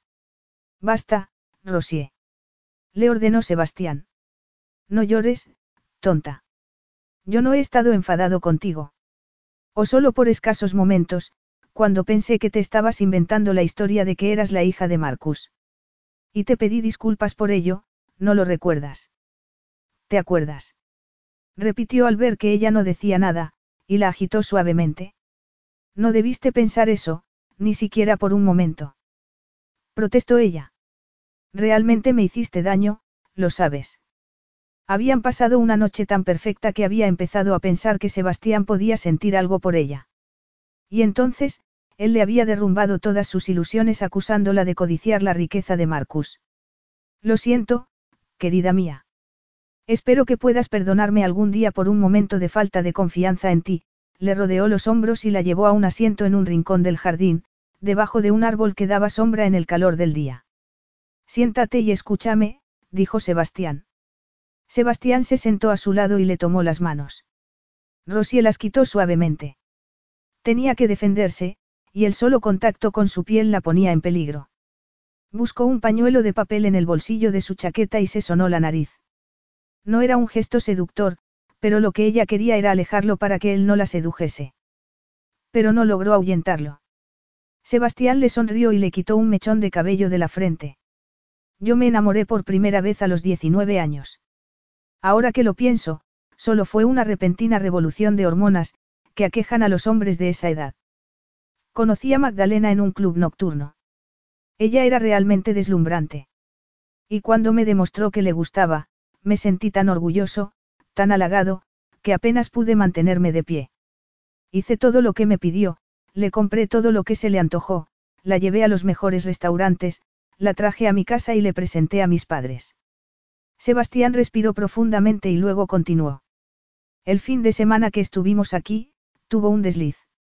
Le escribió una postal a su hermana, que vivía en Madrid, y le pidió a Tomás que la echase al correo. No se preocupó por la curiosidad que todo ser humano tiene. Tomás la leyó y me la trajo. En pocas palabras, se jactaba de su suerte. Había conseguido un rico estúpido, cinco años más joven que ella y muy fácil de manejar. Aquel fin de semana en casa del joven rico, contaba Magdalena, iba a conseguir que el muchacho le diera un anillo de compromiso, y cuando se casaran podría disfrutar de una vida de lujo y caprichos. Rosieno dejó de mirarlo. Después de aquello, debo admitirlo, me hice muy cínico. Sobre todo porque conocí muchas otras mujeres de su estilo. Mujeres muy atractivas, envueltas en papel de regalo que solo buscaban mi dinero. Y eso, querida mía, explica que haya reaccionado de ese modo contigo, Sebastián volvió a tomar sus manos, y esta vez ella no las quitó. Rosie sintió pena por él. Su fortuna y su belleza habían sido un atractivo para mujeres sin escrúpulos. En cuanto a lo de que he estado irascible, como has dicho tú, cariño mío, no tenía nada que ver contigo. Sino con Marcus. Sentí que había visto un doble juego, engañando a Lucía y a tu pobre madre, y también estaba resentido por la vida de estrecheces que os hizo pasar a ti y a tu madre, luego, cuando escuché lo que dijo, pude comprenderlo. Tú empezaste a pensar en el doble juego cuando viste que yo podía tener pruebas de mi identidad. Pero al principio pensaste en el dinero de mi padre, lo acusó ella. Lo siento, te lo he dicho. Te he explicado por qué me hice tan desconfiado. Por favor, perdóname. Rosie no quería sentirse demasiado conmovida por su historia, porque rápidamente podría caer a sus pies. Podría aceptar ser su amante ocasional aunque solo fuese para demostrarle que ella era capaz de amarlo por lo que era y no por lo que poseía. De pronto, Sebastián le apretó suavemente los dedos y le dijo. Cásate conmigo, Rosie. Quiero que seas mi esposa. Ella sintió sus palabras como si fueran un golpe, puesto que recordó las palabras de Terrina. Sebastián no era mejor que aquellas mujeres de las que le había hablado, el muy desgraciado. Quítate de mi vista, Sebastián. Y no vuelvas a acercarte a mí. exclamó Rosie y salió corriendo hacia su habitación. Cerró la puerta y se echó a llorar. Enseguida oyó los golpes en la puerta. Rosie cerró con llave y se derrumbó, llorando, en el suelo. No le abrió. No lo quería volver a ver. Capítulo 12. Rosie se duchó y se vistió. Se puso una falda de lino color crudo y una blusa a juego. Luego se maquilló y salió a desayunar al patio, donde le habían dicho que se desayunaba durante el buen tiempo. Marcus y Elvira estaban sentados a la mesa con mantel blanco, bajo la sombra de una higuera. Su padre se puso de pie y le sonrió. Ella le devolvió la sonrisa. Aquel era el comienzo de algo nuevo. Rosie se sentía más fuerte. Sentía que tenía en sus manos su propio destino. Buenos días, mi querida, hoy tenemos otro día hermoso, la saludó Elvira. Rosia sintió y se sentó en una silla libre. Aquel recibimiento daba calor a su corazón. Era estupendo sentirse aceptada. Compensaba las calculadoras manipulaciones de Sebastián. En la mesa había jarras de zumo natural frío, pan reciente y servilletas de lino, tarros de conservas y un plato de tomate cortado fino con aceite y finas hierbas. Rosie se sirvió café. No tenía hambre. Elvira dejó su servilleta y se puso de pie. Estaba muy elegante. Llevaba un traje gris claro y el cabello recogido en un moño. Me temo que tendréis que disculparme, pero tengo una reunión de una organización caritativa en Jerez. ¿Habéis visto a mi hijo alguno de vosotros? Sospecharía algo Elvira. Rosy agitó la cabeza. Observó que Marcus hacía lo mismo, y se preguntó si Sebastián se habría marchado a emborracharse para olvidarse de la oportunidad que había perdido. ¿Qué te gustaría hacer hoy? Le preguntó Marcus, relajadamente. Lo que quieras, cariño. ¿Quieres que vayamos a la costa? Que recorramos Jerez. Cádiz. Incluso podemos tomar un avión a Inglaterra, no veo la hora de volver a casa. Piénsalo. Podemos volver a España cuando quieras. La idea de volver a casa me gusta, respondió Rosier. Por un lado, satisfaría a Marcus, y por otro, sería un modo de alejarse de Sebastián y de acabar con aquella situación. Termina tu desayuno, cariño, mientras yo hago una llamada por teléfono. Es posible que tengamos que esperar uno o dos días para marcharnos, pero reservaré dos billetes en el primer avión en el que consiga plazas. Marcus se puso de pie en el momento en que apareció Sebastián. Llevaba una camisa blanca impecable, y unos pantalones oscuros que lo hacían tan atractivo como siempre. Rosie sintió un nudo en el estómago. Sebastián se acercó a Marcus. Marcus, me gustaría que me dieras tu permiso para pedirte la mano de tu hija, dijo. Era tan humillante, pensó Rosie. Comprendo, Marcus miró alternativamente a Rosie y a Sebastián. Así que esas teníamos. Adelante, muchacho. No me necesitas para esto. Estaré trabajando en mi oficina, si me necesitas. Marcus se marchó. ¿Cómo has podido? Rosy habló temblando. ¿A quién se le ocurre hacer un anuncio formal como ese? Protestó Rosie cuando su padre ya no podía oírlos. Sebastián se puso las manos en los bolsillos. Lo tengo de mi parte, ¿no crees? Yo te he rechazado. ¿Por qué? Él avanzó hacia ella. Rosie se echó hacia atrás y alzó las manos para darle un bofetón. Cásate conmigo, Rosie. Sabes que lo deseas, él se acercó más. Ella se quedó petrificada al ver su audacia. No. exclamó al fin. ¿Por qué?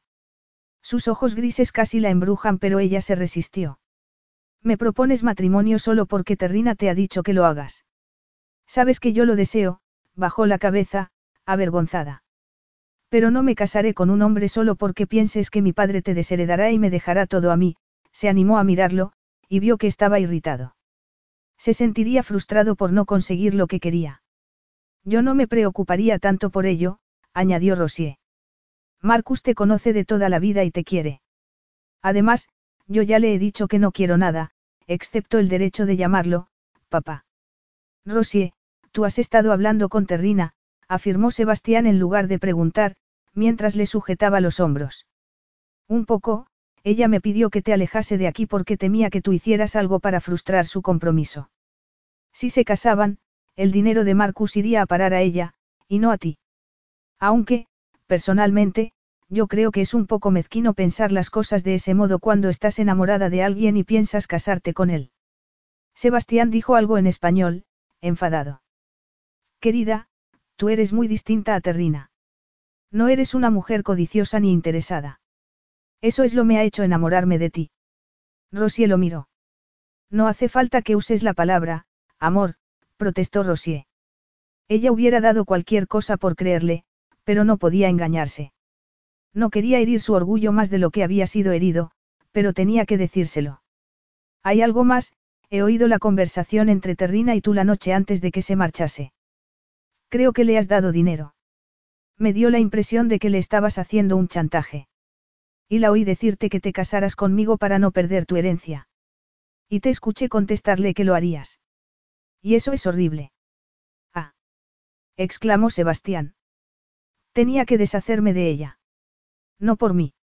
Marcus es un hombre muy rico, pero mi familia tiene mucho más dinero. Además, Prefiero tenerlo con nosotros en lugar de heredar sus bienes. Pero las mujeres como Terrina no piensan de ese modo, evidentemente, ella ha proyectado sus deseos de riqueza en mi persona. En lo que a mí me concierne, si ella hubiera sido capaz de hacer feliz a Marcus, habría tenido todo lo que hubiera querido. Rosie intentó reprimirse las ganas de apretarse contra él y abrazarlo fuerte. ¿Y cómo sabes que no lo habría hecho feliz? preguntó Rosie. Sebastián le dibujó la boca con el dedo. Rosie tuvo que hacer un esfuerzo para no atraparlo con sus dedos. ¿Por qué le mintió? Terrina ha manipulado sus sentimientos. Le mintió acerca de su deseo de tener una familia, porque yo sé que ella no puede tener hijos, exclamó, disgustado. El mundo es muy pequeño, Rosie, muy pequeño a veces. Terrina andaba a la pesca de un hombre rico por todos los círculos sociales convenientes. Hace unos años, un amigo mío tuvo la mala suerte de verse liado con ella. No era un candidato apropiado para el matrimonio, a los ojos de Terrina, puesto que no era rico ni importante, pero a Terrina le servía para que la llevase a lugares donde podía pescar peces más gordos. Se quedó embarazada. Y en contra de mi amigo, hizo una interrupción del embarazo. Como te he dicho, si mi amigo hubiera tenido dinero, ella habría tenido el bebé, lo hubiera usado como un anzuelo. Pero mi amigo no era rico, así que el niño no le interesaba. Algo fue mal en la operación que sufrió, y no pudo volver a tener hijos. Sebastián cerró los ojos, con gesto tenso. Rosie le acarició la cara. Entonces él le dio un beso en la palma de la mano. Luego exclamó. No me siento orgulloso de lo que tuve que hacer. He tenido que pagarle para que se marchase. Por desgracia para ella, yo era una de las pocas personas que sabía la verdad. No podía dejar que Terrina engañase a Marcus. Ella le hizo creer que le daría un montón de hijos. Es posible que él no la amase, pero le tenía cariño, porque le ilusionaba con la idea de tener una familia con ella. Has hecho bien. exclamó Rosier. Se daba cuenta del daño que esa mujer podría haber hecho a su padre. Pero, debía de ser una mujer muy desgraciada, así que no debemos culparla tanto, comentó Rosier, tomó la cara de Sebastián con ambas manos, para consolarlo, además, tu madre ha dicho que él no estaba muy disgustado. Que se sentía más bien aliviado. Así que no debes preocuparte por haber tenido que chantajearla. Tal vez haya aprendido la lección y algún día ame a alguien por sí mismo. Y si desea tener hijos, puede adoptarlos, no. Dijo Rosier, soñando con un futuro mejor para la mujer que podría haber hecho daño a su padre. Comprendo que sientas pena por Terrina, tú eres una persona muy generosa. Pero, también sientes pena por mí. exclamó, como si fuese un delito. Por supuesto, Rosier sonrió con compasión. Tú eres muy atractivo, muy exitoso en los negocios, y muy rico, pero eres humano. Y los seres humanos tienen conciencia, y la tuya se siente mal probablemente en este momento, así que... Sebastián la interrumpió con una retaíla de palabras en español. Se puso de pie y la sujetó delante de él. Después la miró intensamente.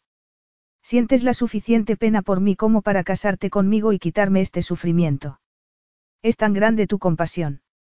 Rosie miró aquella boca tan sensual. Lo observó y pensó que no era un hombre al que le fuera fácil hacer un chantaje. Lo había hecho por su padrino. Tampoco era posible que quisiera casarse con ella por su herencia. Aquella historia había sido cosa de Terrina, el modo de funcionar de esa mujer, no de Sebastián. No, no lo haría por ese motivo. Solo me casaría contigo si supiera que me amas de verdad, contestó Rosie con un nudo en la garganta. Rosie sentía el latido de su corazón galopando desenfrenadamente. Sebastián le tomó las manos. Que si te amo de verdad. Te adoro. De verdad. Rosie sintió el éxtasis dentro de su pecho. Sebastián la abrazó y murmuró. Te juro por mi vida que te amaré el resto de mi vida. Te he querido desde el mismo momento en que te vi, querida mía. Solo que tardé en darme cuenta de que te amaba. No supe reconocer el amor hasta que me di cuenta de cuáles eran las razones por las que quería que te quedases a mi lado. Podríamos haber hecho la prueba del embarazo desde el principio, yo ya había decidido que si estabas embarazada me iba a casar contigo, así que no había necesidad de tenerte conmigo para saberlo, con la prueba bastaba. La verdadera razón era que no podía soportar la idea de no tenerte a mi lado. Rosier se dio cuenta de que ambos habían estado intentando luchar contra un sentimiento imposible de reprimir. Te quiero tanto. Rosier lo miró a los ojos. Y te casarás conmigo, dijo él, con un tono que era más una afirmación que una pregunta. Sí, contestó ella, de todos modos. Se besaron apasionadamente para sellar aquel compromiso. Sebastián le acarició el cabello. No quiero que tengas ninguna duda, amor mío. Yo estaba a punto de pedirte que fueras mi esposa cuando tú me diste la noticia de quién eras. Y en ese momento no eras una futura heredera, sino una muchacha de la limpieza. Te amo por lo que eres, Rosier. Eres adorable, cariñosa, sincera, sexy, y hermosa. Rosier lo besó para acallar los piropos. No podían ser verdad. O lo sería solo para él. Dos meses más tarde, en un día de mayo, se iban a casar en Troone Manor. Rosie caminó al altar del brazo de su padre, vestida de novia. Era la mujer más feliz del mundo. Sebastián la estaba esperando. La miró con sus ojos grises llenos de amor. Cuando ella lo vio casi se derritió. Aquel día se había hecho una prueba de embarazo y había dado positivo. Le daría la noticia a Sebastián cuando volvieran a la mansión para celebrar el banquete. Desde que habían decidido casarse habían estado de un lado a otro para organizar la boda. Inglaterra. Cádiz, Trone Manor otra vez. La culminación había sido aquella ocasión tan especial, en que sus almas se unirían en matrimonio. Rosie se colocó al lado de Sebastián, junto al altar. Entrelazaron sus manos, y ella lo oyó susurrar. Jamás dejaré de amarte. Y supo que decía la verdad. Fin.